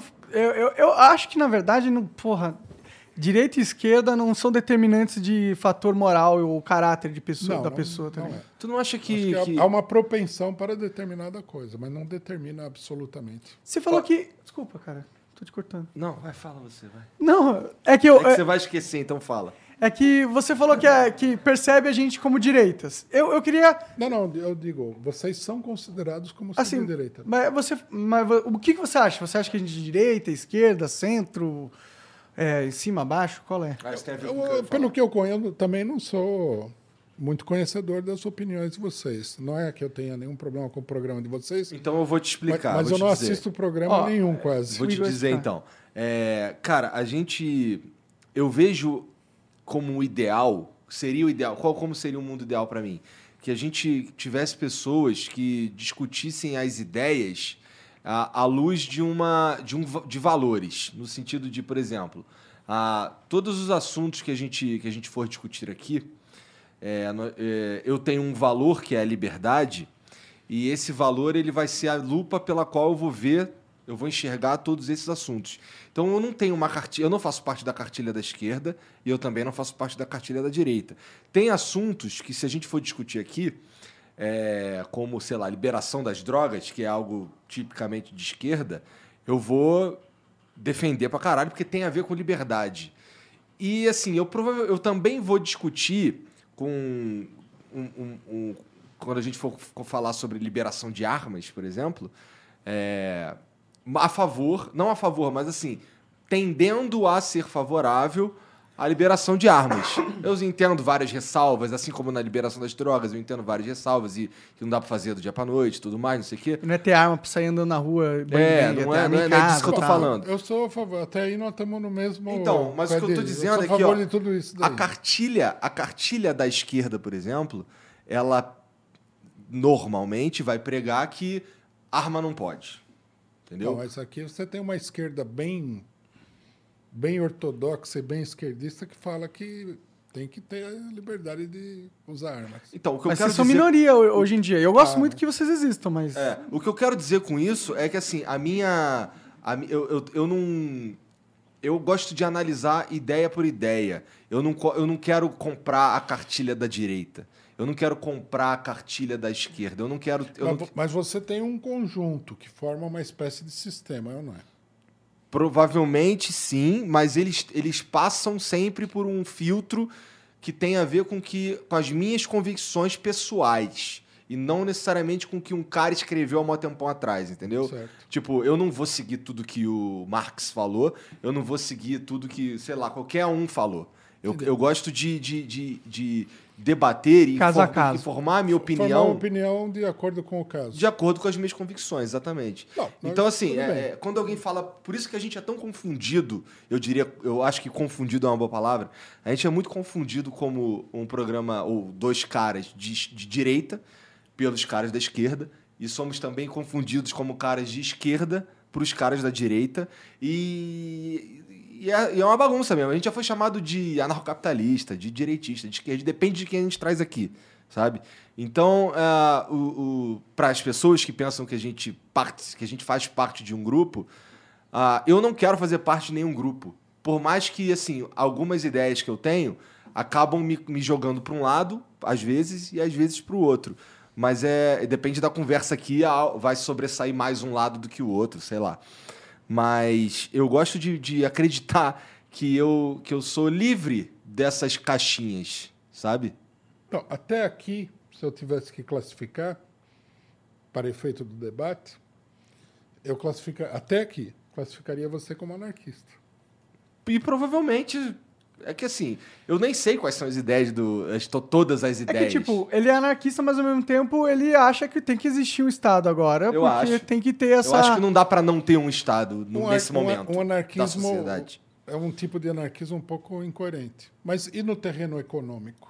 Você é a favor da, da igualdade econômica de todo mundo ou você é a favor da, da selvageria do mercado? Eu acho que a gente não. que como, a como sociedade, a gente provavelmente não vai atingir um Estado. Um, um- um- Estado, eu quero dizer, não no sentido do o Estado governo. Tô Falando assim, a gente não vai atingir um estado de, de igualdade para todo mundo, porque as pessoas têm. Primeiro que elas têm oportunidades diferentes, isso é muito difícil de mudar. Ah, vamos lá, por mais que. Elas são diferentes, né? Elas as produzem pessoas- resultados diferentes. Não, elas são diferentes, lógico. Então- não- não há a E produzem dúvida. resultados diferentes, né? Não é uma- Eu posso produzir mais que a outra pessoa, né? Não necessariamente só porque todo mundo existe que todo mundo produz a mesma Então, coisa. deixa eu colocar a coisa de um outro ângulo para ver se o que vocês pensam. Marx, numa, numa polêmica que ele fez, ele disse o seguinte: o comunismo, a igualdade no comunismo, não é uma igualdade como existe na legislação. Todos são iguais perante a lei. A igualdade ela se dá através da desigualdade. O comunismo vai ser uma sociedade onde é, as pessoas vão contribuir com o que elas podem, de acordo com a sua capacidade, e vão receber aquilo que elas precisam, de acordo com a sua necessidade. Você vê que Marx não achava que todo mundo era igual. Né? É um, digamos assim, um método para tornar todo mundo igual. Mas esse igual leva em consideração. Quem faz essa balança na sua visão? Quem que, quem que consegue uh, garantir que as pessoas recebam o que elas precisam? Porque isso é muito, tipo, difícil de saber, é muito único para cada pessoa o que ela precisa, tipo... Ainda mais num estado gigantesco como é o Brasil. Não, nós só podemos falar em, em termos de necessidades materiais, né? Por exemplo, não dá para o Estado ou a sociedade suprir diretamente, ela pode criar condições, mas suprir diretamente as necessidades emocionais de ninguém, não é possível. Sim. Né? Então, por exemplo, é, você precisaria ter uma sociedade de abundância. Se todo mundo tiver a possibilidade de ter uma casa confortável, adequada, digna, digamos assim, uhum. de um ser humano, ninguém vai ficar brigando por causa de moradia, não é? Claro. Claro. Então, é, o, o, comunismo seria o, estado, o, o estágio de desenvolvimento social em que você conseguiria suprir as necessidades da população essenciais. Entendi. Então, o, o, comunismo, na sua visão, seria quando a sociedade atinge uma, uma maturidade onde ninguém passa fome, ou ninguém tem necessidades realmente não, e não só é, isso. físicas. Mas isso não, é um, não, isso não é um só isso, de... onde você, por exemplo, se você quiser ser um artista, a sociedade vai dar condições para que você seja um artista. Se você quiser ser um pesquisador, você vai ser um pesquisador. Você vai ter os meios para se educar, os meios de pesquisa, o tempo necessário. Quer dizer, a sociedade supriria todas as necessidades, não só da, da sobrevivência, mas as necessidades gerais de um ser humano mais complexo. Né? Ah, entendi. Mas ah. eu, eu acho que isso daí, se a gente atingisse algo assim, Quer dizer, quando, vamos lá, quando a gente atingir algo assim, vai ser no momento de, de uma evolução social que, porra, é ela não é, é ela não vem, ela não vem de cima para baixo do Estado. Ela vem de uma da, própria sociedade. Da própria sociedade. Quer dizer, a sociedade criou as condições. É um problema econômico, de produção. Você precisa produzir a casa, você precisa ter a universidade. Não, e eu preciso ter, ter pessoas que com esse pensamento de que de que é, é, possível que todo mundo tenha uma casa legal. Porque, assim, não é o que rola é, hoje, não, não. Né? Todo mundo ter uma casa boa. Não é morar num... Claro.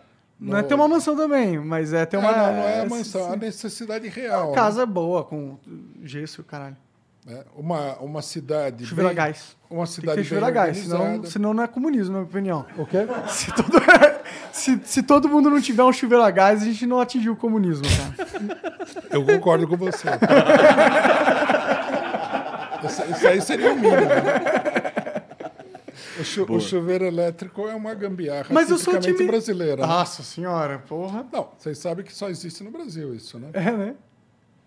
É uma, uma criação brasileira. Você, tipo, você tá literalmente tomando banho com água caindo e tem uma corrente elétrica de muitas voltagens passando acima da sua cabeça. O, estra, o estrangeiro, ele, ele se assusta com essa ideia. Faz sentido. Quer dizer, você precisaria ter tudo o que você necessita. Não é, realizar todas as suas fantasias mais loucas. Sim. Tudo que realmente você necessita. Você precisa ter condições para se desenvolver intelectualmente, você tem que ter essas condições. Você precisa exercitar um determinado tipo de atividade, você precisa ter condições de exercitar. Eu acho isso muito difícil, porque um, quem é que vai querer ser pedreiro? Não, é um problema quantitativo. Não, não, é um problema de escolha. Eu sou mais otimista também, cara. Eu acho que a verdade é que esse tipo de comunismo que você está falando, eu acho que é o destino final da humanidade, não importa o quê. É. É, a, a, não ser que a gente viva uma distopia muito foda, né? Pode ser que aconteça isso, tipo as máquinas dominarem os homens. Mas é, a gente vai chegar no momento onde a, gente, a, a nossa evolução tecnológica vai ser tão grande que a nossa produção de energia vai ser tão ampla que a gente vai ter uma, uma, uma escassez, não, ao contrário, uma Abundância. Abundância de recursos tão forte que não faz sentido deixar alguém passar fome, claro. entendeu? E não faz sentido brigar para ter essas coisas, porque elas estão aí. Sim.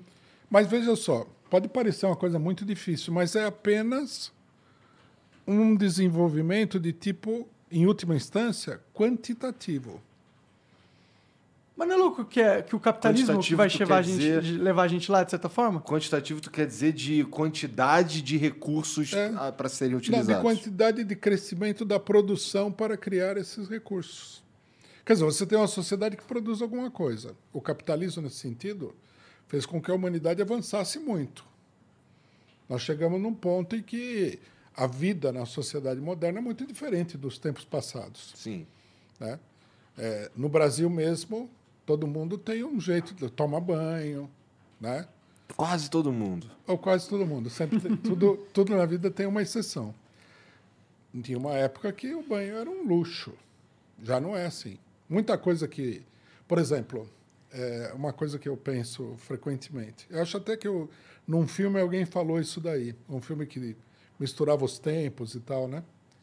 Aí aparece um cidadão que veio do passado, que era um nobre, e ele entra numa casa nos Estados Unidos, que é uma casa assim de classe média baixa. Aí ele olha todo. Fala, mas você mora no luxo. Quer dizer, para o século dele, 15, 14, 13, essa casa de classe média baixa que a gente considera que é uma porcaria é um luxo. Quer dizer, o capitalismo criou isso daí, criou essas condições. É, e eu acho que o socialismo vai completar essa obra. Entendi. Pô, e- Tu acha, tu acha negativa a existência de bilionários como Jeff Bezos, por exemplo? Ah, totalmente. Isso é um absurdo. E o Elon Musk?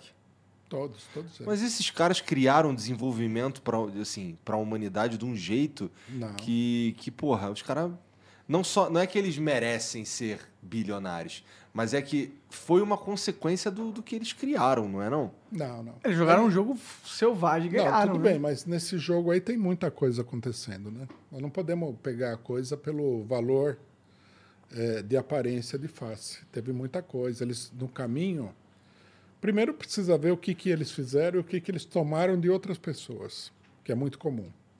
Segundo, precisa ver com quem que eles se associaram que permitiu que eles subissem na escada, na, na escada social. É muito complexo. Mas pô, será que Por exemplo, existiria um cara vo- que nem vocês, por exemplo, vocês não vão evoluir automaticamente para se tornar bilionários. Muito provavelmente não. Mas vocês, vocês têm uma boa audiência. eh, segundo- Mas o Bilionário me é foda. Não, não. Mas veja bem, segundo me consta, vocês têm esse programa, é o que tem maior audiência no gênero. É fato isso daí? Ah, é. Mais ou menos. Que agora a gente tem outras pessoas que estão jogando um jogo parecido e eles estão. num- O foco deles é um pouco diferente. Eu diria que a gente é o mais relevante no cenário. É. Bom, então, vamos supor que a gente pensasse assim, bom, então vocês vão fazendo a mesma coisa, se não tiver nenhum problema, porque se- na vida sempre tem problema. Vocês vão indo, vão indo, num dia vocês vão ser bilionários. Não, não, Não, isso não vai rolar. Mas eu também, por Preci- outro lado, eu não tô precisa- mandando ninguém pra Marte. Eu não tô, eu não tô colocando. não sou um gênio, é, Eu não tipo- tô colocando o carro elétrico de uma maneira que as pessoas Ah, mas possam o ter. carro elétrico não é nenhuma novidade. Eu falei, o Gurgel fez Sim. um carro elétrico. Ah, não, mas pô, peraí, peraí. O Tesla é uma Mas é que novidade. Ah, mas- Ah, Porra, é um puta, Carro que é uma puta sozinho. inovação tecnológica. Não, não foi ele que fez, né? Claro, ele, ele, ele literalmente foi ele que fez. Ele é um engenheiro líder da, da parada, tá ligado? Ele é Não, um eu crânio sei, do cacete. Ele chegou num momento, esse carro aí é feito num momento em que toda a tecnologia é arroz com feijão, pô. Mas não é importante que hajam essas pessoas para que a gente tenha uma evolução na nossa própria, sei lá, tecnologia. O jeito, o jeito que a Amazon Vamos- funciona é uma maravilha vamos, aquilo ali. Vamos eliminar a avaliação da pessoa. Vamos pegar a coisa em tese, que Tá. é melhor. É, sim, é, a humanidade se desenvolve, em parte, através de pessoas que, por algum motivo, são mais dotadas do que outras pessoas. Uhum. O desenvolvimento é sempre desigual. Você tem o, digamos assim, entre, entre aspas, o gênio, que vai fazer alguma coisa, você tem a pessoa de grande iniciativa, que vai fazer alguma coisa, e você tem as pessoas que vivem aquela vida cotidiana não vão fazer alguma coisa. É natural, porque a capacidade humana, devido à estrutura da sociedade que a gente vive, se concentra em algumas pessoas. Agora, eu não vejo que isso daí, é, que, que digamos assim, que o melhor aproveitamento dessa capacidade seria dar a essa pessoa privilégios extraordinários é, em oposição ao cidadão que não, não tem essa capacidade. Não, com certeza. Principalmente quando os caras começam a ficar muito ricos, eles começam a fazer lobby e eles começam a, a usar o aparato estatal em favor deles, não mais da população, né? É. Isso acontece muito. Porque acaba. eh, o cara fica muito poderoso e isso acaba se tornando um problema porque a gente não sabe lidar com poder. Não, a gente né? meio que abusa, né, normalmente. Mas é, é isso, né? Mas, tipo, tem que ter bilionários, né? A gente tem que ter ah, essa... Tem que ter o, o- o Bill Gates pra fazer a porra do PC funcionar. Eu quero um mundo onde, onde dá pra ser bilionário. Onde eu falo assim, eu quero construir uma empresa que lança foguete. Se, se eu for muito inteligente, eu consigo E eu chegar só lá. consigo lançar foguete se eu for bilionário. E né? só dá pra... é, Não dá, não tem como Mas- lançar foguete se eu for por, bilionário. por que, que não, por que, que a sociedade não, não, vai fazer isso daí? Porque eles não são inteligentes. A, Não. a inteligência tá no Elon Musk. Se não fosse filha da puta, não ia ter. Mas a verdade é, tem pessoas que nascem e eles têm a parada. E é isso. Não, não, isso é- eu, eu acredito que isso daí é uma, um pouco uma ilusão de ótica. Veja o seguinte: quem que foi que colocou o homem no espaço pela primeira vez? Foi o Estado. Foi- foram os russos. Sim. Quem que foi o gênio que fez isso daí? Você não sabe o nome dele. Provavelmente Bosniak. Ele ficou desconhecido, mas ele fez isso daí. Foram os engenheiros russos que trabalhavam com mísseis. O foguete espacial é uma derivação da, do- da indústria militar, como acontece com muitas das novidades tecnológicas. Porque a guerra é uma coisa mais importante, mais imperativa do que outras atividades. Então, aí o, o investimento humano é sempre muito grande. E não é por um problema direto de dinheiro. Esses russos não ganharam nada com isso daí. Eles fizeram por amor à arte. Sim, mas exatamente, eles não tinham problema de dinheiro, né? Eles, eles poderiam gastar dinheiro que eles quisessem para fazer aquilo acontecer. O, o foda do. Não, eles de fato não.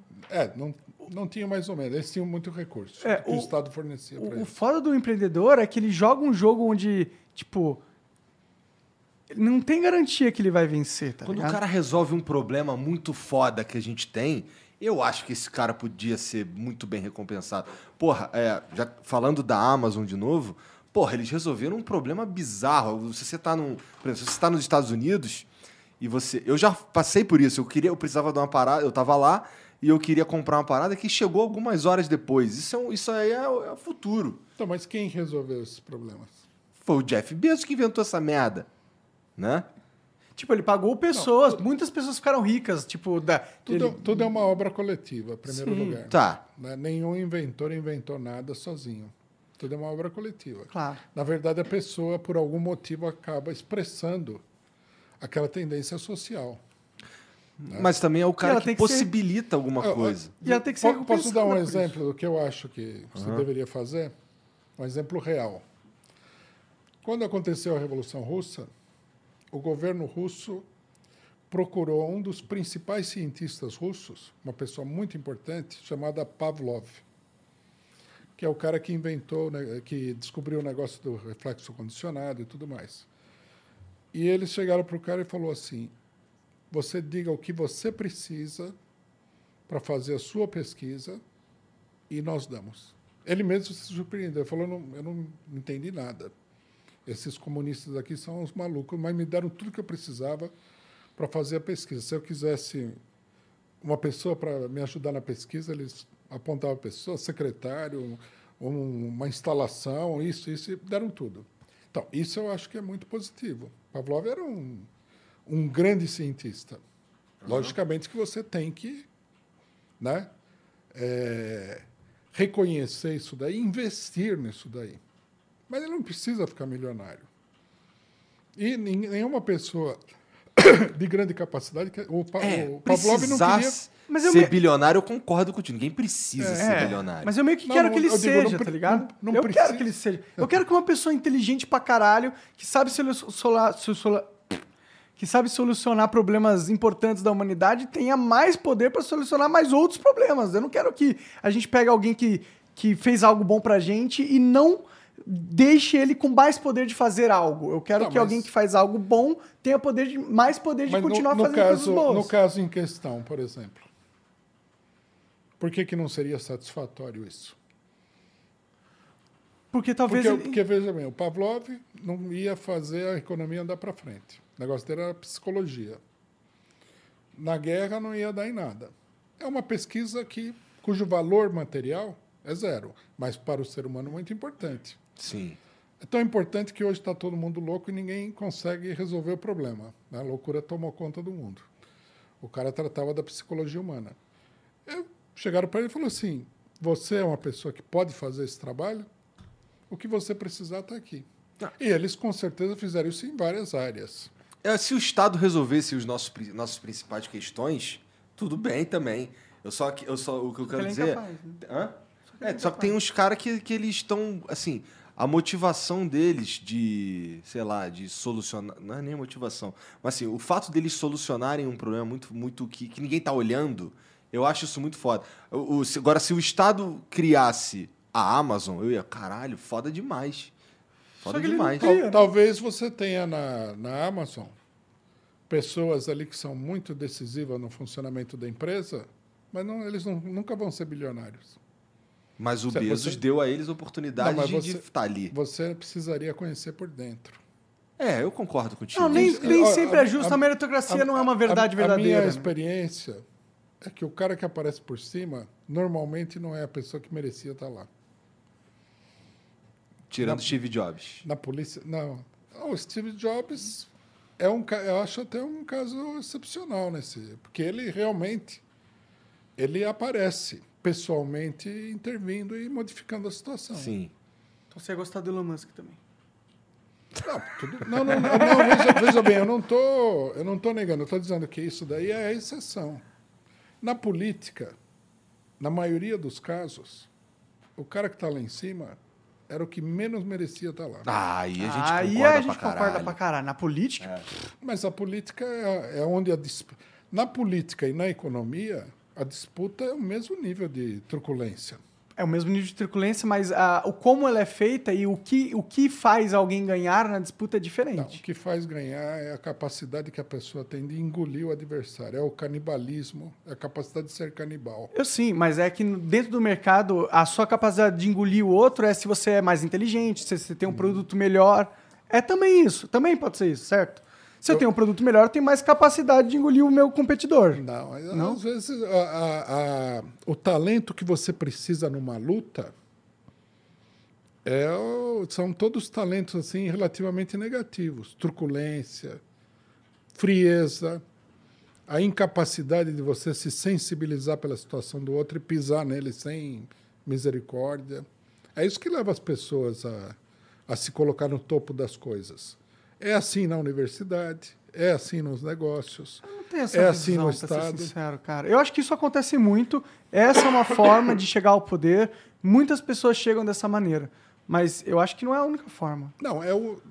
Lógico, o mundo é muito variado. né? A gente só pode de- definir um determinado padrão majoritário. O que eu digo assim, é do ambiente. Se você colocar no. no, no é, como é que se diz? No ringue, os lutadores, a pessoa que tiver maior treinamento e maior força física e tudo mais, maior capacidade de resistência, ela vai passar por cima dos outros. É da natureza da coisa.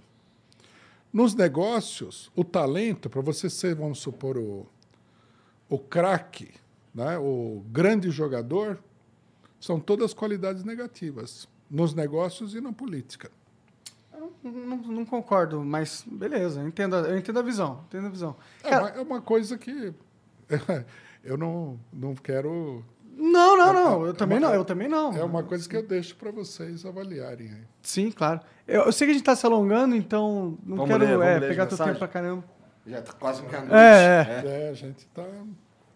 Pô, tu fala pra cacete, hein, Rui? Tô Não, é que é divertido. é divertido conversar com você. É legal. Pera aí. Legal, vou começar com um vídeo aqui que Taca tem... aí. É divertido conversar com você. É legal. Ih, caralho. Começa aí, então. Duas vezes. Twitch tava desmutado. Mas, ó. Esse é o, o Henrique. Esse cara gostou de mandar vídeo. É, né? padrão. Muito bom, Henrique. Gostei de ver, mano. Salve, salve família. Seguinte, Rui, o PCO está no poder, vamos supor. E aí ele vai fazer um projeto do proletariado, um, uma redistribuição de renda. É mais fácil fazer esse projeto com mais verba ou menos verba? Ou seja, um projeto anticapitalista é mais fácil de fazer em países ricos? Respondo. Não precisa, se não quiser. Não, não, não. Estou dizendo. Claro, tá. Ah, tá. Caralho, mano. É, não, é, sim, sem dúvida. Quanto mais rico o país, melhores condições você vai ter de, de distribuir o que existe. Né? Se tiver muito pouco, você vai criar uma situação onde as pessoas estão numa situação mais ou menos igual, nunca vai ser totalmente igual.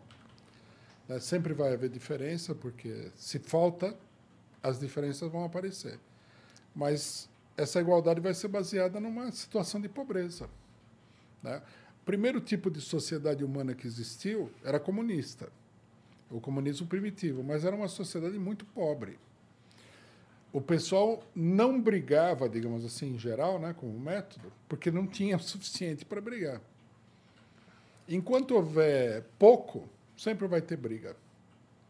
É difícil que você organize uma sociedade com pessoas que falam, não, mesmo que a gente tenha muito pouco aqui, vamos dividir igualmente e tal. Isso não faz parte do, do nível de evolução que o ser humano tem. Dá pra dizer que o, então o capitalismo é um, é um passo para chegar onde você quer que chegue? É, o desenvolvimento industrial do capitalismo é fundamental. Sem capitalismo, não pode haver socialismo. Tá. Isso é uma, um consenso entre os socialistas, comunistas? Não, é uma tese fundamental do marxismo. Tá. Entendi. O marxismo acha que você só pode chegar numa sociedade socialista se você tiver uma capacidade produtiva muito grande. Onde é que surge essa capacidade? No capitalismo. Por isso, por exemplo, Cuba é um país socialista num certo sentido, mas não tem né, a capacidade de produção para Dá casa pra todo mundo, que a dar gente tá casa com para chuveiro a gás. Entendi. Eu, eu acho muito interessante. importante. É. Eu acho interessante o que eles fazem. Acho que é uma sociedade, inclusive, muito mais humana do que a nossa. Mas não é. O socialismo não é isso aí. O Danonão Grosso mandou aqui. Fala pessoal, beleza? Rui, o que você pensa sobre a ideia do Brasil ter uma bomba atômica? E sobre a prisão do almirante e ex-presidente da eletronuclear Otton Pinheiro da Silva? Foi interesse estrangeiro? Bom, a segunda é, é ponto pacífico, né? O homem foi acusado de corrupção e de uma maneira muito estranha. E a bomba atômica, eu acho que se o Brasil é um país independente, teria que tomar a decisão de ter a bomba atômica. Se o Brasil pudesse tomar essa decisão, que ele não pode, porque ele é uma verdadeira colônia, mas se ele pudesse tomar a decisão, eu seria favorável que ele tivesse a bomba atômica. Cara, é impressionante quanto eu concordo com você em muitas coisas, velho. É porque o Não, nosso é uma- argumento é da liberdade, né? Não, você vê, a- você vê, a- você imagina a situação que a Rússia estaria hoje se eles não tivessem o arsenal atômico que eles têm? Tá fudido. O pessoal estava muito mal. Mesmo que você não pretenda usar, apesar de que se você constrói uma bomba atômica, É, você tem a possibilidade de tem a usar. possibilidade de usar, né? O maior exemplo é a Coreia do Norte, né? Tipo, é, uma ditadura opressora horrenda Que ninguém mexe com eles. não vai mexer com os caras. Foda-se, tá ligado? Você vai causar o risco do mundo acabar? Não. É. O RMA Forte diz aqui: a revolução não teve sucesso nos países centrais do capitalismo, como previu Marx. Acabou acontecendo em um país pobre e atrasado e não mudou esse paradigma nos países seguintes. Com isso, o comunismo acabou sendo reduzido à caricatura de divisão da pobreza. Como mudar essa imagem? Bom, primeiro, eu acho que é preciso que as pessoas que acreditam no comunismo expliquem efetivamente o que é o comunismo. Você falar, por exemplo, não, o nosso modelo de socialismo é Cuba. Eu, logicamente que a maioria das pessoas vai olhar e falar, mas uma sociedade tão pobre, sem recursos, é isso que vocês estão propondo? Vai acontecer, inclusive, a caricatura. Querem reduzir o, o Brasil, que é um país mais desenvolvido do que Cuba, à situação cubana. É absurdo. A pessoa deveria explicar que não, que não, o socialismo não é isso. O que aconteceu lá, a revolução, criou condições para uma melhor distribuição da renda, mas é só isso. Não dá para levar um país, uma ilha daquele tamanho, com poucos recursos, ao socialismo. Então, eu acho que a explicação é que é o fundamental. Nós temos que explicar para as pessoas. Eu acho, por exemplo, que muita coisa que eu falei aqui vocês provavelmente concordem, mas nunca, talvez, né, nunca ouviram explicado desse jeito. Né? Então, eu acho que a gente tem que ter paciência. Só o fato de você é, apreciar que o capitalismo é uma ferramenta útil já quebra um paradigma na minha cabeça do que é um comunista, entendeu? Porque, na minha visão, uma pessoa que é comunista, ela odeia o capitalismo, entendeu? Ela não quer que ele exista. Ela quer acabar com o capitalismo. Mas a sua visão é: vou usar o capitalismo para atingir uma sociedade mais igualitária. Não. é diferente. Nós temos que superar o capitalismo. né? Mas é, Marx, por exemplo, não achava que o Ô, Rui, capitalismo. puxa o microfone para Ah. tu. Marx não achava que o capitalismo tinha sido sempre uma coisa negativa. Se a gente pegar o Manifesto Comunista, muita gente já comentou isso daí, é interessante. Fala que a melhor defesa que já foi feita do capitalismo está no Manifesto Comunista. Porque Marx mostra como o capitalismo revolucionou a sociedade. Só que acontece o seguinte: na vida tudo é assim, tudo sobe e desce. Tudo evolui, chega no ápice e decai. A minha concepção é a seguinte: o capitalismo não é que ele seja ruim em geral. Não é bom também, porque é um regime de desigualdade e tal. Mas ele foi bom, ele produziu coisas boas. Mas ele é decadente. Tá decadente mesmo. Quer dizer, você fala assim, o, o Pelé é um grande jogador, mas se você colocar ele em campo hoje, ele não consegue nem chutar a bola. Ele foi um grande jogador. E foi mesmo. Agora ele não consegue nem jogar futebol. O capitalismo é a mesma coisa. O capitalismo está numa etapa de grande decadência. E, portanto, é preciso substituir o capitalismo por um outro regime social. Agora, já, imediatamente? Agora, no mundo, é, sem dúvida. E como seria a puta aí? É bom, entendi. Acho que tá, entendi. Não, não dá para Eu não fazer. quero me alongar muito, Não dá para tá- fazer por decreto. A Claro. A sociedade tem que ser impelida a essa mudança. É, é isso que nós chamamos de revolução, né? Sim. É. Bom, mas. É, tá. É que isso, isso é bem impossível de acontecer, né? Você ima- imagina que você também imagina que é, agora é impossível Não, qualquer. eu, eu acho que a situação vai Você acha que é possível? É, tipo, você acha que esses. Todos esses dinheiros que já estão na mão de pessoas, eles vão só ser.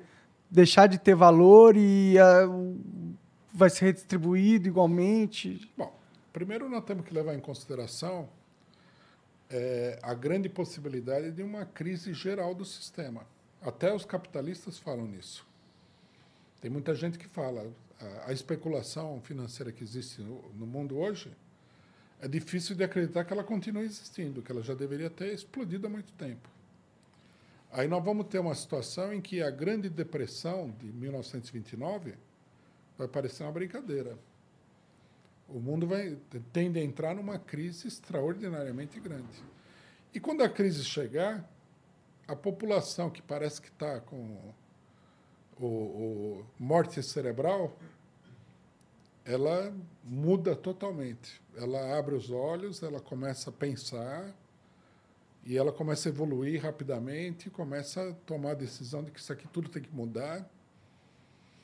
São coisas. Eu, por exemplo, é que a, a experiência de todo mundo é muito desigual. Vocês já amadureceram numa sociedade é, muito. Como é que se diz? Materialista? Não, é uma sociedade. Na sociedade dominada por essa política neoliberal. Né? Mas eu, por exemplo, eu vi na minha. No, antes desse período, um número muito grande de revoluções. Revoluções de verdade, não essas revoluções aí de, de meia dúzia quebrando um prédio e tal. Eu vi a revolução no Irã. Era uma coisa muito gigantesca. Vi a revolução em Portugal, em plena Europa, né? Os militares portugueses que fizeram a revolução, eles eram comunistas. Otelo Saraiva, que foi o, o, o coronel, que foi o principal dirigente da Revolução, ele era comunista, está vivo até hoje. Eles, eles falaram: nós queremos tra- transformar Portugal na Cuba da Europa. Militares da ditadura do Salazar, imagina só como é que era. Vi a Revolução na Nicarágua, em El Salvador, em vários países. Aí a burguesia também estava vendo o mesmo panorama, assustada, lançou a política neoliberal, que é uma política de terra arrasada. Mas isso é tudo. A questão é a seguinte: tudo muda. Mas é que, tipo, ok, posso até achar que vai acontecer algo assim, ou realmente está passando por um momento bem caótico no mundo, mas é, que sistema seria implementado no lugar? Isso que eu não, não consigo visualizar, sabe? Não, a tendência geral de qualquer tipo de revolução, hoje em dia, pode ser no país mais atrasado do mundo, é acabar com a propriedade privada do, dos grandes negócios. Não a propriedade, porque tem a caricatura, né, que vai roubar a casa do vizinho e tal. Não é essa propriedade privada. Só tirar dos ricos. empresas, tirar dos Robin ricos. Hood. Não, tirar dos ricos e estabelecer uma administração coletiva, né? Mas a gente vai ter a inteligência para administrar as coisas que os caras estavam administrando, todas as empresas? Ah, sem dúvida. Uma coisa que a gente tem que levar em consideração é o Ah, seguinte: os capitalistas aprenderam muito com a Revolução Russa. É que Foi- eu acho que se você colocasse muito- qualquer pessoa aqui para tocar o Flow Podcast, ele não ia tocar, não. Ah, não, mas isso é diferente, né? Não sei se é. Não, por exemplo, isso aqui é quase, digamos assim, uma, uma atividade artística, né? Depende muito do talento individual. Ah, mas aí você tá falando desse programa. Tem um monte de coisa acontecendo aqui. Entendeu? Não, ah, aqui, no- quando ele fala flow, não está falando do programa. Não, ele tá nesse- falando não, de. mas é que, tipo, Você- Você diz administrar, por Não é exemplo, fácil- o negócio que é o flow. É. Ah, precisa, a pessoa precisa ter algum conhecimento de administração. É que se você pega a Tesla, que é uma empresa de carros, de carros elétricos, você pegar, aí você tira todo mundo, todos os engenheiros, todas as pessoas que estão lá da Tesla, e aí colocam outras pessoas do povo para tocar a empresa, a empresa deixou de existir. Não, mas não seria assim. Ah, não, entendi. Você não, você só tiraria a propriedade dos, dos proprietários. O Só o Elon Musk, ao resto das pessoas que estão na empresa, aí você daria para essas pessoas que estão na empresa? É. O Estado teria que administrar, né? Entendi, entendi. Nós estamos supondo que O Estado administrativo. Veja entendi. bem, a Revolução Russa ela foi dirigida por um partido. Ah, Um partido que tinha o que seriam as- provavelmente as pessoas mais inteligentes daquela época. Eles. Eles fizeram uma, uma quantidade tão grande de inovações na economia que hoje para nós são coisas absolutamente elementares. Por exemplo, o- o- os dirigentes do Partido Comunista os dirigentes revolucionários, porque tem o Stalin, tem toda essa história, não vamos entrar nisso agora. É, eles falaram o seguinte: se nós queremos tirar a Rússia do atraso, nós precisamos construir toda uma infraestrutura de base. Primeira coisa que nós temos que fazer é construir uma usina elétrica gigantesca. Esse aí, não, no mundo daquela época, esse tipo de plano de industrialização não existia. O plano de industrialização brasileiro vem daí. Eles inventaram isso. Eles inventaram um monte de coisas. Eles pe- inventaram investir em infraestrutura da nação? O Não eles capitalismo daquela época é como o capitalismo daquela época é como você fala do Estado. Aham. O Estado não tem que intervir. Então, era o liberalismo econômico, que é uma coisa também que hoje em dia já não existe mais no capitalismo decadente. O- A doutrina do liberalismo era assim: o Estado tem que administrar determinadas coisas, mas não tem que, por exemplo, ter empresas, etc. E tal. Às vezes a empresa falia, o Estado tomava conta da empresa, esse tipo de coisa. Mas, por exemplo, o nível de estatização que o Brasil conheceu naquela época era ninguém nunca nem imaginaria que isso aí pudesse acontecer. Os primeiros a fazer isso aí foram os russos. Não Eles, eles inventaram praticamente a economia moderna. Keynes, por exemplo, que todo mundo fala, o que, que ele fez? Ele observou a experiência russa e adaptou para o capitalismo. Ele falou: Isso aqui está totalmente fora de controle e nós precisamos controlar. Como controlar? Vamos fazer como os russos. Tem que ter um plano, o Estado tem que estatizar a empresa. Nunca ninguém falava disso, que tinha que estatizar a empresa.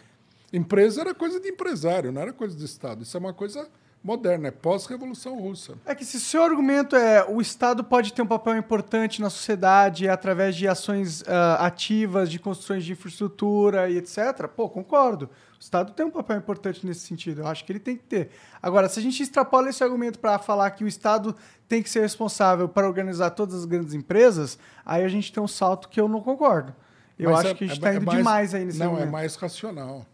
Não é. Não é mais racional, sabe por quê? Pra isso acontecer, a gente, tinha que- a gente os- precisaria de um Estado russos- eficiente para começar. Não, veja bem. É, você tá Então, achando mas- que os burocratas vão ser. Não, vão não, não. saber o- como é, é, direcionar as empresas para o melhor? Não vão. Não, burocratas. Mas são- sempre vão ser burocratas, Em geral, são pessoas Estado, não inúteis. É. Mas se o Estado colocar alguém, não vai ser sempre um burocrata? Não, não porque é, quando você faz uma revolução, o Estado é dirigido pelos revolucionários, que não são burocratas. A psicologia Mas de um revolucionário pode corromper. E por que, que esses revolucionários não vão só falar, ah, ô, tá legal ser todo poderoso aqui, comandar essa nação? Que Não, tal se a gente não, só mas veja bem. continuar? Não, todas as grandes revoluções, Ah. elas foram coisas muito criativas. Mas não acabaram em, em- Não, por exemplo, em- em ditadores, pô. Isso que a gente discutiu aqui hoje, né? das liberdades democráticas. Quem que inventou isso daí? Quem que inventou, não. Quem que colocou em prática, materializou, fez com que a coisa existisse, saísse do livro e viesse na realidade? Foi a Revolução Francesa. Tinha, tinha democracia na Grécia, né? né? Foi a Ah, primeira. mas é uma democracia muito diferente, muito mais antiga. Né? Ah, com certeza, né? A democracia francesa é um processo bem mais Evoluído, com bem mais certeza. evoluído. Sim. Mas não, não é que eles partiram daquele, eles conheciam, lógico. Apesar que os, ah, os revolucionários dessa época eles se baseavam mais em Roma, né? porque Roma era uma república e eles eram contra a monarquia e eles achavam que a república que era democrático. Para eles, república era sinônimo de democracia. Entendi. Então, eles, eles que inventaram a coisa. Tudo bem, pessoas falaram, e tudo, mas quem que foi lá e falou, agora vamos organizar essa sociedade desse jeito? Aprovou a Declaração dos Direitos do Homem, estabeleceu uma mudança no judiciário, estabeleceu o poder da Assembleia Popular sobre a nação. Até aquele momento, quem mandava era um rei, uma pessoa. Sim, o Estado Eles é falaram, importante nesse sentido. Aqui nós vamos fazer com que o povo mande no, no país. Eles inventaram uma coisa, uma invenção. né? Os russos fizeram a mesma coisa. Revolu Isso é um revolucionário. Aquele cidadão que fica na administração, esse é o burocrata. Esse é o, é o cidadão que vem quando a água baixa. O revolucionário é aquele cara que vai fazer um surf naquela onda gigantesca. O burocrata, no máximo, ele vai molhar até as canelas. Né? A gente não deve confundir. A burocracia é uma coisa muito ruim. Mas não é a evolução natural do É o que vai Estado? acontecer, né? Depois, logo depois da Revolução, ia ter o burocrata. É, a água sempre baixa no final das A contas. água é né? sempre baixa. Não- mas aí nós temos que ver né? A envergadura do processo democrático, do processo revolucionário. Se for um processo grande, porque nós. Tá confiando muito nos caras, pô. Não, tá a- confiando não, nesses não, não. salvadores Não, não, eu revolucionários não- aí. Eu não pô. confio na pessoa em si. Né? Mas esse sistema que você tá depende de exemplo, confiar nas pessoas. Revolucionário, para mim, Ah. é uma pessoa que, por exemplo, hoje no Brasil, não quer ter um cargo de deputado. Ele defende as ideias dele e procura colocar em prática. Se ele ficar na miséria total, ele continua sendo revolucionário. Se ele for perseguido, ele continua sendo revolucionário. Isso cria uma psicologia especial. Não é uma pessoa que você vai chegar e falar assim, agora eu vou te dar um troco aqui, você vai se corromper. Ele vai falar, não, não quero nem saber disso daí. Nem passa pela cabeça dele. Só que ele vai morrer. É, ele morre, a situação muda. E aí os burocratas tomam conta Não. e fudeu, estamos numa ditadura. Não, mas veja, é, eu, quando eu estou falando da revolução, estou pensando na psicologia dessas pessoas. Tá. Pessoas que não estão aí para compromissos idiotas. É, é, são pessoas que estão para coisas muito grandes. Aí é verdade. As revoluções, elas costumam, a água costuma baixar. Só que acontece o seguinte, né? Qual que é a nossa expectativa? Que se você deflagrar um processo geral, não num país isolado como aconteceu na Rússia, mas digamos que você comece uma revolução na Europa, que passe da Espanha para a França, da França para a Itália, da Itália para a Alemanha. O que é fácil de perceber porque a Europa é quase um país unitário. você vai colocar em marcha um processo tão poderoso que a água não vai baixar. Pelo, dinam, pelo motor. O motor vai atingir uma tal rotação que ele não vai diminuir. Esse é o problema da revolução. Se você tiver uma revolução isolada, ele você vai, chega uma hora que ele não aguenta, ele não vai, ele não se espalha, ele não, não cria aquele dinamismo, né? Aquela, o pessoal usaria a expressão, aquela sinergia, né? Então, a expectativa é essa. Quando os Estados Unidos fizer uma revolução, o abalo mundial vai ser tão profundo que os países todos vão entrar em ebulição, junto, um depois do outro e tal. Essa, essa aqui é a nossa ideia. Né? É por isso que nós trabalhamos. Porque se fosse para você fazer uma revolução, daí vem meia dúzia de burocrata, coloca você na cadeia, toma o poder, se enriquece, começa com aquela babaquice toda, é bom. Não valeu a pena. Não valeu a pena, nem valeria a pena ser. Bom, tudo bem. Tudo vale a pena, né? Como disse o Fernando Pessoa, que era um cara de direita, tudo vale a pena se a alma não é pequena. Mas digamos, não seria um bom plano. Né? É. Não é um plano Def muito empolgante. Definitivamente não. o RMA Forte mandou outra aqui. Maior perversidade do Temer foi o PPI, preço de paridade de importação. Pagamos como se não produzíssemos uma gota de petróleo. E ao invés disso, e ao invés de reverterem a decisão, dizem que a solução é vender a Petrobras. Sem ela, o preço internacional vai ser o piso dos valores que pagaremos.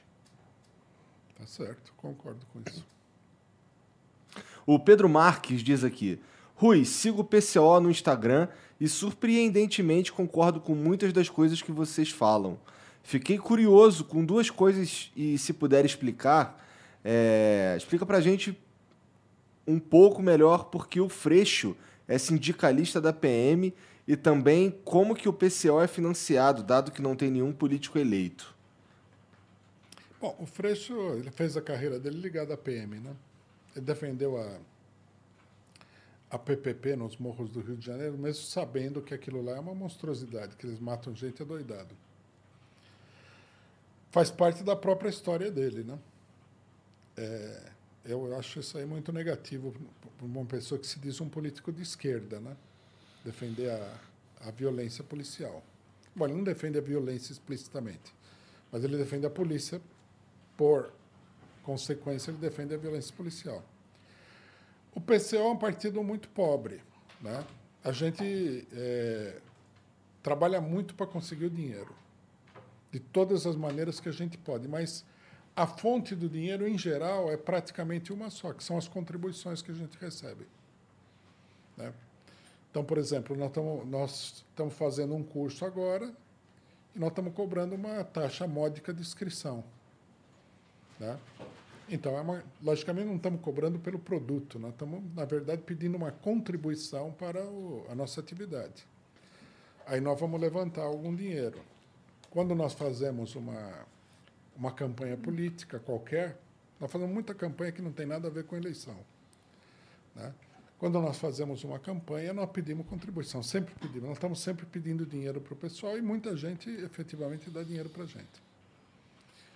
Aí, lógico, a gente tenta fazer de tudo, né? Por exemplo, nós temos, assim como muita gente, nós temos um canal de TV no, no YouTube, o pessoal se inscreve, dá superchat, a gente, é, uma, é um dinheiro que entra.